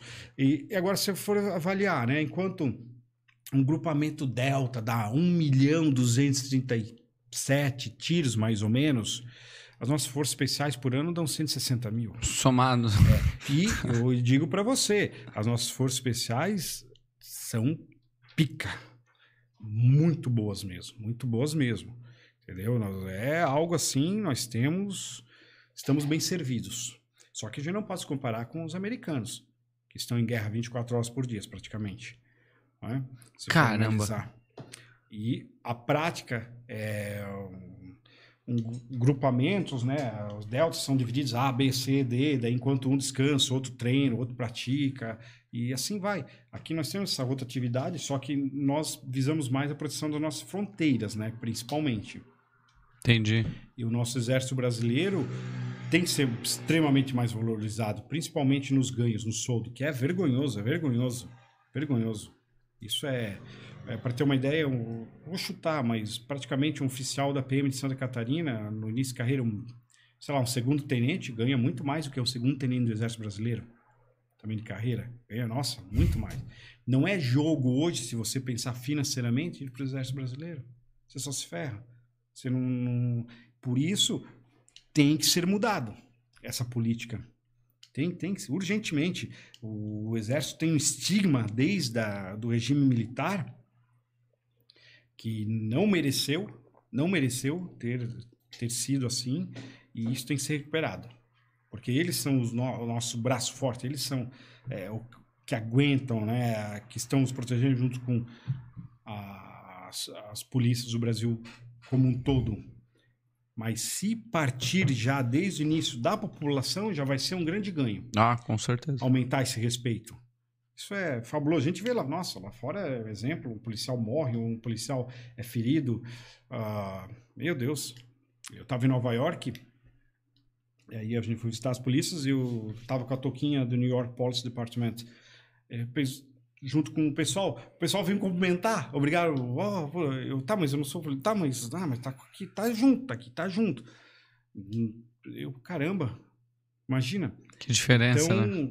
o respeito que a população tem, aquilo que a gente vê dos protestos dos Estados Unidos, ah, contra a polícia, é um ínfimo, é um ínfimo, é um ínfimo. É. A Inglaterra também, a, na Espanha, o respeito que se tem, tudo. Nós temos que recuperar isso e nada mais ser merecedores né, do que os nossos militares e os policiais. Urgente. Isso é, quem sabe recuperamos o Brasil mais rápido? Não. Quanto tempo, por curiosidade, quanto tempo tu acha que a gente tá conversando? Chegou a olhar pro relógio alguma vez? Deve ser o quê? Oito e meia da noite? Agora são onze e cinco. Sério, meu? Cáspita. Pois é, Cáspita. Isso é Meu quão Deus. bom conversar. Espera- É. Caramba. Quando o meu. papo é bom, vai longe. Putz. Bom demais. Poxa.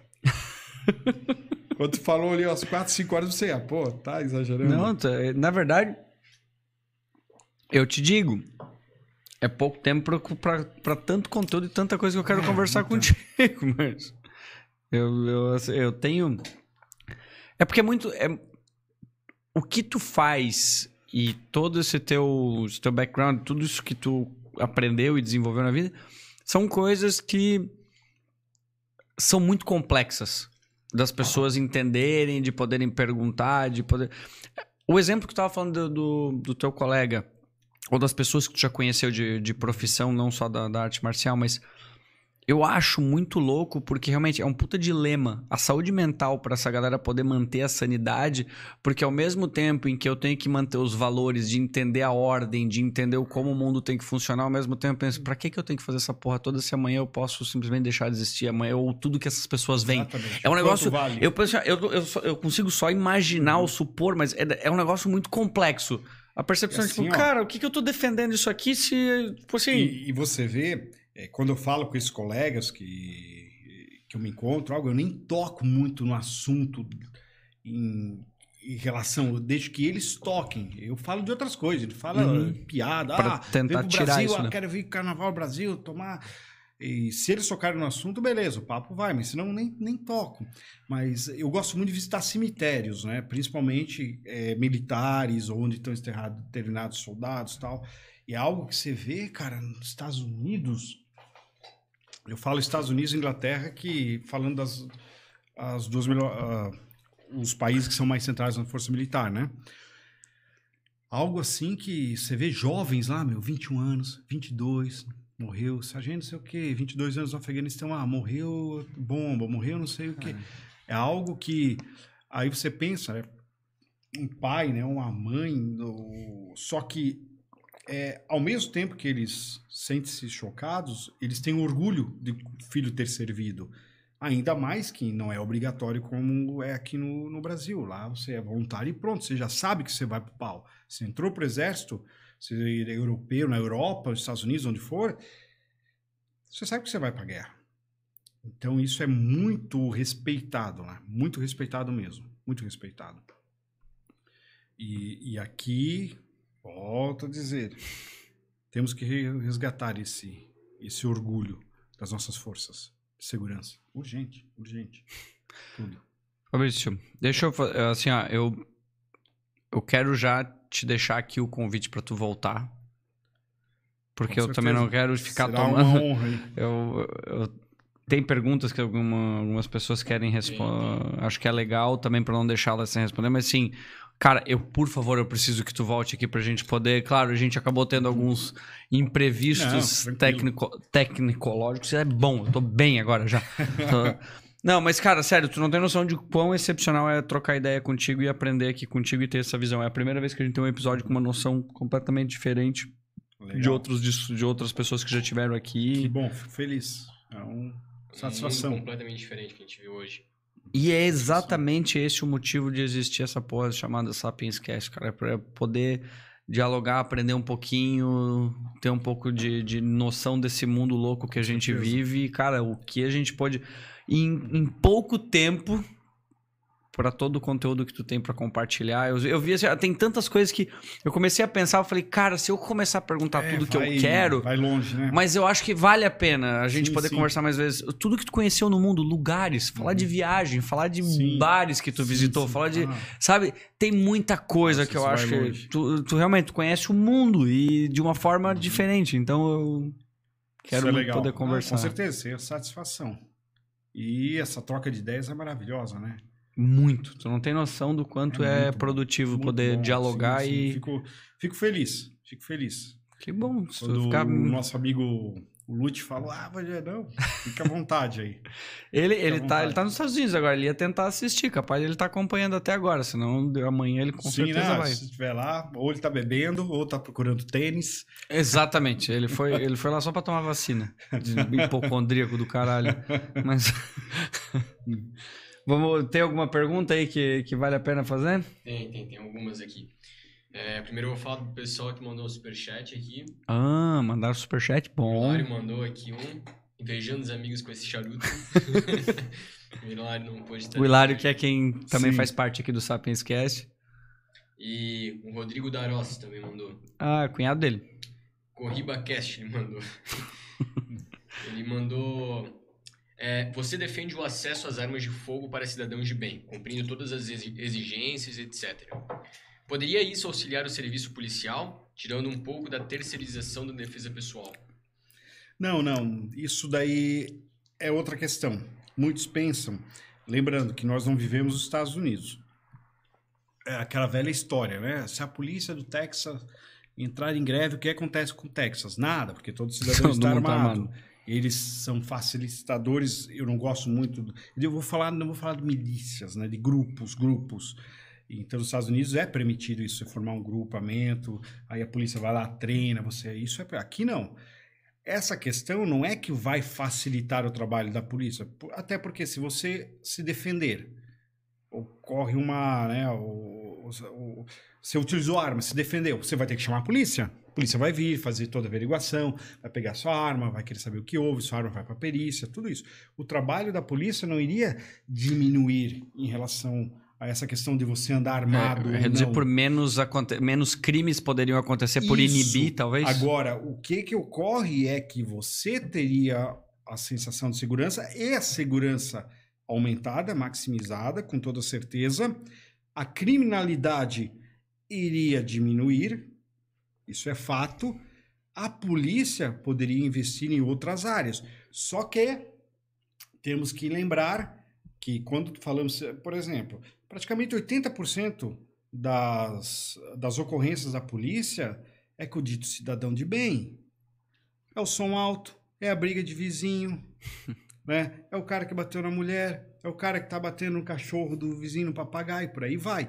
Imagina o quão de desperdício de energia que o policial tem que ir lá para pedir pro cara baixar o som alto. Que nem na rua que eu moro aqui no centro, na sexta e sábado, os caras no prédio, 40, 50 pessoas, som alto, madrugada toda, grito, população em volta toda ligando para a polícia, polícia vindo, mandando baixar e não resolve, não resolve. E se tivesse uma ocorrência extremamente grave, que essa viatura podia estar ajudando? Então parte por aí. Agora, cidadão armado, liberando as armas, o cidadão que, que conclua todas as premissas que seja necessário na lei, com certeza a criminalidade vai baixar. Isso com certeza vai ocorrer. Só que a polícia não iria, eu não digo que iria auxiliar a polícia, mas sim iria deixar a polícia mais livre para outras ocorrências Faz sentido. mais direcionadas, um assalto a banco, né, ou- ou- outro, outras questões. Mas a ter o cidadão comum, cidadão como auxiliar da polícia, aí não, aí não, não vejo isso. Não vejo, até porque são treinamentos diferenciados, a polícia tem treinamentos totalmente diferentes do que o do cidadão de bem. Um do CQB é um dos que eu falei, você vai entrar na casa e tal, você tem a arma, chegou, você tá com o porte, tudo, tua arma, tua casa tá arrombada, tua, teu vidro tá estourado, você não vai entrar, você vai ligar pra polícia, ó, estou aqui, estou armado, tal, cheguei na casa, não vou entrar na casa, aguarda a polícia, chegou a polícia, você guarda a arma, se identifica, a polícia vai fazer o que tem que ser feito. Porque se a gente pensar que vai virar policial uma força auxiliar, aí ferrou. Uhum. Isso não. E lembrando, nós não somos os americanos. Nós temos essa cultura de arma que eles têm desde o século XVIII. É, antes até, né?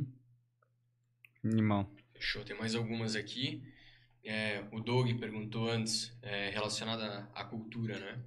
Ele falou assim: me pede pra ele falar sobre as tatuagens japonesas, que lá não são bem vistas. Ah, tem outra coisa que eu quero falar Ah, também sim. aqui. Tatuagem, né? Ah, bom, isso nós já tivemos experiências com Isso é, amigos, tipo, né? Yakuza, assim, ó. É, é porque a cultura japonesa, a tatuagem, ela veio com resquício dentro dos presídios japoneses, como formalização de gangues, principalmente de Hum. Yakuza e outras gangues, o Nemeojin, que é a, chinesa, né? Uma das grandes gangues chinesas que existiam, não existem mais. Então, você vai chegar em banhos públicos, onsen ou sento, que são os banhos públicos japoneses, homens aqui, mulheres aqui, já tem a placa lá, proibir tatuagens. Ah, mas o Rodrigo tem tatuagem, igual um amigo nosso também tinha tatuagem. A mulher vem correndo, bota esparadrapo no braço. Ah, é. É. Ah, você vai com tatuagem na praia. Ô, com licença, você tem que tampar. Então, a cultura relacionada à tatuagem, óbvio, no dojo do meu professor, existem várias pessoas que vão tatuadas, não tem que cobrir nada. Eles entendem a cultura do Ocidente, até porque 80, 90% dos alunos são ocidentais, desde o Buda Taijutsu. E eles entendem, mas dali para fora, você vai em praia, vai em restaurante, vai. Não Que é, loucura. Não é bem visto você mostrar suas tatuagens, que parece que você é, é alguém que passou da linha do bem, que você Entendi. é um criminoso, algo nesse sentido. E se você vê, por exemplo, a minha esposa tem uma tatuagem, ela estava no banho público, aí uma japonesa olhou para outra, fez esse sinal assim para ela. Daí depois fomos descobrir que esse sinal é Yakuza, mulher de Yakuza, só que não é mulher de... A ocidental Caraca! com tatuagem, mulher de Yakuza. Daí ela tampou a tatuagem. Meu, que cabreiro. Pô, você é confundido com alguém da Yakuza. é ocidental, tal, tá ali, tatuada, tá no banho, não vi que ninguém junto. Óbvio que é banho separado, Aham. mas não, não identifiquei outro ocidental. Então, ah, então é mulher de Yakuza, né? Caraca, tem, honra. e tem esse. Tenso. Eu não digo que é um preconceito, mas sim a cultura deles. Sim. É a cultura. Bom, É porque na grande maioria era isso que acontecia. Então Exato. era por ela experiência que eles viveram. Uhum. Mas tá, isso agora E está se abrindo mais. E todas aquelas. Um dos grandes tatuadores no Japão, que faz tatuagem manual, pec, pec, pec, também é um brasileiro que se radicou no Japão. Ah, é. É, caríssimas essas tatuagens, né? Ele faz tudo à mão, com agulha, bate o martelinho, pá, pá, pá, pá, pá, pá, pá, pá. Então existem vários tipos de tatuagens no Japão, vários conceitos. O que, que você quer? Isso está se abrindo muito. Entendi. Tá se abrindo muito. Animal. Temos mais, mas tu quer comentar daquilo lá? Eu vou comentar no final só pra responder Beleza, as então. perguntas, porque eu quero falar sobre o, o nosso presente aqui do Hum. Sapiens Cast. Beleza. Outra pergunta do Doug aqui.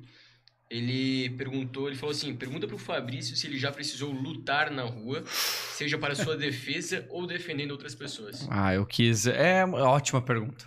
É assim, não lu- lutar, brigar, nunca fui disso. Ah, Mas usar o seu conhecimento. Já uma ou duas vezes eu precisei, mas algo assim mais voltado para a questão preventiva e afastar e me afastar dessa situação, do que entrar mesmo, né, em troca de agressão, algo, briga, nunca me, envolvi em briga, não, nunca. Já tive alguns problemas relacionados a essa questão de defesa, mas nunca chegando realmente a chamar trocação, né? Isso que até porque não, não existe mas sim como uma forma preventiva e conseguir afastar ou contornar a situação rapidamente e me livrar dela. Mas o contornar, tu deu Isso. golpes. E uns Paranauê ali e pronto.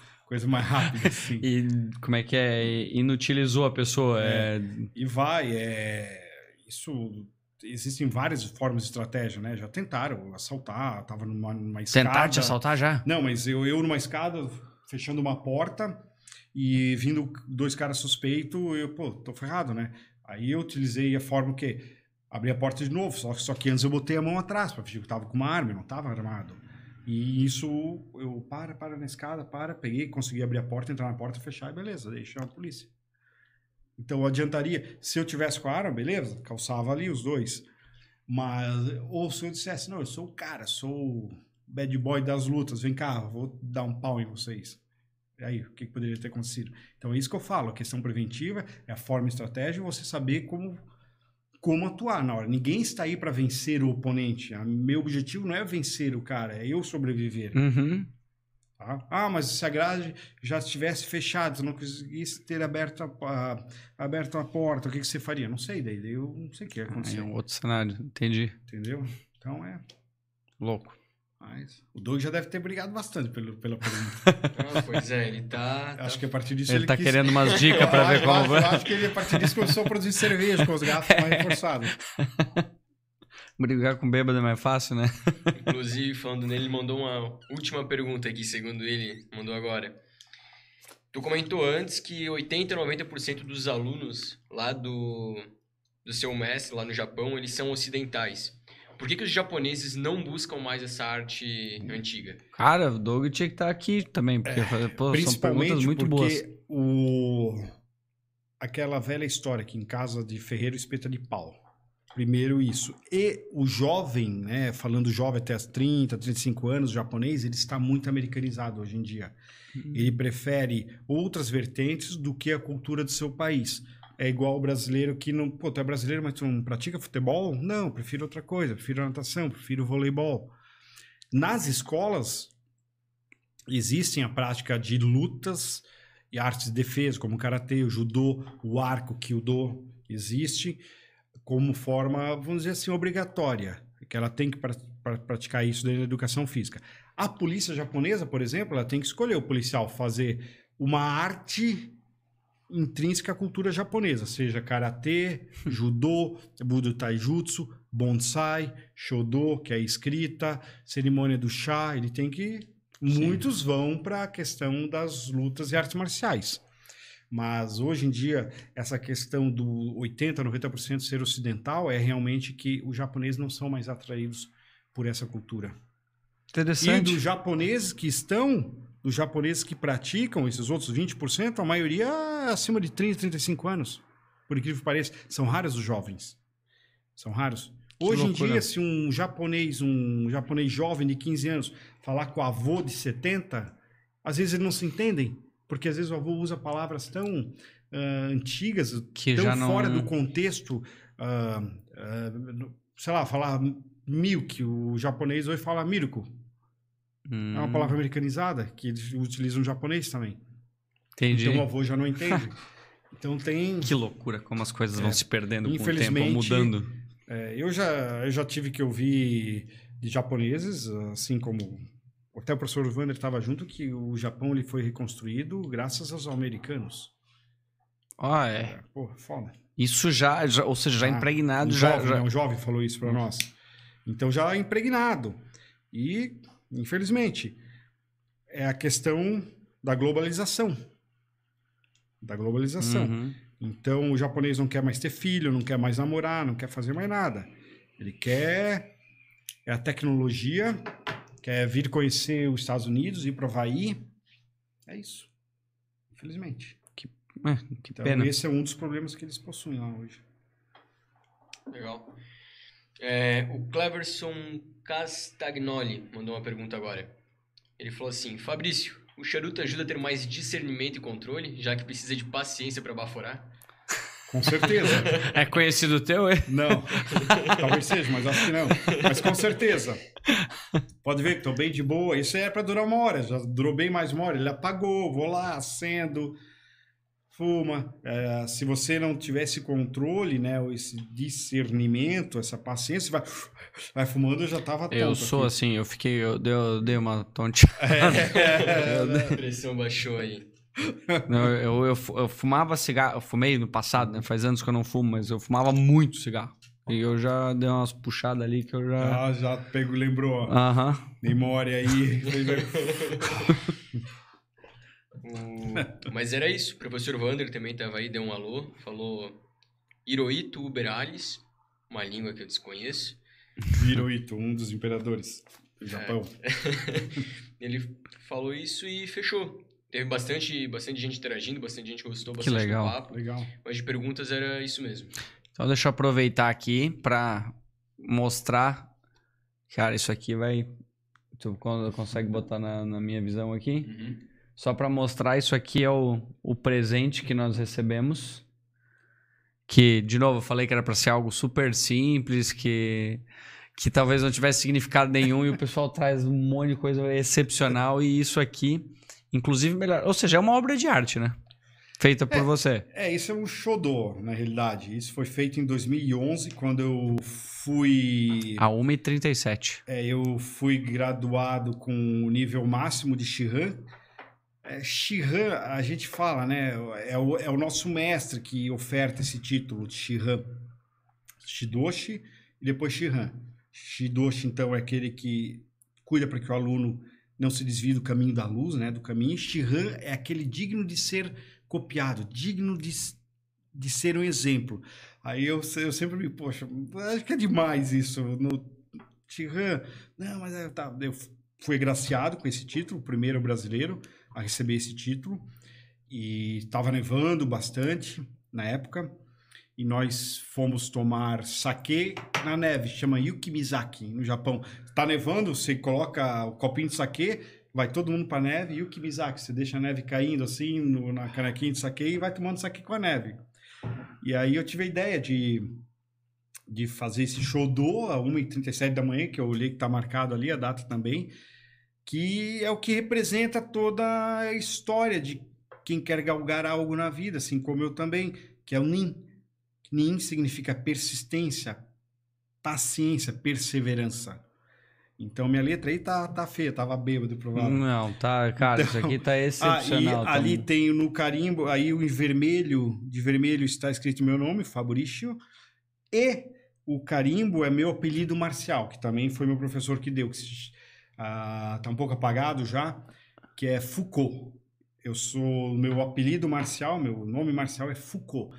Foucault é um, é como se fosse aquele tigre que fica Hum, difícil falar essa palavra em português, mas é aquele Tem. tigre que fica preparado assim, ó, só olhando. De repente ele ataca. Foucault. Esse é um, é um tigre. Prostado, admostrado, algo nesse sentido.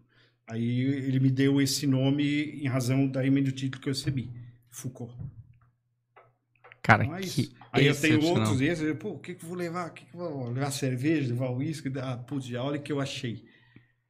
Não, sério, de verdade, você não tem noção de que Agradeço. o, o como o significado disso é- vai muito além, é muito legal, porque a forma de. Isso aqui representa muito tudo que a gente conversou aqui, a tua história, da forma que tu passou pra gente e da forma que a gente também vai- poder contar pra outras pessoas, porque isso aqui é um gatilho excepcional de uma Legal. lembrança do que a gente falou aqui e do que foi, do que vai poder ser passado. Então, Puta, é um negócio muito louco, de verdade, de coração, obrigado mesmo por esse presente e principalmente por, por ter sentado aqui por, Eu que agradeço. por Pra mim, tantas horas. Foi honroso isso. Eu realmente Então, espero. Se tu gostou metade do quanto a gente já gostou, Ah, vai vamos. ser, já é muito. Vamos vir fumar mais charutos e beber mais. Com certeza, teremos mais episódios aqui, seja gravados ou seja em, em outros lugares, mas Convida aí o Doug, convida o Wagner, o pessoal vai ficar fazendo o drink aí pra gente. com certeza. Traz o pessoal todo. Vai durar 10 horas o episódio. Damos um jeito. Perfeito. Agradeço. Muito obrigado de coração, Fabrício. Obrigado. Tamo junto. Saúde a todos nós. Tamo juntos. Valeu. E não esquece de se inscrever no canal. Pelo amor de Deus, porque a gente precisa de mais inscritos. E o canal de cortes. Vai lá no Instagram, deixa seu comentário ali. E é isso. Muito obrigado a todos. Um grande abraço e uma ótima noite. Fechou? Estamos off? Não, interrompeu a trans- transmissão?